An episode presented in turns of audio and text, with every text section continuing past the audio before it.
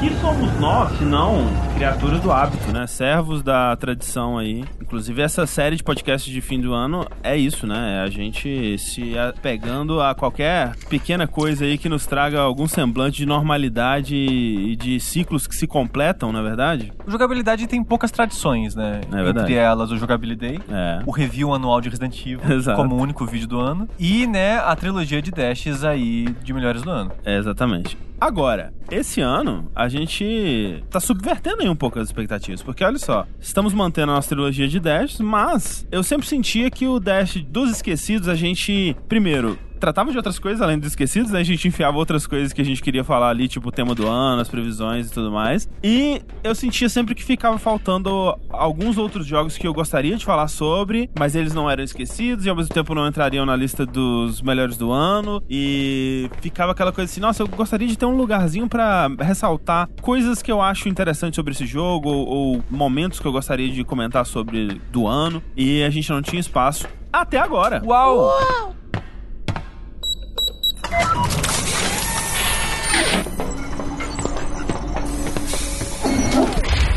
Eu sou o André Campos. Eu sou o Eduardo Sushi. Eu sou Rafael Kina. Eu sou Fernando Tengu. E esse é o centésimo, trigésimo sétimo Dash Podcast no Jogabilidade.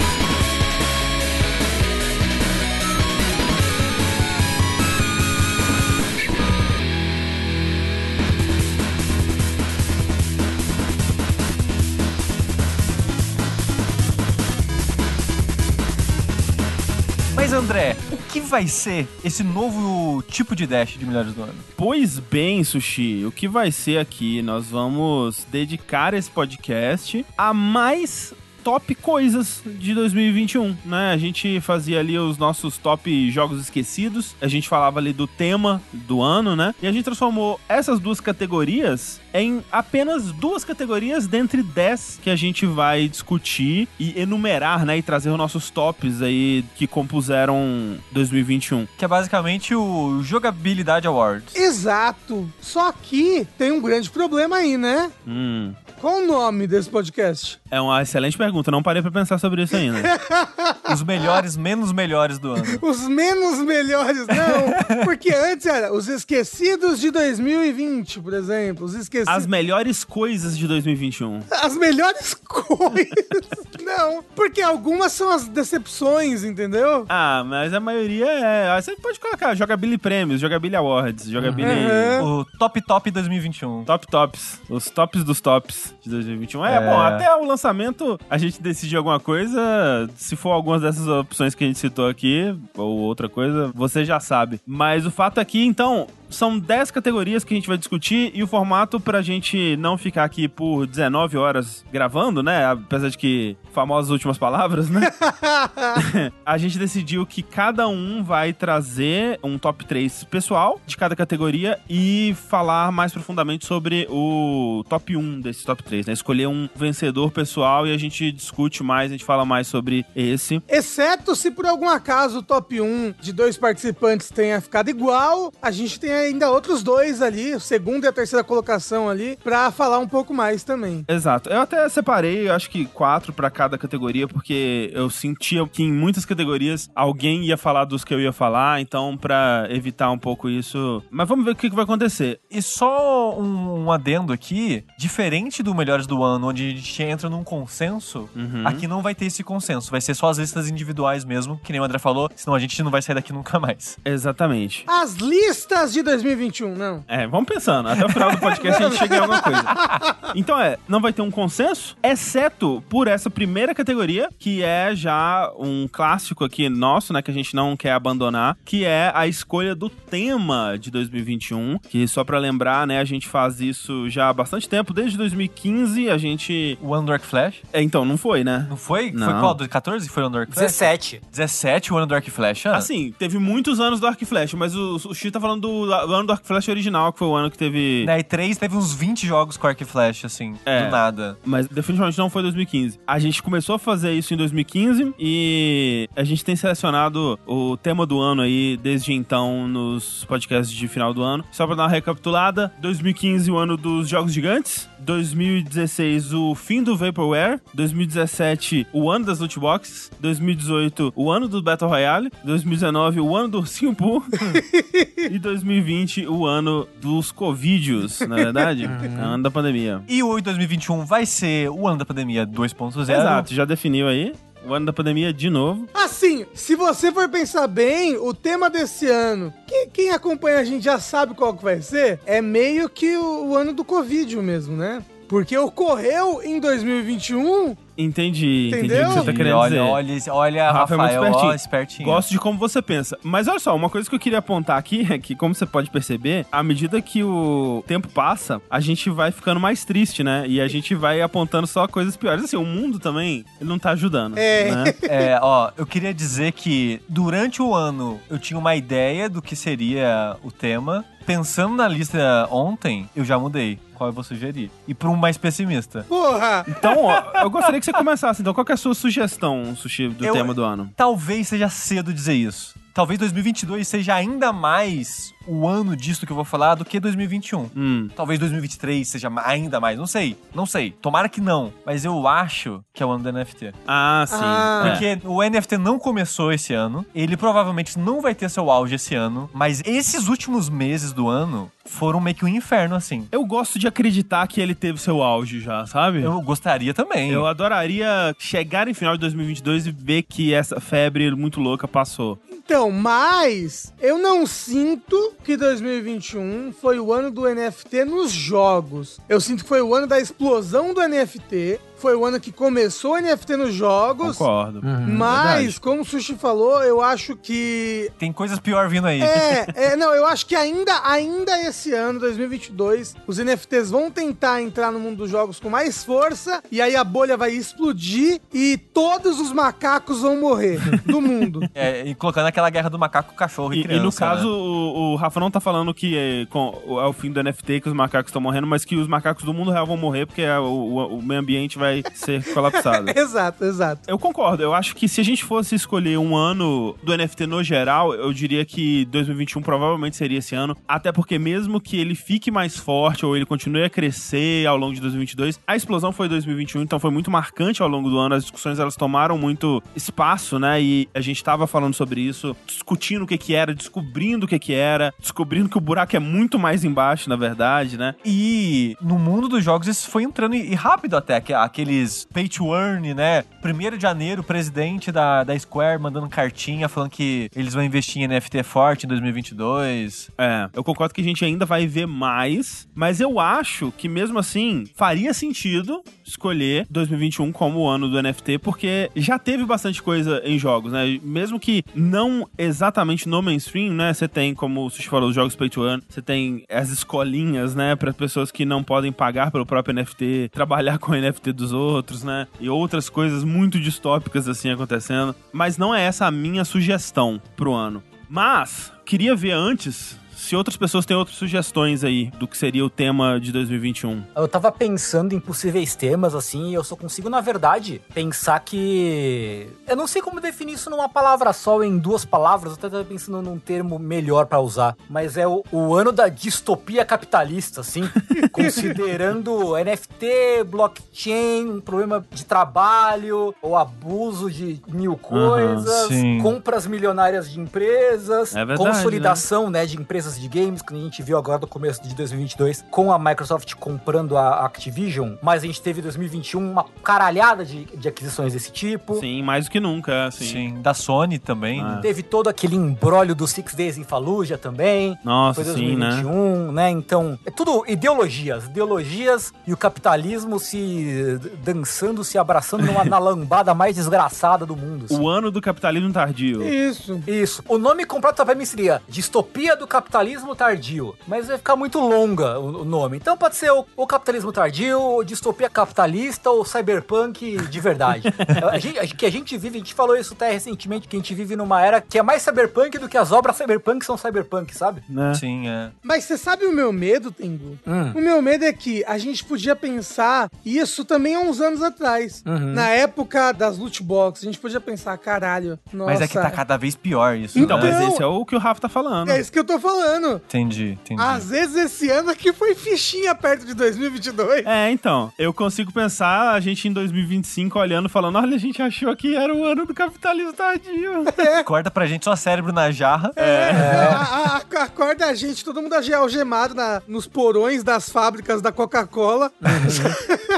Mas, ó, é um, bom, é um bom tema, Tengu. É um bom tema. Você tem algum pra falar? Eu escolhi três temas, né? Fiz a minha, meu rankzinho. Eu pensei em Brasil nos jogos, porque o brasileiro Ok. brilhou nos jogos esse ano, entendeu? Brilhou, brilhou, Sim. é verdade. Teve Sim. jogos, não, não só jogos de estúdios brasileiros muito legais, mas tiveram vários brasileiros inseridos em vários outros estúdios fazendo coisas legais aí mundo afora. Eu posso estar só muito desconectado da realidade, mas pra mim, 2021 foi o ano que eu mais vi jogos brasileiros no mainstream no geral, assim. sabe? exato, exato. E não só no mainstream, mas jogos de muita qualidade, porque a gente sempre tem, né, jogos bons brasileiros lançando, mas é muito espaçado, né? Assim, a gente via um Chrome Squad aqui, né, um Horizon Chase lá, e esse ano, ou ano passado, né, a gente teve o ano inteiro, assim, como o Rafa falou, com lançamentos ou de estúdios brasileiros, ou com brasileiros envolvidos, né, ao longo do ano, que marcaram muito. Então, eu acho que sim, eu acho que o Rafa tem razão. Acho que foi um ano que o Brasil se destacou bastante nos jogos. Sim. Mas o que eu escolhi mesmo, que eu na verdade tive dificuldade pra escolher o nome e achei que ficou uma merda, Ah. mas eu achei que o tema desse ano foi o retorno do sentimento PlayStation 2.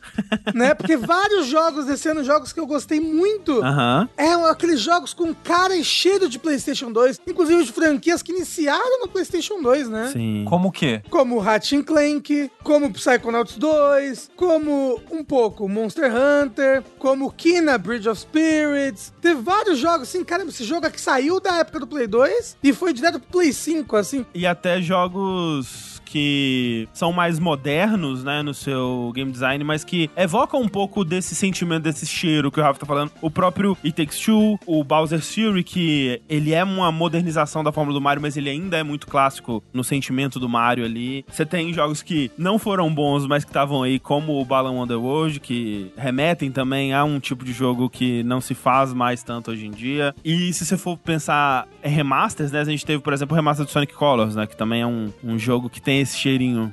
Então, realmente. Eu sei que não é um jogo do Play 2, mas o Nier, ele tem uma carinha de Play 2. Uhum. que absurdo. Não, assim, questão de jogo, de gameplay, ele tem uma carinha de Play 2, né? Você bate, bate, bate, bate, bate, bate. O Nier do PS3, ele tinha essa carinha. Tinha cara de Play 2. É. Tinha. Ah, sim, em, em gráfico talvez, mas eu acho que em, em termos de estrutura e mundo já é uma pegada mais de geração do PS3 mesmo. Eu não sei não, hein? Você, ah, não, estrutura e mundo é muito Play 2. O mundo do Nier Replicant é muito pequenininho. Ele é muito pequenininho. O mundo é, é do tamanho de um ovo, Sushi. E isso não é uma coisa ruim. O meu jogo favorito do ano é um jogo que é Super PlayStation 2. Então, Concordo, Rafa, concordo que esse é um fortíssimo candidato aí. Eu diria que também um que eu acho que agora ele faria mais parte do que o Tengu sugeriu, mas que se quiser ser mais específico, né, o ano do derretimento completo da Activision Blizzard. Exato. Foi algo que começou a rolar em julho e eu acho que desde então a gente não parou de falar mais. As notícias elas continuaram vindo e a gente foi acompanhando cada vez mais isso e até agora, né, E tá- virou e o continua ano, derretendo. continua. E acho que tá longe de parar de derreter ainda. Mas, ó, a minha sugestão, e que eu acho, na verdade, que esse é o tema de fato do ano, por alguns motivos. Primeiro, porque olhando a lista dos nossos temas dos outros anos, eu realmente fiquei com a sensação de seria legal se a gente voltasse um pouco pra o conteúdo dos jogos mesmo e não só do mundo, né? Fora o que não é algo que às vezes a gente pode escolher, né? Às vezes realmente é o que tá acontecendo em volta, né? O que tá acontecendo na indústria é mais forte, né? Ou marca mais o ano do que realmente o conteúdo de qualquer jogo, é meio que inevitável. Mas eu tenho aqui a sugestão, que eu acho que vocês também pensaram nela, né? Não é nenhuma novidade, não é nenhum insight meu aqui, mas é uma sugestão de tema que eu acho que engloba muito bem tanto o conteúdo dos jogos quanto o sentimento do ano em si, que é o ano do loop temporal. Isso. 2021 a gente teve muitos jogos, acho que mais do que nunca envolvendo o loop temporal. Então a gente teve o Deathloop, a gente teve o Loop Hero, a gente teve o 12 Minutes, a gente teve o Returnal, a gente teve o Overboard, né, que de certa forma tem um loop temporal. Teve o Forgotten City Forgotten também. City, o Outer Wilds, né, o DLC, e outros aí, eu tenho certeza que tem outros ainda que Sim. a gente tá esquecendo de falar aqui. Então esse tema, ele tava muito presente nos jogos de 2021, que eu acho que é um recurso narrativo interessante, né, o pessoal tá explorando esse recurso de forma a justificar certas mecânicas, né, certas ideias de game design. É, tipo, ó, não tem loop propriamente dito, mas dois jogos que eu consigo lembrar que o tempo é muito importante é o, o Chronos Maximus, Ah, o, o Scarlet Nexus. aham. pros não iniciados aí, e o Unsighted. Unsighted Exato. também, é. não era exatamente loop, mas o tempo é muito importante. Dentro da história do Nier, também. Tempo importante também. Também, o não, não só tem, mas o loop é importante. Sim. De certa maneira, você faz quatro loops no jogo, né? Você rejoga o jogo quatro vezes, só que com outras perspectivas. E dentro da história está acontecendo um loop também, né? O próprio Life and Suffering of Sir Brent também, o tempo é importante, apesar de não ser um loop, né? Ah, sim, é. Sim. A passagem do tempo, né? sim, É. sim, sim. Aquele Don't Blink lá também, né? Sua passagem do tempo. Não, não é esse o nome do jogo, não. Como é que é o nome? Um blink. Before Your Eyes. Before Your Eyes, essa passagem do tempo. é, a passagem do tempo é importante. E eventualmente você volta e refaz. Exato, né? Então exato, tem um. Ele tem uma brincadeira com o tempo, sim. Sim. Então, muito jogo falando disso, né? O que é fácil cair na armadilha de pensar que é um resultado direto da nossa situação da pandemia, né? Da gente tá com essa sensação de que o tempo não avança, né? De que a gente tá realmente no- nesse loop. Mas a verdade é que muitos desses jogos começaram a ser feitos antes, né? Então, eu acho que eles terem se concentrado em 2021 é mais uma coincidência do que qualquer coisa. Vem de outras tendências que surgiram antes na indústria. André, é o universo. O universo lançou esses jogos todos pra mostrar, olha só, vocês estão repetindo 2020. E os jogos de vocês vão ser sobre repetição também. Mas assim, como eu tava dizendo, de certa forma isso acaba refletindo muito realmente a, a nossa situação, né? Esse sentimento de que 2021 foi tipo 2020 de novo, 2022 a gente não tem certeza ainda do Sim. que que vai ser, a gente sente que muita coisa tá se repetindo, essa coisa da onda do contágio aí das infecções de Covid que sobe e desce pra subir de novo e a gente tá passando por isso, acho que pela terceira vez, eu acho. E a sensação é que será que isso nunca vai acabar, né? Será que a gente vai viver nisso pra sempre? Então tem um pouco desse sentimento. Eu acho que até a frase o ano do loop temporal sem contexto já funciona. Já funciona, né? É, se você falar pra alguém, porra, 2021 foi um loop temporal, as pessoas, ah,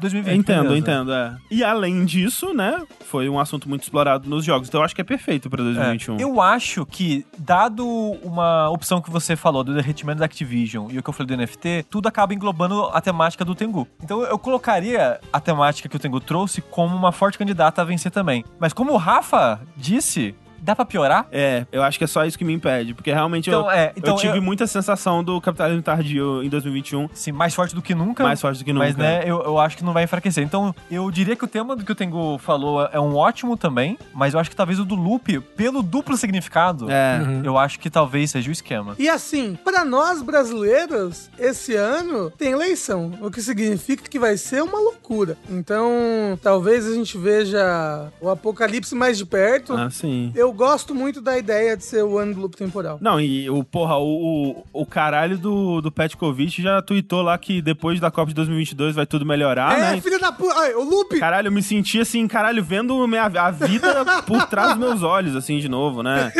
Caralho, pelo amor de Deus. Mas por outro lado, depois que ele tweetou isso, o Lavo de Carvalho morreu. Então, porra. Porra. Será que as coisas estão melhorando mesmo, hein? Talvez, talvez a gente esteja fugindo desse loop. O problema é que esqueceram de fechar a porta do inferno, que tá um calor desgraçado. Nossa senhora. Ah, Mas, né, por um bom motivo. Então tá Por um bom certo. motivo, exato. É para entrar mais, Rafa. É. Então 2021, o ano do loop temporal, está definido.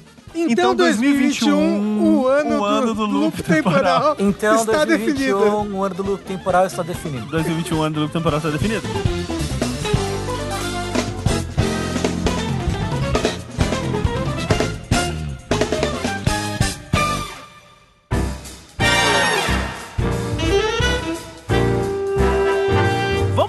Para nossa segunda categoria aqui do podcast, a primeira nova, né? A primeira estreia de categoria que teremos aqui. Porque veja só, nesse podcast final do ano, um defeito deles, alguns diriam aí, é que a gente acaba tendo que se ater aos jogos que foram lançados no ano anterior. Então, aqui a gente vai falar majoritariamente de jogos de 2021. A gente de vez em quando abre uma outra sessão, né? Em 2020 eu não lembro se alguém escolheu, mas quisesse ter escolhido Among Us, poderia, né? Porque apesar de não ter sido lançado em 2020, né? 2020 foi o ano em que ele se tornou muito popular, né? E conhecido. Então, existem exceções, né? A gente aceita remasters, a gente aceita relançamentos e coisas do tipo, mas no geral a gente acaba focando especificamente nos jogos do ano e não dando espaço para outras coisas que a gente jogou. Então aqui estamos para consertar esse erro e trazer a categoria o melhor jogo de outro ano. Eu posso começar ela? Por favor. Porque 2021 eu comecei a fazer uma loucura. Não é verdade. Como uma pessoa sã que sou, eu comecei a minha jornada pra jogar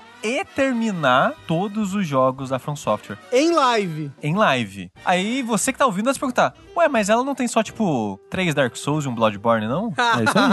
É, então, tem 79, é, é tipo muito jogo. É muito jogo. É uma empreitada que vai te acompanhar aí pelos próximos anos, Ah, inclusive. vou levar uns três anos fácil pra terminar tudo. Porque agora eu terminei 20 e poucos jogos em 2021 da From Software. Uau. Tá From É. Software só. Isso. E eu tô jogando em ordem de lançamento, Uhum. né? O louco é que eu acho que eu terminei 20 e tantos jogos em 2021. Ponto. Eu não acho que eu terminei 20 jogos na vida, assim. De modo geral.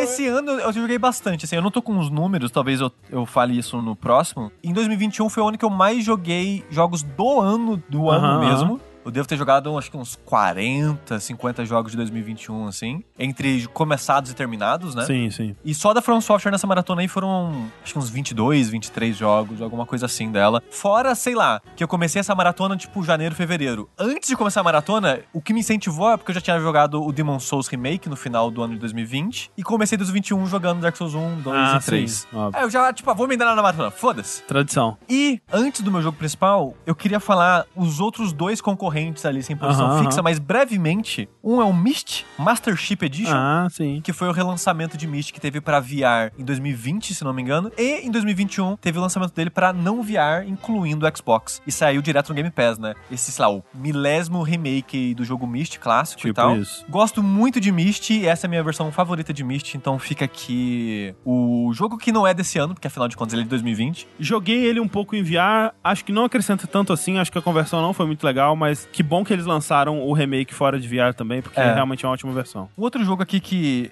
ficou quase lá como o meu melhor jogo de 2021, que não é de 2021, é o Is 8 Lacrimosa of Ah. Dana, que já é, eu acho que é de 2016 ou 2015, que ele lançou pra Vita, né? E depois, meio que simultâneo, na verdade, eu acho, pra Vita e PS4. E eu só fui jogar em 2021, e é um jogo que eu gostei muito. É um jogo gigante, que eu achei que eu ia ficar puto com ele, mas na verdade eu acabei me apaixonando pelo jogo. Gostei muito do universo que ele acabou criando, da situação do jogo, tanto que eu comprei todos os outros jogos da série. Caralho. Não joguei, eu não joguei, mas eu comprei todos os lançamentos da série agora. Você comprou um dos jogos mais esquecidos do ano? Que é o Wiz 9? Então, comprei. Não joguei, mas eu comprei. Ah, ok, ok, ok. Eu só não comprei ele, ah, os clássicos deles de, sei lá, de PC 98, os antigões clássicos dele. Eu comprei os relançamentos, né? Os, os Uhum. remakes e ports e adaptações que eles fizeram aí. É, então, IS 8, recomendo muito. Mas o melhor jogo, que não é de 2021, que eu joguei em 2021, obviamente é Kingsfield 4. Olha aí. Olha só.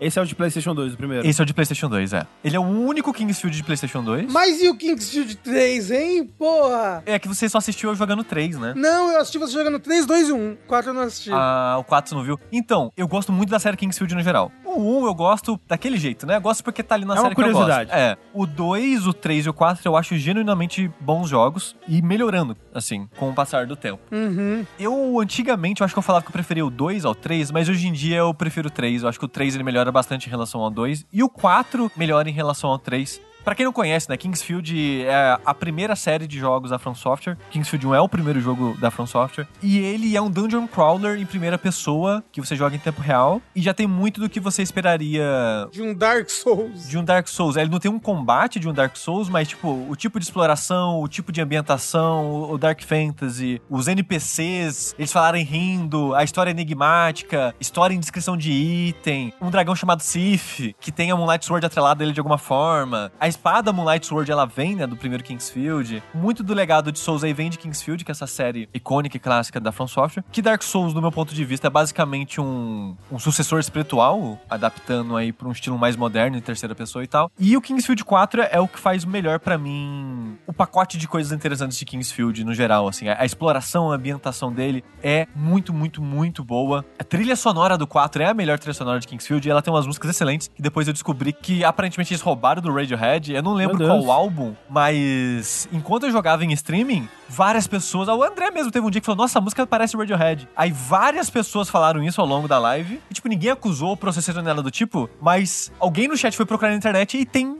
meio que pessoas comparando mesmo, que tem várias músicas do, desse álbum, que eu esqueci o nome agora do álbum do Radiohead, que tem músicas da trilha do, Kid. Amnesiac. Eu acho que talvez Kid A, que é Por- muito porque pela época, que é muito seria um parecido desses. assim. Aí fica aí a curiosidade. É meio que o Michael Jackson no Sonic, é o Radiohead no Kingsfield 4. Aham. Incrível. Exceto que realmente foi o Michael Jackson que fez a trilha do Sonic 3. Todo mundo sabe É, disso. fato. Exatamente. E foi Tom York que fez a trilha do Kingsfield 4. Aparentemente, é. Mas ó, ouçam aí de curiosidade, acho que é Dark Fantasy. Não é Dark Fantasy? É. Ah, cara, eu esqueci o nome da música agora. Mas é a música da tela de título do Kingsfield 4, eu já acho maravilhosa, assim. Talvez minha música favorita do jogo já, já de cara. Mas a parada que faz o jogo brilhar pra mim é a ambientação e exploração dele. É muito louco, porque eu não- eu- é um sentimento que eu não consigo ter em jogo moderno, assim. É uma coisa meio frustrante pra mim, de certa forma. Porque parece que os jogos meio que não querem, não estão muito mais interessados em fazer o tipo de exploração em mundo que esses jogos faziam, assim. Talvez a câmera em primeira pessoa ajudasse. E muitos desses jogos hoje em dia estão indo pra terceira pessoa, né? Principalmente os da From Software mesmo. Mas, tipo, tem parte do jogo, assim, que tá gravada na minha cabeça, sabe? O sentimento de chegar numa área nova e me deparar com a cara dela e com a música dela e os designs de monstro louco que eles faziam na época. Então, é uma experiência, assim, que eu não esperava que fosse gostar tanto, assim, do 4, quanto eu, acabei gostando. Achei que o 3 ia acabar sendo meu favorito ainda. Mas fica aí, então, meu jogo favorito de 2021, que não é de 2021, Kingsfield 4. Bloodborne 2 com trilha do Radiohead. Bom. Fechou. Isso, feito pela Bluepoint. Olha só, Sushi, a verdade é que se eu fosse falar aqui meus jogos favoritos que não são de 2021, todos iam ser Dragon Quest, porque esse ano foi o ano que eu viciei em Dragon Quest. Mas eu tenho uma misturadinha. Vamos lá. Eu trouxe três, né? Mas eu vou falar mais do primeiro lugar. Em terceiro lugar, pra mim, foi Shin Megami Tensei 4. Hum, olha só. Que é um jogo de outro ano, que eu joguei agora. Adorei a vibe, adorei a história, adorei tudo. Caso você queira saber mais, os dois dashes aí atrás, o Joga com o meu jogo, você vai ouvir mais gente falando sobre esse jogo. Em segundo lugar, um jogo que eu joguei pela primeira vez em 2021, que foi muito legal, foi uma experiência maravilhosa. Resident Evil Remake, Ah. que eu nunca havia jogado. Eu fiquei tão animado com Resident Evil 8, Aham, que eu fui lá e joguei o remake e joguei todo em live. Foi muito divertido. Eu fiquei uma hora e meia empacado num negócio que era óbvio, mas eu não sabia como fazer. Foi ótimo. E a experiência toda foi muito bacana. Eu não li o chat, mas eu senti a energia das pessoas ali comigo, sabe? Te julgando? Te julgando. Isso, me né? julgando a cada passo errado que eu dava. a cada corpo de zumbi que eu deixava ali no chão, eu sentia o julgamento. A cada munição desperdiçada. Exato. Mas o meu jogo favorito de 2021 que eu joguei, que não é de 2021, que na verdade é de 2018, sei lá, obviamente é Dragon Quest XI. Esse jogo que eu já falei um milhão de vezes aqui, que abriu meus olhos pra essa franquia, me fez amar ela, me fez ir atrás de jogar todos os outros jogos. Eu hoje tenho dois gatos e o nome dos gatos é em homenagem a Dragon Quest, né? Abel e Bianca, personagens de Dragon Quest V. Então, amei muito. Se você realmente quiser que eu discorra uma hora sobre isso, dê lá no Vértice. Acho que a gente falou em mais de um Vértice, falei de Dragon Quest. É uma série fantástica, é uma série muito única. É uma série que. É até redundante falar isso, mas ela é uma série mu- muito especial. Ela criou os JRPGs e ela mantém sua essência até hoje. E o jeito como ela conta história é incrível e maravilhoso. E todo mundo devia dar uma chance para Dragon Quest 11. Mas, Rafael, a história só começa depois de 30 horas. Não importa! Não importa. Você não consegue fazer algumas comidas se ela não fica dois dias no forno, gente. A perfeição requer tempo. Exato. Se você quer fast food, vai comer no McDonald's. Mas é, joga em Dragon Quest, é muito bom, muito bom. Melhor JRPG da minha vida, Dragon Quest 11. Loucura. E Final Fantasy XV, Rafa? Não, Final Fantasy XV foi um jogo legal. É o melhor JRPG que eu já joguei? Não, não é. É o pior, provavelmente. Não, também não Não, é. não é, não é, não é, não é, não é. Quem poderá dizer, não é mesmo? Não é, porque tem um 8, tem no Final Fantasy 8 ainda. Porra. Eu tava aqui olhando, olhando, né? Lembrando e olhando. E minha primeira escolha é uma escolha que eu falei que se eu pudesse eu faria ano passado. Hum. Que é o quê? Ring Fit Adventure. Ah, Que é um jogo ótimo de 2019. boa. Ele é de antes da pandemia, mas na pandemia ele explodiu, né? É, então, porque é muito bom, assim, eu tava fazendo ele religiosamente até ter um, um piripaque esse ano, e não voltei desde então, mas, porra, assim, bom pra caralho, um jogo muito bem feito, uma ferramenta de exercício muito boa, que te respeita e que te anima de, de ir lá. Então, porra, jogaço, assim. Eu também joguei em 2021 e eu esqueci, porque não, não tava na minha lista de jogos nem de jogados. Você não terminou. Eu não, não terminei, é. Você sabe o que, que é? É que você desassociou ele a um jogo. Ele virou a sua academia. É verdade, talvez, é verdade. talvez, é. Porque, assim como o Tengu, eu usei ele todos os dias por uns dois meses, acho quase três meses. Por algum motivo, eu comecei a sentir dor em algum canto e eu, sei lá, vou tirar uma semana pra descansar. Não voltei nunca mais. É o ciclo da academia esse daí. Exato. Eu comprei um Ring Fit em 2021. Eu usei um dia. No dia seguinte eu tava com Covid e eu parei. E eu nunca mais voltei. Caralho. Porra. Ó, 2022, hein? Wandering Fit? Exato. Todo mundo voltando pro Ring Fit aí, hein? Quero só ver. Cadê? Eu quero ver o Jogability Fit. Eu quero ver todo mundo na, É. na praia. É na isso. praia, igual aquele desenho do Jogability Day. Fica aqui a promessa que no começo de 2023 a gente tá elegendo 2022 como o ano do Ring Fit. a gente saradaço, assim, trincado, abdômen. Pode escrever, pode escrever. e aí eu tava pensando e falei, porra, por que me limitar aos jogos do passado? Por que, eu não posso olhar pro futuro? Então eu escolhi o quê? Elden Ring, o beta no caso. Olha, ele não está quebrando nenhuma regra. Tengu, Ué. ó, é um jogo que não é de 2021. Exato, exato. O, o Tengu foi mais esperto que eu. Foi. Porque eu juro pra vocês que eu tava arrumando uma maneira de colocar o closed beta do Elden Ring aqui de alguma forma e não consegui pensar nisso. Porra, o Tengu é muito esperto. tá aí, velho, ó, beta do Elden Ring, né? Olhando pro futuro.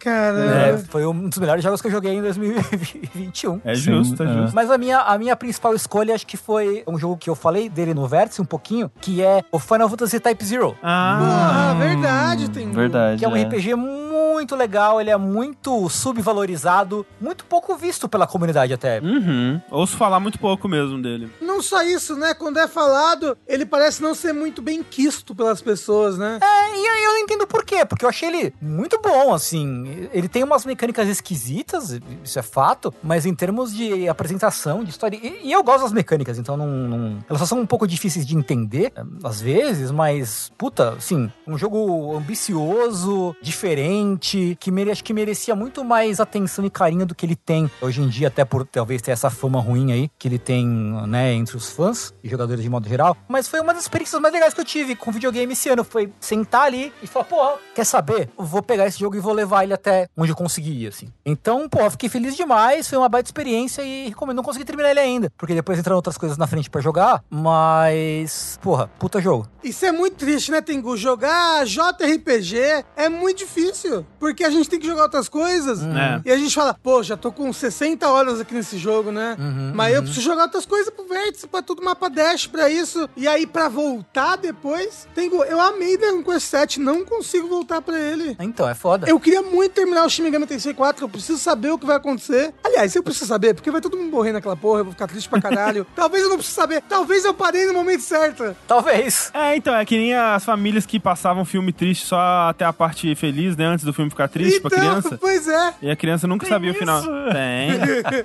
A pessoa só viu os primeiros 15 minutos de Rei Leão, né? E aí, pronto. Isso, tira na hora antes do Mufasa morrer, exato. Porra. E pra fechar então a minha lista, né, eu, assim como o Sushi, eu joguei bastante jogo de 2021 em 2021, né, acho que talvez tenha sido, em memória recente, o ano que eu mais joguei lançamentos, né, o que acabou afetando o fato de que eu quase não joguei jogos de outros anos. Acho que no meu tempo livre mesmo eu não joguei nenhum, e nem pro Vértice ou coisa do tipo, né, então os jogos que eu joguei, que foram de outros anos, foram ou jogos que eu joguei em live, Ou pro Joga com o meu jogo. ou jogos que eu joguei pra podcast, exato. Com uma exceção, que é o meu vencedor, né? Mas antes disso, eu queria trazer a atenção aqui pra outros jogos que fazem parte do meu top 3 aí. Um deles é, assim como o Rafa, o jogo que eu joguei pro jogo como eu jogo, que é o Vampire The Masquerade Bloodlines. Olha aí. Que é um jogo que eu nunca tinha jogado antes, né? Eu tinha jogado um pouquinho dele no, no saideira que a gente fez. Eu sabia da fama, eu sabia o tipo de jogo, né, que me esperava ali, né? Que era uma coisa meio immersive sim, né? Um, um mundo pra ser explorado com bastante liberdade liberdade, né? Com um personagem que eu poderia moldar e criar a minha própria versão através de, de habilidades específicas e com bastante sistemas, né? Interagindo entre si ali. E um jogo que tem essa fama cult, né? Por conta dos problemas dele, que foi inclusive o que me fez não terminar, né? Eu achei que os problemas eles começaram a pesar demais mais pro final do jogo, então acabei não terminando e meio que eu sinto que eu não preciso terminar, sabe? Eu sinto que eu tirei dele o que eu precisava ali. Então eu, eu tenho a sensação de que eu tive a experiência de Vampiro a Máscara, enfim, em 2021, então foi muito legal a recomendação do Sushi aí.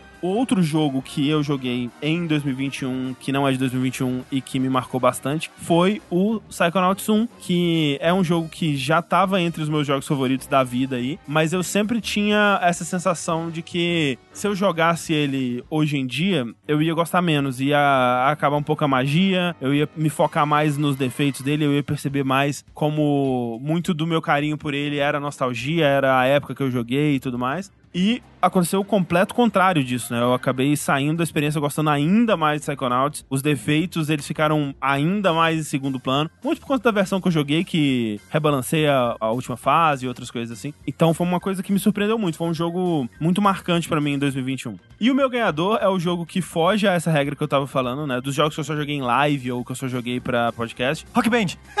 É, não, não foi Rock Band. Se eu tivesse quatro posições aqui, Rock Band entraria, né? Porque ele tá sempre aí. Mas por ele tá sempre aí, né? Não foi uma coisa específica de 2021, eu acabei não, não colocando. Mas de fato, Rock Band tá sempre aí. Mas foi um jogo que talvez tenha sido o primeiro jogo que eu joguei em 2021. Foi com certeza minha primeira platina de 2021. Que foi o remaster de Need for Speed Hot Pursuit.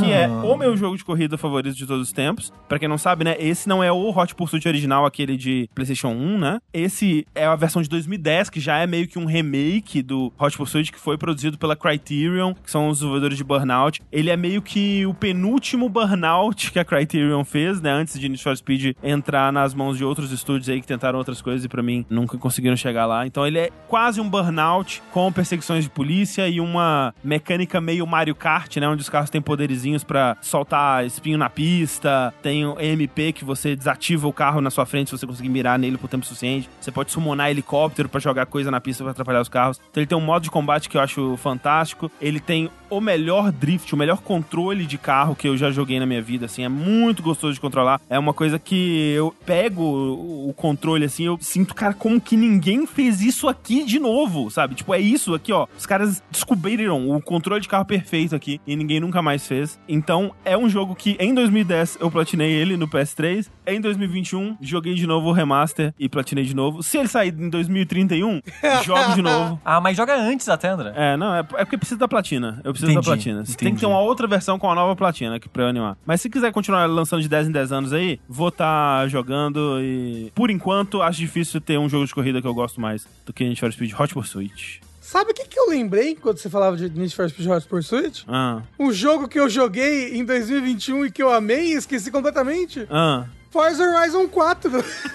Caralho, é verdade, né? É verdade. Mas porque o 5 tomou o lugar dele, né? Exato, o 5 ofuscou ele pra mim. O 5 pra mim é tão melhor que o 4. Esqueci completamente. Triste. Mas é isso, então essa foi a nossa categoria melhor jogo de outro ano. O nosso top 4, então, sem nenhuma ordem, foi Kingsfield 4, Dragon Quest 11, Final Fantasy Type Zero e Need for Speed Hot Pursuit. O remaster ou não, fica aí a escolha do cliente.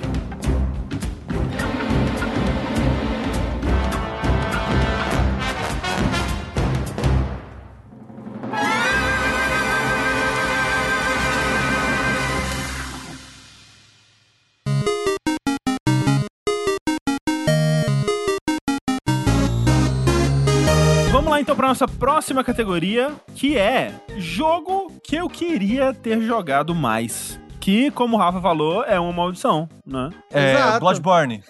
Porque realmente a gente, por vários motivos, às vezes não consegue jogar tudo que a gente quer, né? A gente acaba deixando algumas coisas no meio do caminho aí. Seja por qualquer motivo. Essa categoria, na verdade, ela cobre tanto jogos que a gente realmente gostaria de ter dedicado mais tempo e não pôde porque tinha que passar pra outros jogos. Seja também, e eu não sei né, como vocês escolheram, mas caberia aqui, por exemplo, um jogo que eu gostaria de ter gostado mais e por conta disso ter jogado mais também. Entraria aqui, daria pra colocar aqui. E é engraçado que nem eu comentei que eu joguei muita coisa de 2021, eu abandonei muito pouco jogo em 2021. Uhum. Pra quem vê minhas listas que eu compartilho, né, dos jogos jogados, eu acho que se for ver de 2020, tem tipo uns 40, 50 jogos que eu não terminei. Hum. Que eu joguei e por algum motivo não terminei. Em 2021 foi. Acho que 19. E, tipo, de jogos de 2021, acho que era tipo uns 5 jogos Ok. lá só, sabe? E alguns desses eram jogos que eu não gostei. Então eu não queria ter jogado Aham. mais. Uhum. Então, essa lista pra mim, eu não tive nem três jogos pra colocar, por exemplo. Ok. Então, os dois jogos que eu coloquei é jogos que eu genuinamente queria um dia voltar e terminar. Vamos ver se eu consigo aproveitar o começo do ano mais dentro pra fazer isso. Que o, o- a menção rosa, que é o Ruined King, Ah, sim. é o jogo baseado, né, no mundinho do LoL lá, feito pelo Airship Syndicate, que fez o Battle Né, e também o novo Darksiders que saiu, aquele, o Genesis, que é o COP. Mas o jogo de 2021 que eu mais queria ter terminado, mas não consegui, é Voice of Cards. Olha aí. Hum, Que eu não consegui terminar ainda. Mas é um jogo que eu queria muito ter terminado ele, é um jogo que eu tava gostando muito do que eu tava vendo. E quem sabe, quem sabe esse ano é o ano. É, e é um jogo que a gente certamente vai falar sobre no próximo Dash aí, que eu imagino que vai estar na lista de Tenguzinho. Será? Vamos ver. Será? Vamos ver. Ah, Tengu, você não engana ninguém, Tengu. Olha só, jogos de 2021 que eu queria ter jogado mais. Terceiro lugar aqui, pra mim, eu botei Metroid Dread. Hum. Porque eu acabei jogando bem pouco mesmo. Você não terminou? Não, não terminei. Olha aí. Eu tava gostando. Ele me decepciona na linearidade, no pegar muito na mão, mas eu gosto muito da, da Samus, sabe? Eu não sei por que, tem, mas quando eu tô controlando a- aquela boneca, eu fico feliz. Eu fico feliz de estar andando com a Samus. Ela é foda, Rafa. É isso que tem. Ela é da hora pra caralho, é isso. Então, é da hora, ela, ela é uma personagem legal, eu gosto muito. Em segundo lugar, um jogo que eu joguei para um caralho, mas eu não terminei, eu queria muito ter terminado, porque eu tava muito curioso em relação à história, Tales of Arise. Hum. Eu cheguei no ato 2 do jogo, que é depois de 40 horas de jogo, avancei o ato 2 um bocado e não acabei, porque o jogo é gigante. Não acaba, nunca. Mas eu queria saber o que ia acontecer na história. Eu tava muito curioso pro desvendar dos mistérios do jogo, né? Ele é decepcionante pra mim em muitos sentidos em questão de Tales of, mas a história era o que eu queria ter visto ela na sua totalidade. Agora, o jogo de 2021 que eu queria muito ter jogado mais e que eu joguei só a demo foi Elden Ring. Não, gente, mentira. Vamos dar um jeito de enfiar The Ring em todas as categorias. Não, foi Monster Hunter Stories 2. Ah. Ah, e eu queria jogar esse também. Nossa, esse é um esquecidaço de 2021, né? Então, Sim. exato, ele é um jogo muito esquecido de 2021. E ele lançou pro Switch e lançou pro PC também. Aham. E eu fiquei nessa de, porra, no PC ele é muito mais bonito, no PC ele é 60 FPS, mas RPG no PC, porra, eu tenho que ficar vindo aqui pra sala pra jogar. Hum, nossa, e tá caro, né, no, no PC, tá quase o preço do Switch, né? Hum, ai, hum, ah, hum, é, um, ih, não comprei, não joguei, fiquei só com a demo, eu achei a demo super divertida. Ele é, gente, ele é um Pokémon de Monster Hunter, só que ele é um Pokémon bom, é um Pokémon super legal. Você e o seu bicho batalham juntos, e vocês têm sinergias, e você tem negócio de fraqueza, porque ele é um jogo de batalha por turno, né, e um jogo de você capturar bicho. Ele tem várias mecânicas super legais em questão de RPG por turno. Você tem um mapa que é bem bacana, você sai montado em cima do bicho. A história, pelo que eu joguei na demo, né, que é só o comecinho do jogo, ela me pareceu, hum, ok, parece um pouco clichê, mas pra onde vai isso daqui? Então é um jogo que eu gostaria muito de, se eu tiver um, uma abertura aí, pegar ele agora esse ano e jogar ele mais. Tá aí. Boa escolha. Cara, eu tava pensando também aqui e. Eu meio que sigo um pouco da lógica do sushi em algumas coisas. Que, por exemplo, um jogo que eu queria ter jogado mais, mas porque eu queria ter gostado mais dele, é o Death Store. Hum. Que eu meio que desanimei, comecei a jogar, joguei, desanimei e dropei. E, tipo, parece um jogo que eu poderia me divertir com ele, sabe? Mas eu não, não me fisgou assim, então acabei meio que desistindo dele. Eu achei ele super simpático à primeira vista, assim, só acabou realmente não me pegando. O outro que eu queria terminar, esse eu gostaria de poder terminar eventualmente, é o Ender Lilies. Porra! Ah. Que o Sushi terminou em live ou o Rafa terminou em live? O sushi terminou em live. O Sushi, né? Eu. Porra, e eu joguei, tava amarradão assim, e a vida veio e eu não consegui jogar mais. Então eu, eu gostaria muito de poder terminar ele, porque parece um jogo muito legal, assim, do começo ao fim, né? Mas o que eu mais queria terminar, na verdade, é o Greatest Attorney. Ah, verdade, né? Os Ace Attorneys que saíram remasterizados agora, né, para várias plataformas. E eu sou muito fã da série e tal, e eu, porra, eu tô me odiando muito muito por não ter conseguido separar um tempo pra jogar ele com calma, né? Porque você precisa ir lendo, ele jogou mais devagar,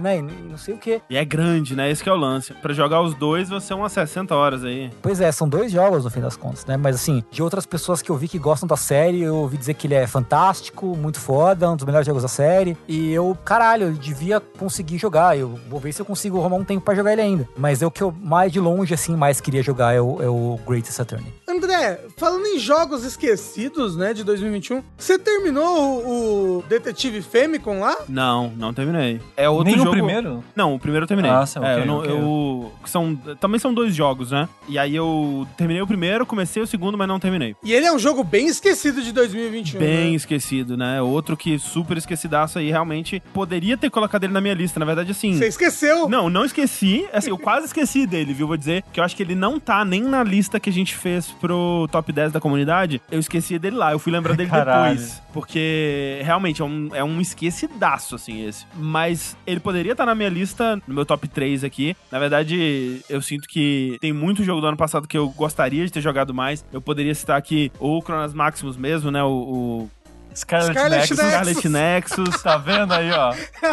o próprio Tales of Arise, que são dois jogos que eu joguei um pouquinho e tinha um negócio ali, né? Eu, eu acho que se eu tivesse insistido mais, eu teria gostado mais até. Mas assim, os que eu escolhi como meu top 3 aqui foram, veja só vocês, um jogo que eu acho que todo mundo aqui jogou, pelo menos ah, eu tenho certeza que o Sushi e o Rafa jogaram. Gostaram em certa medida, o que eu ouvi falar desse jogo pareceu ser a minha praia, me pareceu algo pelo qual eu me interessaria, mas eu acabei nem encostando e é um que, quando eu penso em 2021, eu penso, putz, eu podia ter jogado pelo menos um pouquinho desse jogo e não joguei, que é Outriders. Outriders, Uhum. de fato. Outro jogo que entra nessa lista pra mim é um jogo que esse é mais um uma coisa aspiracional assim que eu sei que eu não conseguiria ter dedicado da forma que eu gostaria de ter dedicado.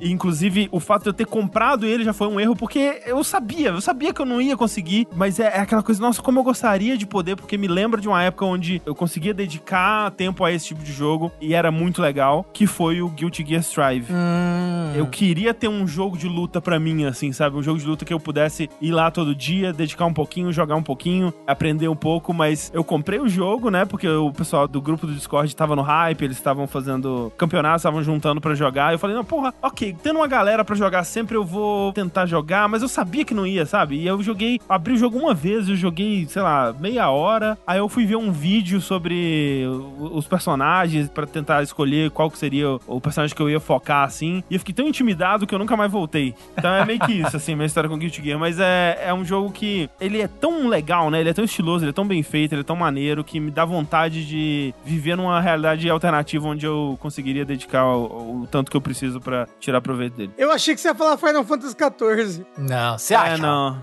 Não, ainda não, pelo menos, quem sabe, né? Não, é porque é um jogo que eu gostaria de ter jogado mais. É, é um também que eu gostaria de ter jogado mais. E o primeiro lugar aqui da minha lista como jogo que eu mais gostaria de ter jogado mais em 2021 é Crush Squad. E esse, eu vou dizer que é um pouco pelo motivo de eu gostaria de ter gostado mais. Eu gostaria que ele tivesse me pegado mais, porque é um jogo que eu admiro tanto. Assim, o Crush Squad, a primeira vez que eu vi alguém falando dele foi o Tengu no, no Vértice, né, quando você trouxe ele. Uhum. E você já apresentou ele como esse jogo Immersive Sim, onde você recebe missões, né? E você constrói o seu personagem, constrói a build dele com equipamentos e você pode chegar a cumprir os seus objetivos de várias maneiras, né? Dentro do escopo do que o jogo oferece ali de habilidades e tal, e de capacidade de exploração do seu personagem. Então você pode equipar um pé que vai te fazer pular mais alto, você pode equipar um segundo intestino que você usa como uma corda pra escalar o prédio, Uau. coisas desse tipo, né? Pra quem não ouviu o verso que o Tengu fala, ou pra quem nunca viu esse jogo, ele é muito único no sentido de que ele é um- uma agressão visual constante, né? Ele é um jogo, para os padrões que se tem de videogames, né? Ele é horrível visualmente, né? Ele é um realmente uma afronta a qualquer noção de design ou de beleza tradicional que se tem. Mas tudo isso extremamente pensado, né? É, então, é isso que eu ia falar, que a loucura dele tem uma lógica por trás.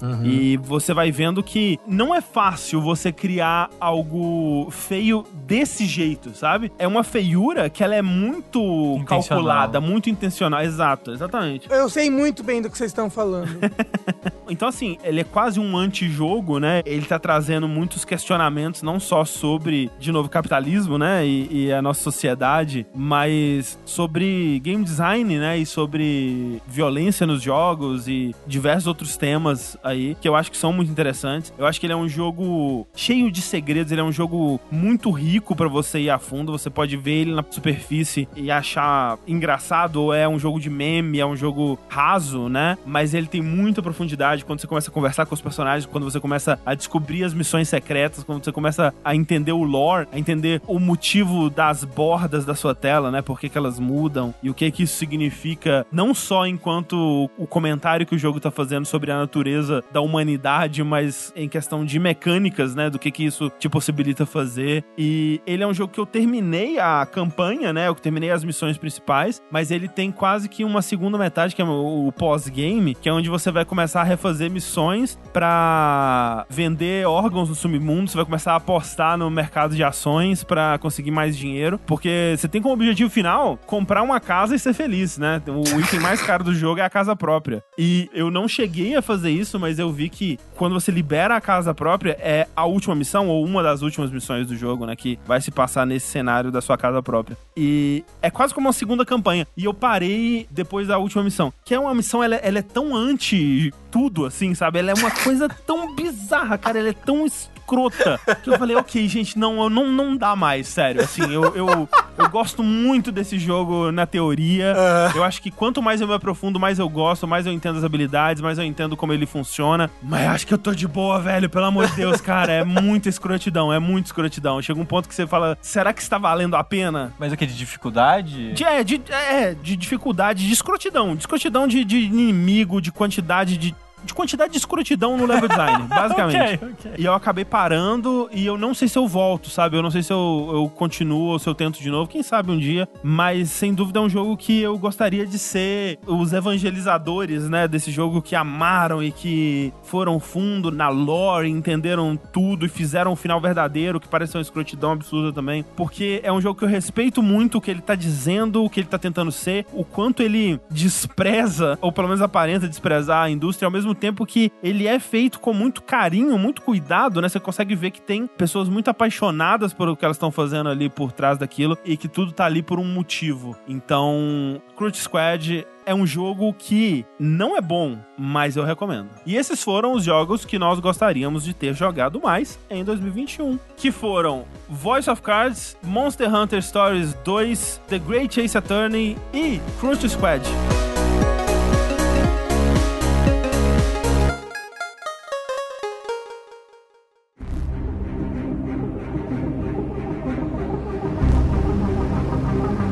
Nossa próxima categoria aqui é o jogo mais bonito de 2021. Demon Souls Remake. Mentira. É 2020, porra. Mas ele continua sendo. Mentira. Nossa, Ele- eu tava vendo alguém jogar ele, não- já não é mais tão bonito assim, não. Que isso? É, É. porque por streaming fica mais feio mesmo. É, se você botar ele agora no, no seu Play 5, você vai perceber. O que eu vou perceber, Rafa, é que eu queria. Acho que vai ser a, a primeira categoria que eu preciso dar esse adendo da minha lógica. Não sei a lógica do- Aham, dos outros aham. membros aqui, mas a minha lógica por trás das minhas listas é: eu vou tentar ao máximo evitar jogos que vão estar no meu top 10. Certo. E que eu já vou falar deles Uhum. no próximo Dash. Então eu queria aqui dar destaque pra jogos que não teriam destaque em, outro, Justo. em outra situação. Dito isso, aqui tem jogo que eu vou falar na minha lista, mas não vai ser o campeão pra mim. Então eu tenho como menção rosa aqui o Ender Lilies. Ah, é um puta jogo bonito. O Ender Lilies. Que eu acho um jogo muito bonito, com a direção de arte maravilhosa. Eu normalmente eu não gosto da animação de jogos que tem Que são rigadas, né? Exato, né? Porque ele tem essa animação meio que por esqueleto, assim, de um desenho 2D. E normalmente eu acho que fica estranho esse tipo de animação. Eles fizeram de um jeito aqui que pra mim não me incomoda e continuo achando o jogo muito bonito. É, inclusive é a animação que ela. Porque é o tipo de animação que você está falando é a animação que você não desenha frame a frame cada movimento, né? Você pega um desenho 2D, você divide ele em pedaços e faz como se fosse um boneco, né? Tipo, Você conecta como se fosse Juntas. juntas, né? E aí, se o braço mexe, ele arrasta o antebraço, que arrasta a mão e gera um movimento, como o Rafa falou, rigado, né? Só que o Ender Lilies, ele faz isso tão bem que em vários momentos, e eu ainda não tenho certeza, eu achava que certas coisas ali eram 3D poligonal, porque tem momentos assim de personagens que eles no loop, né, de respiração deles, por exemplo, eles ficam mexendo a cabeça pra um lado, pro outro, assim, e dá uma impressão de 3D, né, dá uma sensação de uma animação tão fluida, tão bem feita, que em nenhum momento me incomodou também. Talvez eles mesclem um pouco, Talvez, né? vai é, saber. Não sei dizer. E um outro jogo, que eu acho que devia ser meu vencedor, mas ele vai aparecer no futuro, Moondown. Olha aí, Esquecido no churrasco. esqueci da no churrasco. Também coloquei aqui na, na minha lista de mais bonitos, num top 4 ou 5 aí. O Moondown, no caso, é um jogo de terror em primeira pessoa que saiu em 2021, que o estilo dele é todas as texturas do jogo são desenhadas a lápis. E o cara, tipo, ele desenhou no papel, É. escaneou, né, passou no scanner o desenho dele e transformou numa textura. Esse jogo ele é fascinante por vários motivos, um É. deles sendo esse. Inclusive, eu recomendo que tem um documentário que a Anapurna, né, fez Sim. com o criador, onde ele mostra um pouco desse processo. É, antes do lançamento até do Uhum. jogo, né, meio que uma entrevista, assim, que eles foram fazendo com ele. Falam lá também do, da outra coisa que eu acho fascinante, que é o idioma do jogo, né, que Isso. é uma língua quase morta aí. E o estilo de arte, além de ser único, eu acho que ele é muito bem usado pro que ele tá fazendo, que é um jogo de terror. Tem umas paradas assim que funcionam pra mim por causa desse visual de lápis, assim. Tipo, pro André que jogou, tipo, uns momentos dos final, mais pro final do jogo, Aham. assim, onde as texturas começam a ficar mais estranhas, rostos Sim, começam a aparecer sim. e tal. Então eu acho que funciona muito, muito bem nesse estilo de arte. É um dos meus visuais favoritos, assim, dos jogos de 2021 mesmo. Eu gosto muito do que ele fez e eu, eu acho que eu gosto mais na teoria do que na prática. Eu acho que por isso que ele não tá, de fato, no meu top 3, porque eu, eu sinto que, no geral, você meio que tem que se forçar a perceber isso, pelo menos pra mim, porque quando eu jogava, no geral, assim, olhava um, um campo aberto, assim, eu tinha dificuldade de ver que, ah, não, realmente todas as texturas são desenhadas, né? Muitas vezes eu tinha que parar muito perto de uma textura pra perceber, né? Acho que de longe ele perde um pouco desse efeito, mas ainda assim, acho que principalmente quando você tá pegando os personagens, né? Os bonecos, que é onde dá pra ver melhor, ainda é um efeito muito, muito legal e, puta, trabalho, né? Que É. Feito por um cara É. só também. Mas eu me sinto até mal de colocar esse jogo em primeiro lugar, mas tamo aí. O jogo mais bonito do ano pra mim, Ratchet Clank. Tá, é. Olha só. Não tem muito o que fazer, né? Afinal de contas, quem que tá no jogo? Não, é não? Sua namorada Furry? O amor, né, mexe com a gente, né? não teria como ser outro jogo em primeiro lugar que não um jogo que tenha a Rivet como uma personagem, né? É um bom boneco. Eu não sou uma pessoa de photo mode. Normalmente nunca ligo, nem olho, tipo, foda-se, não, não me importo. Esse era um jogo que eu constantemente, sempre que eu chegava numa área nova, basicamente, eu ligava uma- o photo mode pra ver o jogo parado, assim, inspecionando ele. Porque quando você entra no photo mode, ele fica ainda mais bonito, né? Sim, sim. Eles pegam a melhor qualidade dos modelos. dos Exato. e Então, tal. quando você faz isso e você vê o ray trace no olho do E personagem. os pelinhos, né? Nossa, É. é. muito impressionante, né? O pessoal do Digital Foundry fez até um comparativo com o filme CG do Ratchet Clank que saiu em 2016 e em vários aspectos o jogo tá mais bonito que o filme de CG. o jogo em tempo real É. ali. Então, tipo, provavelmente, tecnicamente, sei lá, vai ter algum jogo AAA aí com gráficos que talvez sejam tecnicamente melhores, mas eu acho que é o apanhado de ficar impressionado com a tecnologia, de gostar do design do mundo e todo o resto, eu acho que pra mim o meu favorito é o Ratchet Clank. Tá aí. Curioso, Sushi, que eu já vou dar um spoiler aqui da minha lista, que em primeiro lugar eu também botei Ratchet Clank. Ó, Você falou que talvez tenha algum jogo tecnicamente mais bonito? Não, não tem. Não tem. Não tem, É, não acho que tem. tecnicamente não tem mesmo. Só se você for considerar, talvez, o Matrix lá, da Unreal Engine e tal, né? Que aí, se você for considerar É. esse tech demo como um jogo, aí talvez tecnicamente ele seja melhor, né? Mas. Será? Aliás, talvez não, né? Com certeza, tecnicamente ele é. Mas eu acho que é difícil considerar como um jogo porque ele não tá tendo ali as restrições de um jogo completo no desenvolvimento dele. Sim. Eu vou falar então de um outro que não está no meu primeiro lugar. No meu primeiro lugar, Ratchet Clank. No meu segundo lugar, Forza Horizon 5. Hum. Olha aí, que é um jogo que já conquistou todo mundo desde o primeiro trailer, né? Em questão de gráfico. Ah, sim. Né? O jogo apareceu o primeiro negócio do jogo, a pessoa. Isso daí é vida real? não, eu lembro da E3, a gente assistindo aqui, a gente achando que era a foto do, É, do, eles do mostrando México. os lugares que eles visitaram pra É, se basear, aí- né? é, e do nada passa o carro. E aí a câmera vai e segue pra acompanhar o carro. E os filha puta fizeram de propósito, eles sabiam o que eles estavam fazendo. É, eles fizeram que era pra confundir, é, é exclamação CG. É o teste de Turing dos gráficos. É teste de Turing do carro. E de fato, ele é um jogo muito lindo. Eu. Não, eu ia falar que eu não sou muito de photomode, mas eu sou assim. Utilizo o photomode o tempo todo pra tirar foto daquela porra. Porque, né, quando você bota o photomode, pá! e fica tudo lindo, os gráficos estouram na sua cara. Você vê cada pedacinho de barro ali no carro, vê todos os ray trace, todos os reflexos, bonito pra caramba. E associado a um jogo que eu amei demais, então fica aqui no meu segundo lugar. E em terceiro lugar, rapidamente, o Returnal. Tecnicamente tem outros jogos bem superiores a ele, mas eu adorei a direção de arte dele em questão de cenários, em questão de inimigos. Uma beleza macabra que ele traz ali, sabe? Uhum. Uma beleza de horror cósmico Lovecraftiano. Tem uns que são mais genéricos ou uma bagunça que às vezes você não consegue entender muito bem o que tá acontecendo, mas tem muito design de inimigos que são bem fora da caixinha, assim, né? No segundo mundo lá do deserto, tem aqueles bichos que são um cubo flutuante cheio de tentáculo, assim. Uhum. É um bicho muito esquisito, muito da hora, assim. Achei muito legal. E eu gosto um pouco quando, caramba, o que, que tá acontecendo aqui? Eu nem tô entendendo, porque me lembra um pouco esse horror cósmico, né? Tipo, a sua mente não consegue entender o que, que é aquilo. É, é. O próprio boss final, assim, sabe? Ele é muito legal. Sim, o visual dele é muito foda mesmo. O visual, ó, quando ele muda de ângulo e você percebe, caramba, ele é outra coisa, tipo, é muito bacana. Assim como todos os chefes, né, ele tem três formas, né, três fases. E na maioria dos chefes muda geralmente padrões de ataque ou posicionamento do chefe na- na- no cenário e tal. E esse último chefe, a cada forma, ele é, ele é um chefe gigante, né, ele, lá, do tamanho de um, de um prédio, basicamente, assim. E ele fica no, no canto do cenário, né, como se fosse um- uma parede que fica atirando coisa em você. Mas em cada fase dele, ele muda a posição dele e revela uma forma nova, né. Então ele começa, eu acho, como um capacete de astronauta gigante, né, como se fosse um bicho gigantesco capacete de astronauta. E aí é como se ele levantasse um pouco mais, não tirasse o capacete de astronauta, mas levantasse um pouco mais e revelasse que a forma por debaixo do capacete de astronauta fosse uma caveira humana, por exemplo, assim, né? Então, como ele vai se transformando ao longo da luta, é muito, muito legal. Assim, um design muito foda mesmo. Uma coisa também do jogo que eu acho muito bonita, projétil. Ah, sim. Ah, partícula. Quando vem um zilhão de projetos na sua direção, todos eles brilhando, cada um numa cor diferente, eu falo, oh, que lindo, aí eu morro. Mas é maravilhoso, adoro. É, não, e quando você mata o inimigo, ele explode um monte de faíscas e Isso. aqueles obólitos, né, que você coleta, né, os dinheirinhos do Uhum. jogo e tal. É muito foda mesmo. É bonito. É um negócio que a House Mark sempre soube fazer bem, né, partícula. Exato.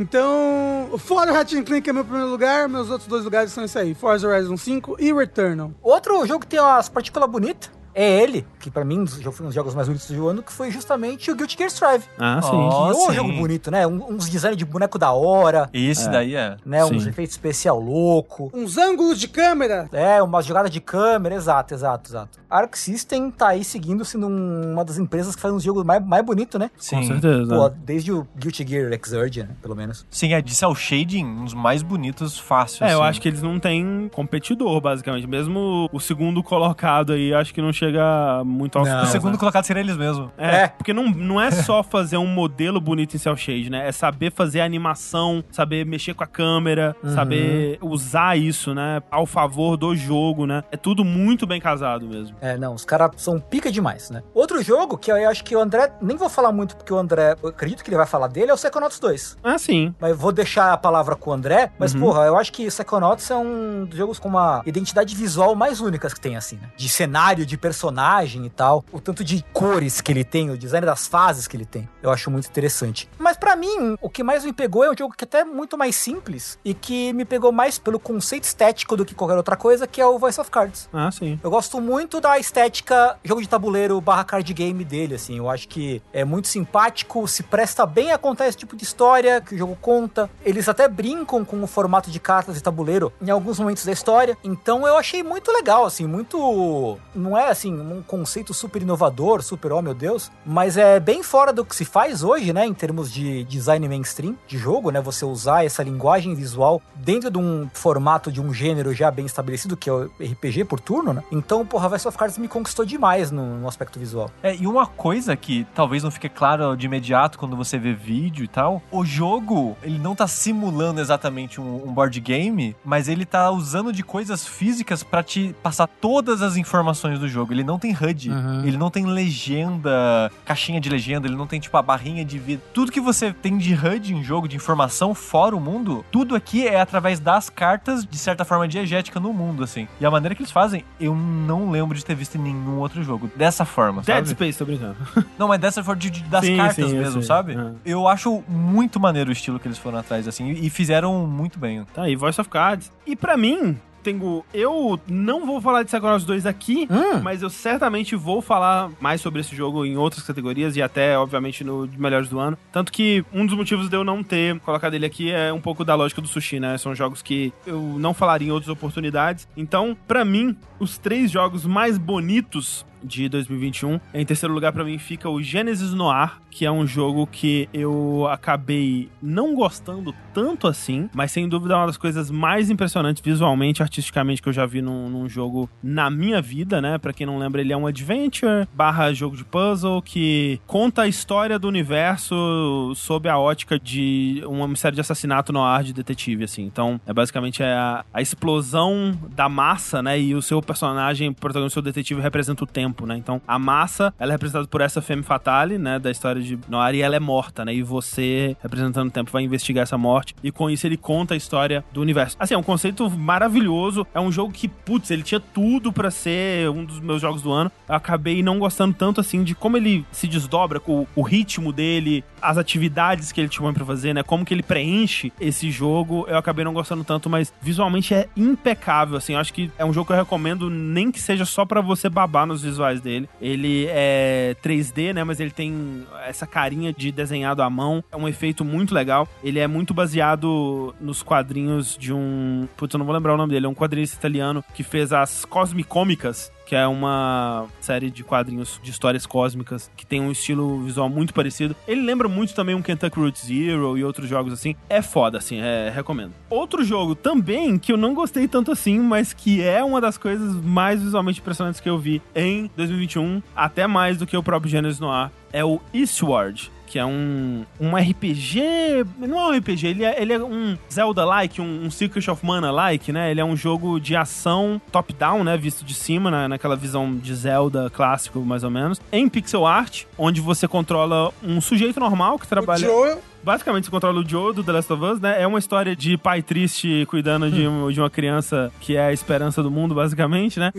Você é esse cara que ele é um minerador, trabalha numa cidade subterrânea, num mundo misterioso, né? Meio que pós-apocalíptico, mas você não sabe muito bem, porque o seu foco inicial, né? A sua visão é, de mundo inicial é só aquela cidadezinha subterrânea de mineração ali, onde você trabalha para essa empresa, que ela é bem opressora. E tem essa criança, né? Que você tá cuidando, que é uma criança que surgiu na cidade. E essa criança é cheia de esperança e de uma visão mais pura e, e não cínica do mundo. E por conta de vários eventos, vocês acabam tendo que deixar essa cidade e viajar a leste num trem pra descobrir o mundo. É lindo, assim. Talvez o jogo de pixel art mais bonito que eu já vi. A arte dele é incrível, assim, a quantidade de personalidade que eles conseguem deixar pra cada boneco, né? Assim, o quanto que eles conseguem passar de quão único, né? Eles conseguem fazer cada personagem ali na pixel art mesmo. A qualidade da animação de tudo, né? É um jogo que ele tá constantemente surpreendendo visualmente. E, infelizmente, né? Eu acho que ele é muito simplesinho na questão do gameplay dele, no combate. E a história acabou perdendo um pouco de interesse pra mim quando você sai da, da, da cidade subterrânea e o jogo vai se desenrolando a partir dali. Então eu acabei não gostando tanto, ele não deve aparecer em nenhum outro lugar aqui, mas sem dúvida um dos jogos mais bonitos de 2021. E o jogo mais bonito de 2021, que eu devo falar mais sobre ele em outros lugares, mas já até comentei sobre esse fato em específico no, no Vértice, é o Marvel's Guardians of the Galaxy, Hum. que pra mim tem,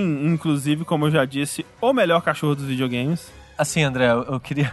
Eu não sei se você teve esse sentimento. Eu não coloquei ele nessa lista por causa desse sentimento. Ah, Quando você vê o modelo dos personagens, eles são muito bonitos. são. Quando eles abrem a boca, eles ficam horríveis. Ah, não, eu é- acho a animação facial do jogo muito ruinzinha pra qualidade de rosto, sabe? eu acho que tá no nível, né, desse tipo de jogo, né, que não anima todos os momentos de diálogo, eu achei que tá ok, mas sem dúvida, eu não acho que ele, tecnicamente, ele é impecável. Com certeza, como vocês falaram, né, o Ratchet Clank, o próprio Returnal, tecnicamente eles estão muito superiores. O que faz esse jogo tá aqui pra mim é muito mais a parte artística dele. Eu acho que o design de inimigos, o design dos mundos, eu amo o design dos mundos alienígenas desse jogo, eu acho que ele captura muito bem aquela coisa da, da capa de livro sci-fi dos anos 70, anos 60, aquela coisa que o No Man's Sky começou a trazer um pouco, né, e tal, desses mundos alienígenas coloridos com aliens bizarros, né, o design dos aliens, nossa, como é legal, cara. O Sushi jogou, né? Você viu aquele. Quando eles estão lá na negociante lá de. Sim, De- sim. de criaturas, que, né? Que tem várias bestas, né, Aquele então. bicho cheio de olhinhos que ele se transforma no- nos outros Aham. animais. Nossa, é muito da hora. Um bicho que ele pipoca um monte de olho em, em volta dele e ele cresce pra virar, tomar a forma de outros seres. É muito foda, assim, muitos conceitos artísticos, assim, que eu achei muito legais nos designs dos bonecos. E não é muito comum nos jogos, né? Por mais que Não. você falou, tipo, ah, é um pouco inspirado nas mesmas inspirações do No Man's Sky, mas ainda assim não são Não. inspirações tão comuns em jogos. Não, não, é, realmente não. Outro jogo que tem muito dessas inspirações, que é outro esquecidaço, inclusive poderia estar na lista dos meus jogos que eu gostaria de ter jogado, é o Eternal Cylinder, né, que saiu também em Hum, 2021. sim, sim, do Steam. mas que ainda assim é, é raro. É raro de ver, é raro de ver tão bem feito. Eu acho que o lance desse jogo pra mim é que ele talvez não seja o melhor jogo artisticamente do ano,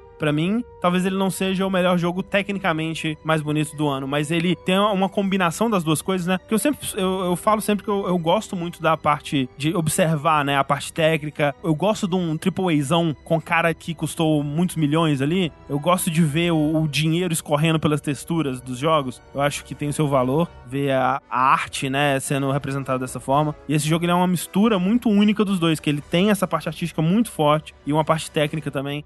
A lhama, puta, cara, o pelho da, É, embolado da lhama É muito bom. é muito, muito bem feito, é muito legal. Então, pra mim é o jogo mais bonito de 2021.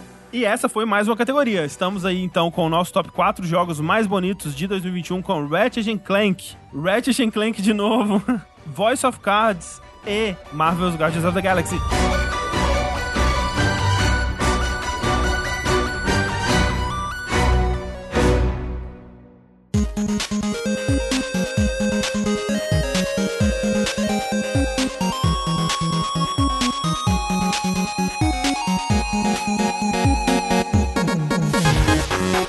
Categoria, melhor história. Uh, rapaz. Eu não sei vocês, eu acho que eu vou, eu vou descobrir ao longo aqui na- da nossa conversa. Eu não.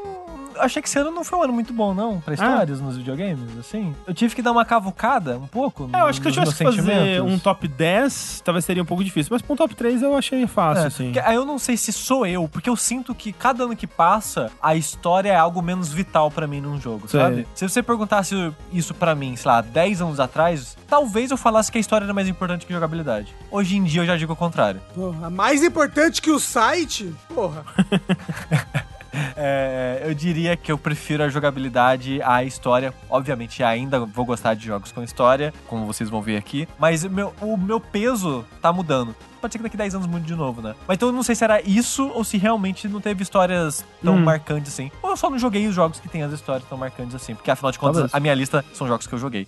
não são todos jogos da existência. E são jogos de 2021 também, né? Isso. Talvez tenha jogado excelentes jogos com histórias muito boas, mas que não eram de 2021. Sim, sim. Então eu queria trazer de novo aquele meu aviso de jogos que eu quero falar do próximo Dash, porque a minha lista de melhor história, ela tem quatro jogos, porque três deles vão ser jogos que eu vou falar mais depois. Sei. Mas eu queria citar eles aqui pra oficializar a posição deles como histórias que eu gostei Uhum. aqui em 2021, que no caso é o The Forgotten City. Sim. Porra. É um jogo curtinho aí com uma história que eu não necessariamente concordo com os rumos filosóficos ou ideológicos dela, mas uma ótima história de se acompanhar, assim. Eu- achei uma história muito É interessante. uma história de mistério, né? Que você É. tá sempre investido em saber como que as coisas É. vão se E resolver. o ritmo que ela avança, porque normalmente É. esse tipo de jogo é enrolado. Sim, sim. E esse jogo, ele. Não, tipo, não, gente, papum. E você avança rapidinho descobre reviravoltas e mistérios e twists de uma maneira rápida. E você fica naquilo, caralho, quero mais, quero mais. Então, gostei muito.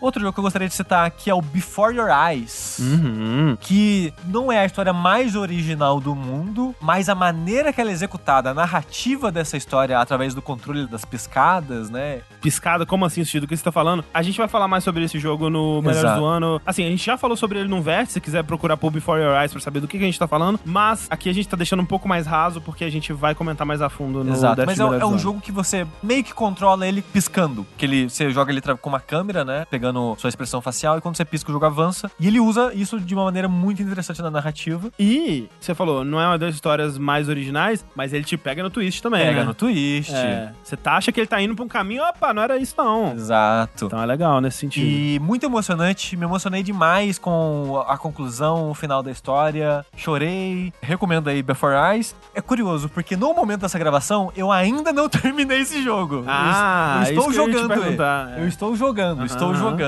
não terminei, mas ainda assim, pode ser que piore. Mas até onde eu joguei, ele é a minha história favorita de 2021, que é The Life and Suffering of Sir Brent.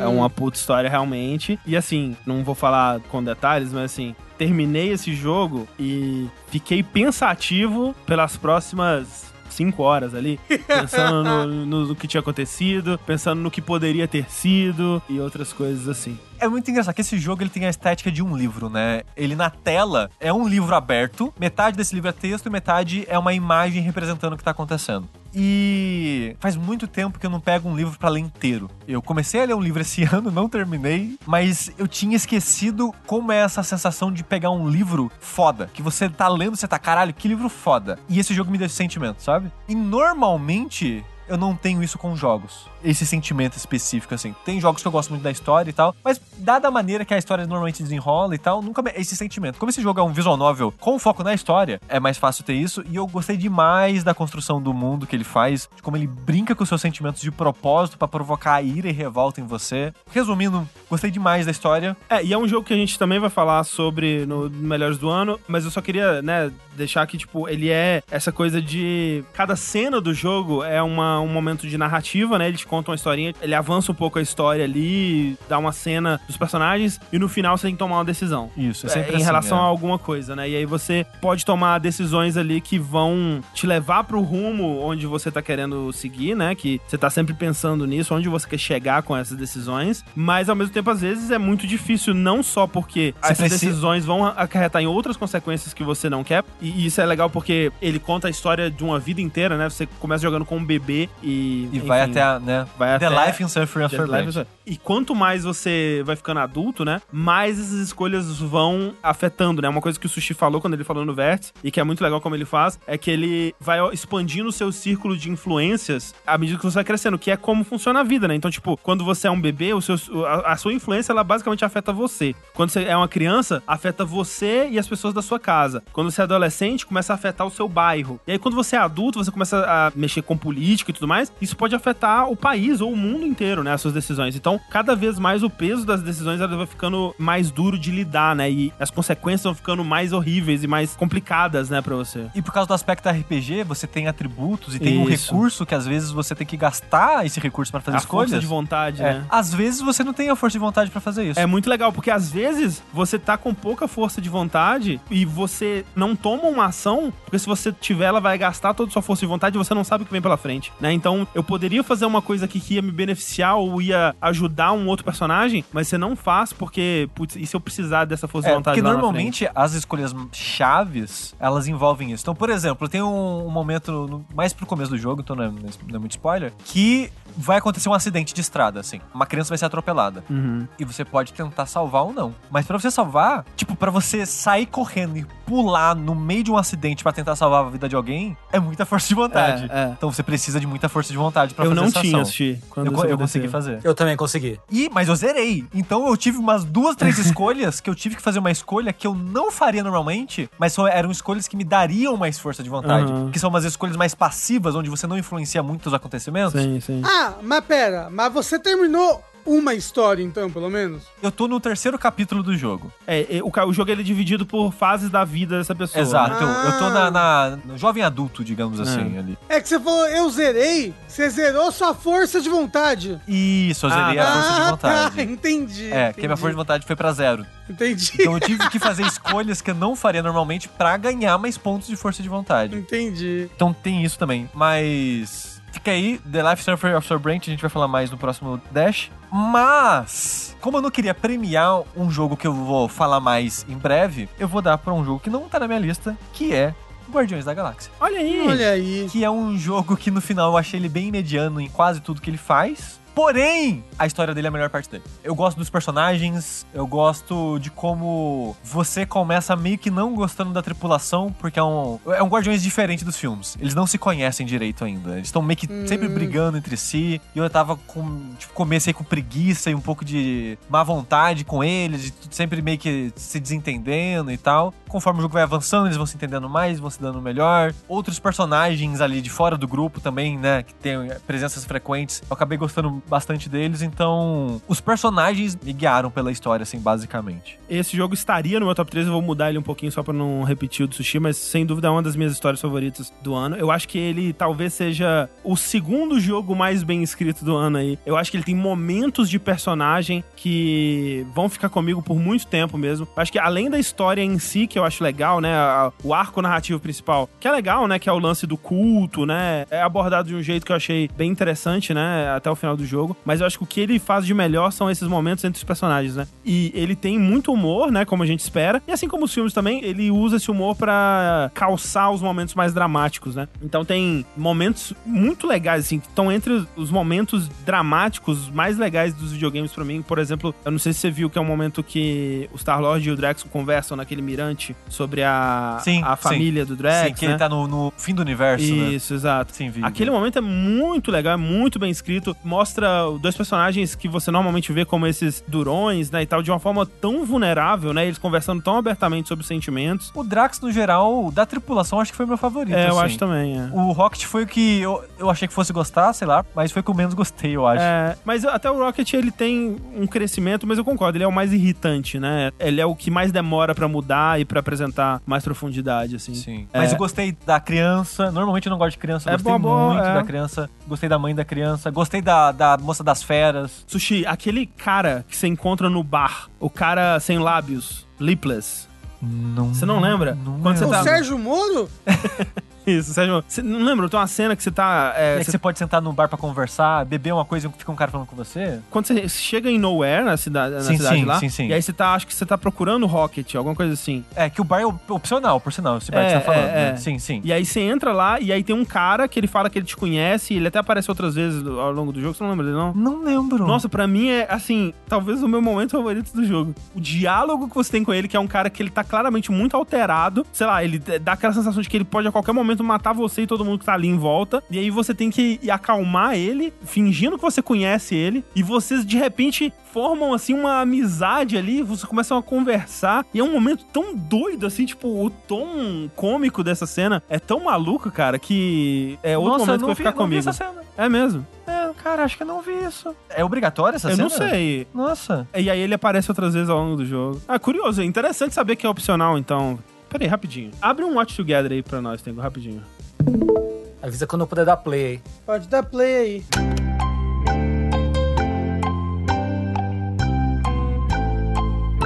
Então, é opcional essa cena, Sushi? É, pra dar contexto aqui, a gente acabou de assistir a cena, porque eu falei que eu não conhecia. Opcional, não, não vi. Eu não teria esquecido se eu tivesse visto essa cena. Mas o, o que que engatilha essa cena? Qual o trigger pra essa cena aparecer ou não? Eu não faço ideia. Eu tenho certeza Você que eu foi fui nesse bar, bar. né? É, É. Porque você só vai nessa região com o contexto de visitar o bar uma vez. Aham. E eu, na minha cabeça, eu tinha ido no bar e falado com as pessoas e não teve isso, não. É porque não é nem que você foi falar com ele, né? A cena começou sozinha. É, Então estranho. É enfim. não sei.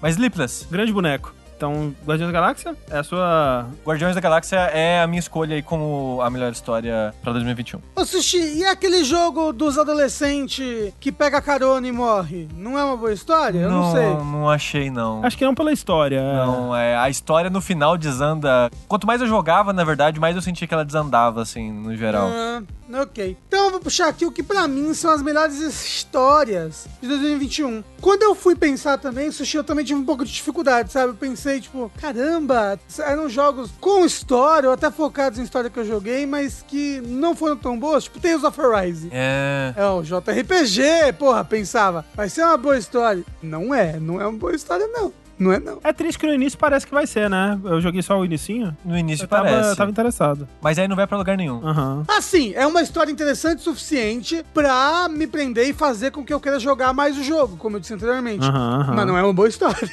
não é. Nem sempre uma coisa interessante é boa. Mas, então, melhores histórias de 2021, Em terceiro lugar, eu botei Returnal. É uma história que eu gostei bastante. Eu gostei de tentar desvendar as coisas. Eu gostei da, da maneira críptica com qual ela é contada. Eu gostei também, Rafa. Eu conheço muita gente que critica, né? Que até se decepciona com os rumos que a história toma. E realmente acho que se você tá esperando um tipo de história, pode ser meio decepcionante. Mas é justamente isso, eu gostei do mistério. Eu Aham. gostei de tentar entender o que cada coisa estava representando. Eu ficava sempre empolgadaço quando liberava a nova cena da casa, né? Pra ver o que ia acontecer. Isso, é. Então, tipo, é um, é um jogo que eu gostei bastante pela história. Em segundo lugar, eu botei o Nier Replicant 1.22. Eu sei que não é uma história de 2021, mas eu acabei jogando essa em 2021. Ah, é, né? E é um, um jogo de 2021, remake em 2021. Uhum. Ela, pra mim, só não fica em primeiro porque eu sinto que muita coisa ali da história eu não achei em que lugar do jogo ele me contava isso. Muita parte da história eu só fui saber no YouTube, com outras pessoas me contando, não sei aonde essa história tá dentro do jogo. Apesar de que dentro do jogo tem excelentes histórias e o jeito como ele conta a história é muito bacana. Tem momentos narrativos ali maravilhosos, literalmente narrativos. Mas pra mim a melhor história de 2021 é Psychonauts 2. Tá correto. Que isso? Que assim, a gente vai falar mais no próximo Dash, então. E provavelmente a gente vai falar muito mais no Dash de Psychonauts 2, Também, né? Então realmente. que vai sair no futuro. Então, não vou me- mais me alongar muito aqui. Beleza. Tengu? Então, tem um problema. Não sei se é um problema, mas eu escolhi três jogos como pré-combinado pra gente falar e eles são os seguintes: o Life and Suffering of Sir Brant, certo? Certo. Certo. Nier Replicante, Aham. certo? Corretíssimo. E Andy Walker. Ah. Que são todos jogos que eu vou falar no podcast de- no Dash de melhores jogos do ano, entendeu? Então eu, eu nem sei se eu vou falar alguma coisa, entendeu? Na verdade. Mas como o Nier, ele é, pra mim, é uma história incrível, mas eu já é uma história mais antiga, né? Por assim dizer. E vai ter um Dash em breve também? Que? Também vai ter um Dash em breve também. E assim, era uma história que você já conhecia, né, também. É, então, exato, exato. eu, eu justamente. imagino que ela não tenha te surpreendido. É, sim. Ou será que surpreendeu? Ou será que surpreendeu? Então eu vou ficar, na verdade, com o Andy Walker, né? A expansão mais recente aí do Fifinha 14. Que, enfim, já falei bastante sobre ela. E, e- e, na verdade é difícil de falar um pouco de Final Fantasy 14. Sem contexto, assim. É muita coisa, muitas emoções. Mas eu, né? Eu vou acabar repetindo coisas que eu já falei um milhão de vezes. Mas é, para mim é uma história realmente muito boa. Que, enfim, faz tudo certo, nada errado. Lindíssima, falou tudo. É, acho que você mesmo falou, Tengu, que pra você é uma das melhores histórias que você já jogou num videogame. Ponto, né? Sim, eu acho. Eu tenho um amigo que joga muito que ele falou que chorou, que não Ah, sei lá o sim, quê. não. Ela é bem chorável. É ainda mais, né? Não tem como você jogar ela sem ter o, jogado as outras coisas do Final Fantasy. Mas é, não. É, emo- é emoção pra caralho. Assim, é, até que porque nem- muitas vezes é um investimento de anos, né? ali. É, pra mim, assim, eu não sei, talvez o André tenha jogado, mas não sei se vocês jogaram também. Por exemplo, eu vou falar de Mass Effect 3, Aham. que é um jogo em sua esmagadora parte ruim. Que isso, é absurdo. Porém, o multiplayer é bom. Não, não era isso que eu queria falar. Mas a minha coisa favorita do Mass Effect 3 é os desfechos das histórias dos personagens. Ah, De sem fato, de dúvida, fato. sem dúvida. Aham. E o Andy Walker é essa vibe, entendeu? Sei. Ah, você tá dizendo que o Ed Walker é em sua maior parte ruim? O multiplayer é bom. O multiplayer é bom. É, o, o principal do Andy Walker ele, que te, ele te dá os payoffs de várias tramas focadas em personagem do jogo, né? De uma coisa que foi construída durante 10 anos, mais de 10 anos. Então eu acho que é em grande parte por isso, assim. Aí. Quero muito logo chegar nessas partes onde a a história ela acaba tendo mais foco, talvez, assim, porque do que eu joguei, acho que a metade, mais ou menos, onde eu tô, do 2.0, a história é bem clichêzona, não aconteceu nada ainda, sabe? Eu sei que tem gente que gosta da história até do Realm Reborn. Mas eu sei que a parada é que só cresce, né? É. A história ela vai crescendo, assim. E eu quero muito chegar nesse ponto. É, eu, eu diria que a história começa a engatar de verdade nos patches do 2.1 pra frente. Uhum. 2.2, 2.3, aí começa realmente, ok, comecei a ver o que, que tá pegando aqui. Tengu, Oi. eu fiquei sabendo Hum. que tem umas dungeons Uhum. do Final Fantasy XIV que você não pode pular a cutscene e que por isso ninguém mais faz essas dungeons. Não, não, não. É que assim, tem duas dungeons, que são as duas últimas dungeons do 2.0, que não pode pular as cutscenes mesmo. Por quê? Porque são dungeons que tem uma roleta que é só pra elas. Roleta é tipo, o jogo escolhe um bagulho pra você fazer. Aham. Pra você ganhar experiência. Tem uma roleta só pra elas e elas dão muita experiência. Vale muito a pena fazer. Por quê? Pros novatos sempre terem gente pra fazer o fim da história do, do Realm Reborn. Em contrapartida, os veteranos vão querer pular tudo. Aham. Se os veteranos pular tudo, os novatos não vão conseguir ver a história. Sim. Então não dá pra pular cutscene nessas duas, duas dungeons. Entendi. Mas aí os veteranos não faz a dungeon. Faz, mas faz. Tá sempre lotado. Ok. Porque é mu- vale muito a pena em termos de experiência e quando tem evento, a coisa que dá mais item de evento são essas duas dungeons. Então tem sempre um incentivo pra fazer. Você nunca não vai conseguir fazer. Entendi. Só que não pode pular cutscene. O pessoal chama de roleta Netflix. Roleta Netflix. Porque uma das dungeons, pra ela- você fazer ela inteira, vai demorar 40 minutos mais ou menos. Caralho. Tem cutscene de 5 minutos, de, sei lá, 3 minutos. São várias cutscenes que tem no meio. Então, se tipo, você deixa rolando aqui, pô, assiste o Netflix enquanto isso, entendeu? Tudo bem. É justo. Então, as minhas histórias favoritas de 2021, Guardiões da Galáxia entraria aqui, mas, né, como o Sushi falou, Desculpa. vou trazer aqui a minha escolha reserva, que é uma escolha pouco usual, mas que de fato foi uma narrativa que me surpreendeu bastante e que me tocou bastante, que é o Unpacking. Ah, Que é uma narrativa contada de uma forma muito curiosa, muito inovadora, através quase que totalmente do game design, né? E dos objetos, porque o Unpacking ele é um jogo de tirar coisas de caixa, né? É um jogo de desfazer a mudança, né? Você tá sempre Isso. chegando numa- num apartamento vazio, numa casa vazia, com caixas de mudança. Vazio ou não, né? É, ou não, né? Dependendo do momento da história. E aí cabe a você ir tirando os objetos das caixas e colocando eles nos lugares. Você vai acompanhando também a vida dessa pessoa, então, tanto o tipo de objeto que ela guarda de uma mudança pra outra, tanto quem tá morando com ela e como que essas outras pessoas dispõem os objetos delas. Vai se construindo uma história muito surpreendente, né? Até o final. Eu queria dizer, foi bom você ter lembrado, ficou na bita, na quina esse jogo, de jogo mais bonito pra mim. Aham, ele é muito Que ele é bonito mesmo. muito bonito, pixel art bem bonito. E pra história também. Tá aí. Unpacking. Outro jogo que eu certamente vou falar mais sobre e fiquei em dúvida se eu colocaria ele primeiro ou não. É o Outer Wilds Echoes of the Eye, que conta uma história incrível de uma outra civilização que chegou àquele sistema solar ali. E o jogo inteiro é um grande mistério de você descobrir quem é essa civilização, o que eles estão fazendo aqui, o que aconteceu com eles. E cada etapa dessa descoberta é incrivelmente satisfatória, emocionante, triste. É um jogo que me fez chorar com mecânica, assim, a mecânica contando uma história, né? É uma história fantástica que o jogo ele é tão rico em outras áreas, né? Nas áreas mecânicas, nas áreas de puzzles e, e mistérios dele, que ele não necessariamente precisava ter uma história tão interessante, tão bem contada, tão bem escrita assim, mas ainda assim ele tem e é o que amarra tudo numa das melhores experiências que eu tive no ano. Então, Echoes of the Ice. E a minha história favorita do ano, que também não vou falar aqui, porque vamos falar bastante sobre esse jogo no Dash de melhores do ano, que é Psychonauts 2. O jogo mais bem escrito do ano pra mim, com os personagens mais bem escritos, mais bem realizados e mais profundos, mais interessantes do ano. É um jogo que ele trata de temas complicados de uma forma muito madura, muito responsável e muito tocante, né? E, e ele trata de erro e perdão e lidar com as consequências de erros que você cometeu na, na sua vida, né? De uma forma muito, muito adulta, muito madura, muito carinhosa, né? Muito generosa, vamos dizer assim. É sem dúvida a minha história favorita de 2021. Mas não vou entrar em tantos detalhes aqui porque vamos falar mais. Então essa foi mais uma categoria Melhor História de 2021, Guardiões da Galáxia, Psychonauts 2, Psychonauts 2 E Endwalker. e Endwalker, Fifinha Endwalker. São as quatro melhores histórias de 2021.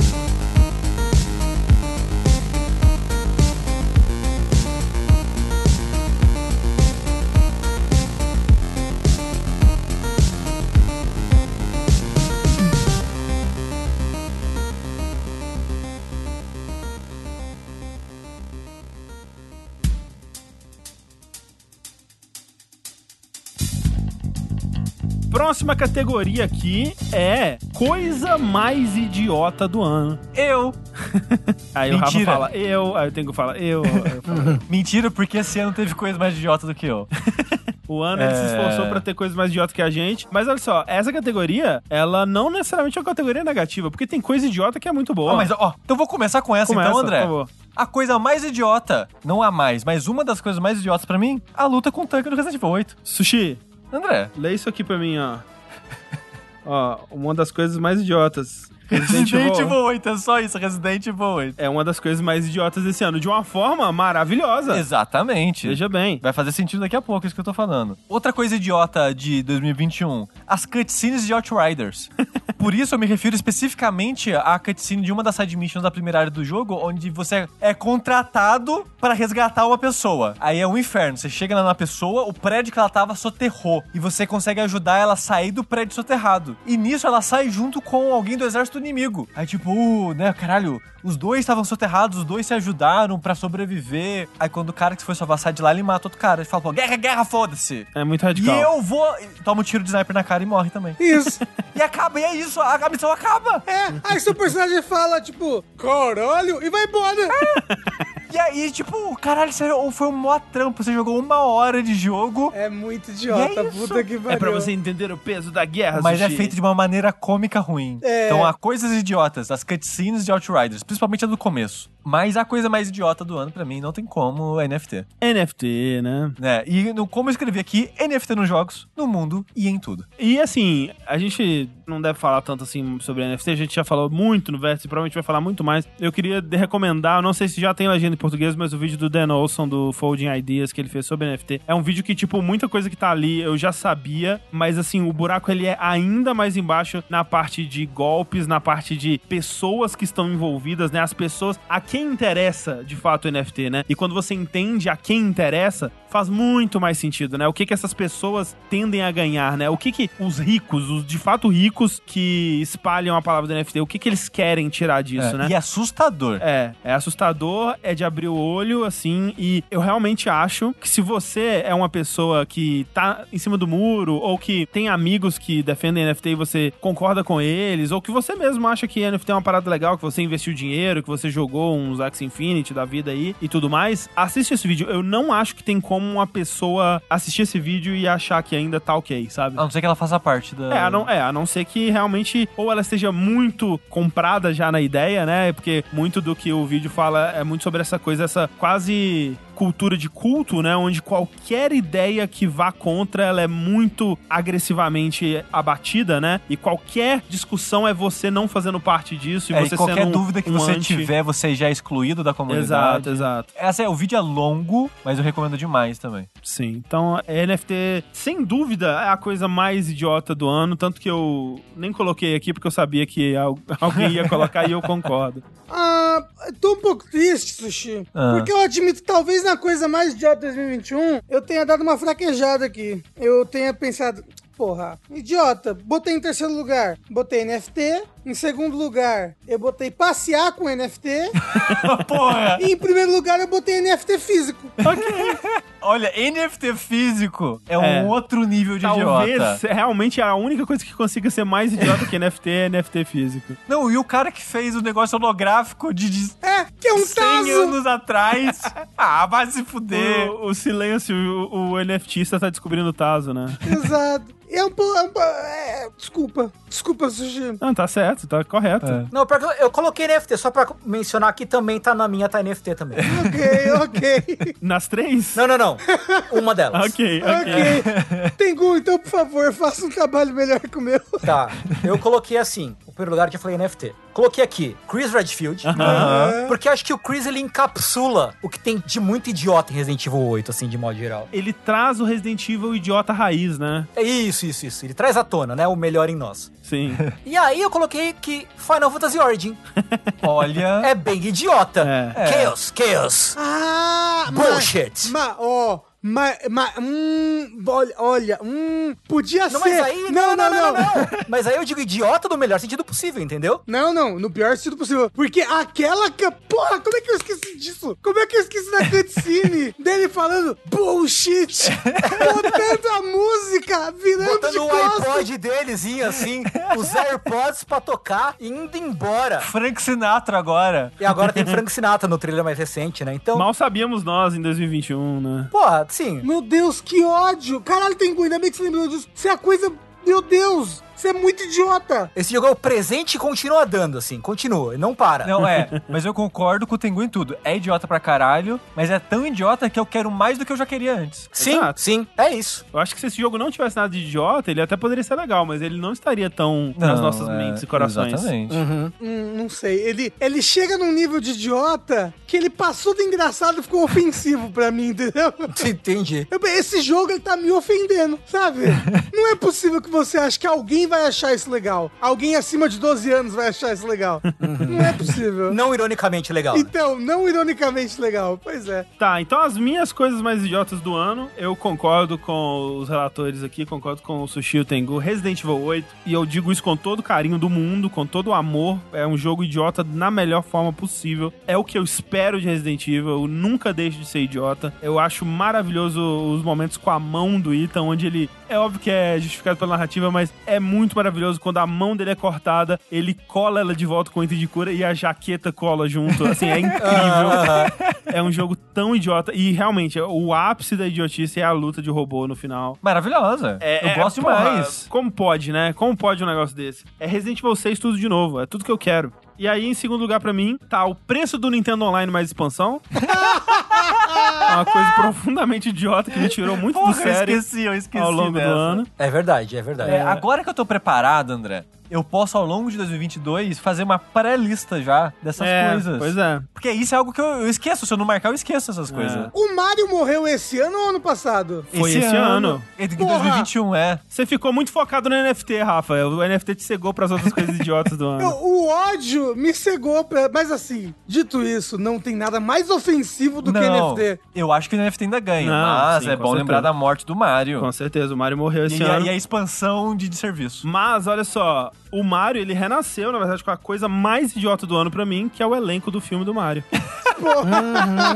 que foi pra mim o grande momento da estupidez do ano. E também um que eu não sei, sabe, se é um idiota negativo ou positivo, porque me trouxe tanta felicidade ver a cara do Seth Rogen ao lado do Ah, Donkey mas, Kong. mas assim, ó, de verdade, eu só não gosto do, do Mario, assim, do, do Chris Pratt. Todo o resto eu acho que encaixa de uma maneira, sabe? Tipo, o Bowser, Jack É, Black, Bowser- perfeito. é, não, tem- Até o Seth Rogen, eu consigo ouvir o Donkey Kong rindo com a risada do Seth Rogen. O Keegan Michael Key como Toad, porra. Perfeito. Perfeito. De verdade, pra mim, o único que me incomoda é o Chris Pratt, assim. O, o resto eu acho realmente que ser uma boa escolha. Eu tô muito curioso pra ver esse filme e eu não estaria se não fosse esse elenco profundamente idiota. E é por isso que ele é a coisa mais idiota do ano pra mim. Então, as coisas mais idiotas de 2021 foram NFT, NFT, NFT físico e o elenco do filme do Mario. e Resident Evil 8 comendo pelas beiradas ali, né, em alguma posição.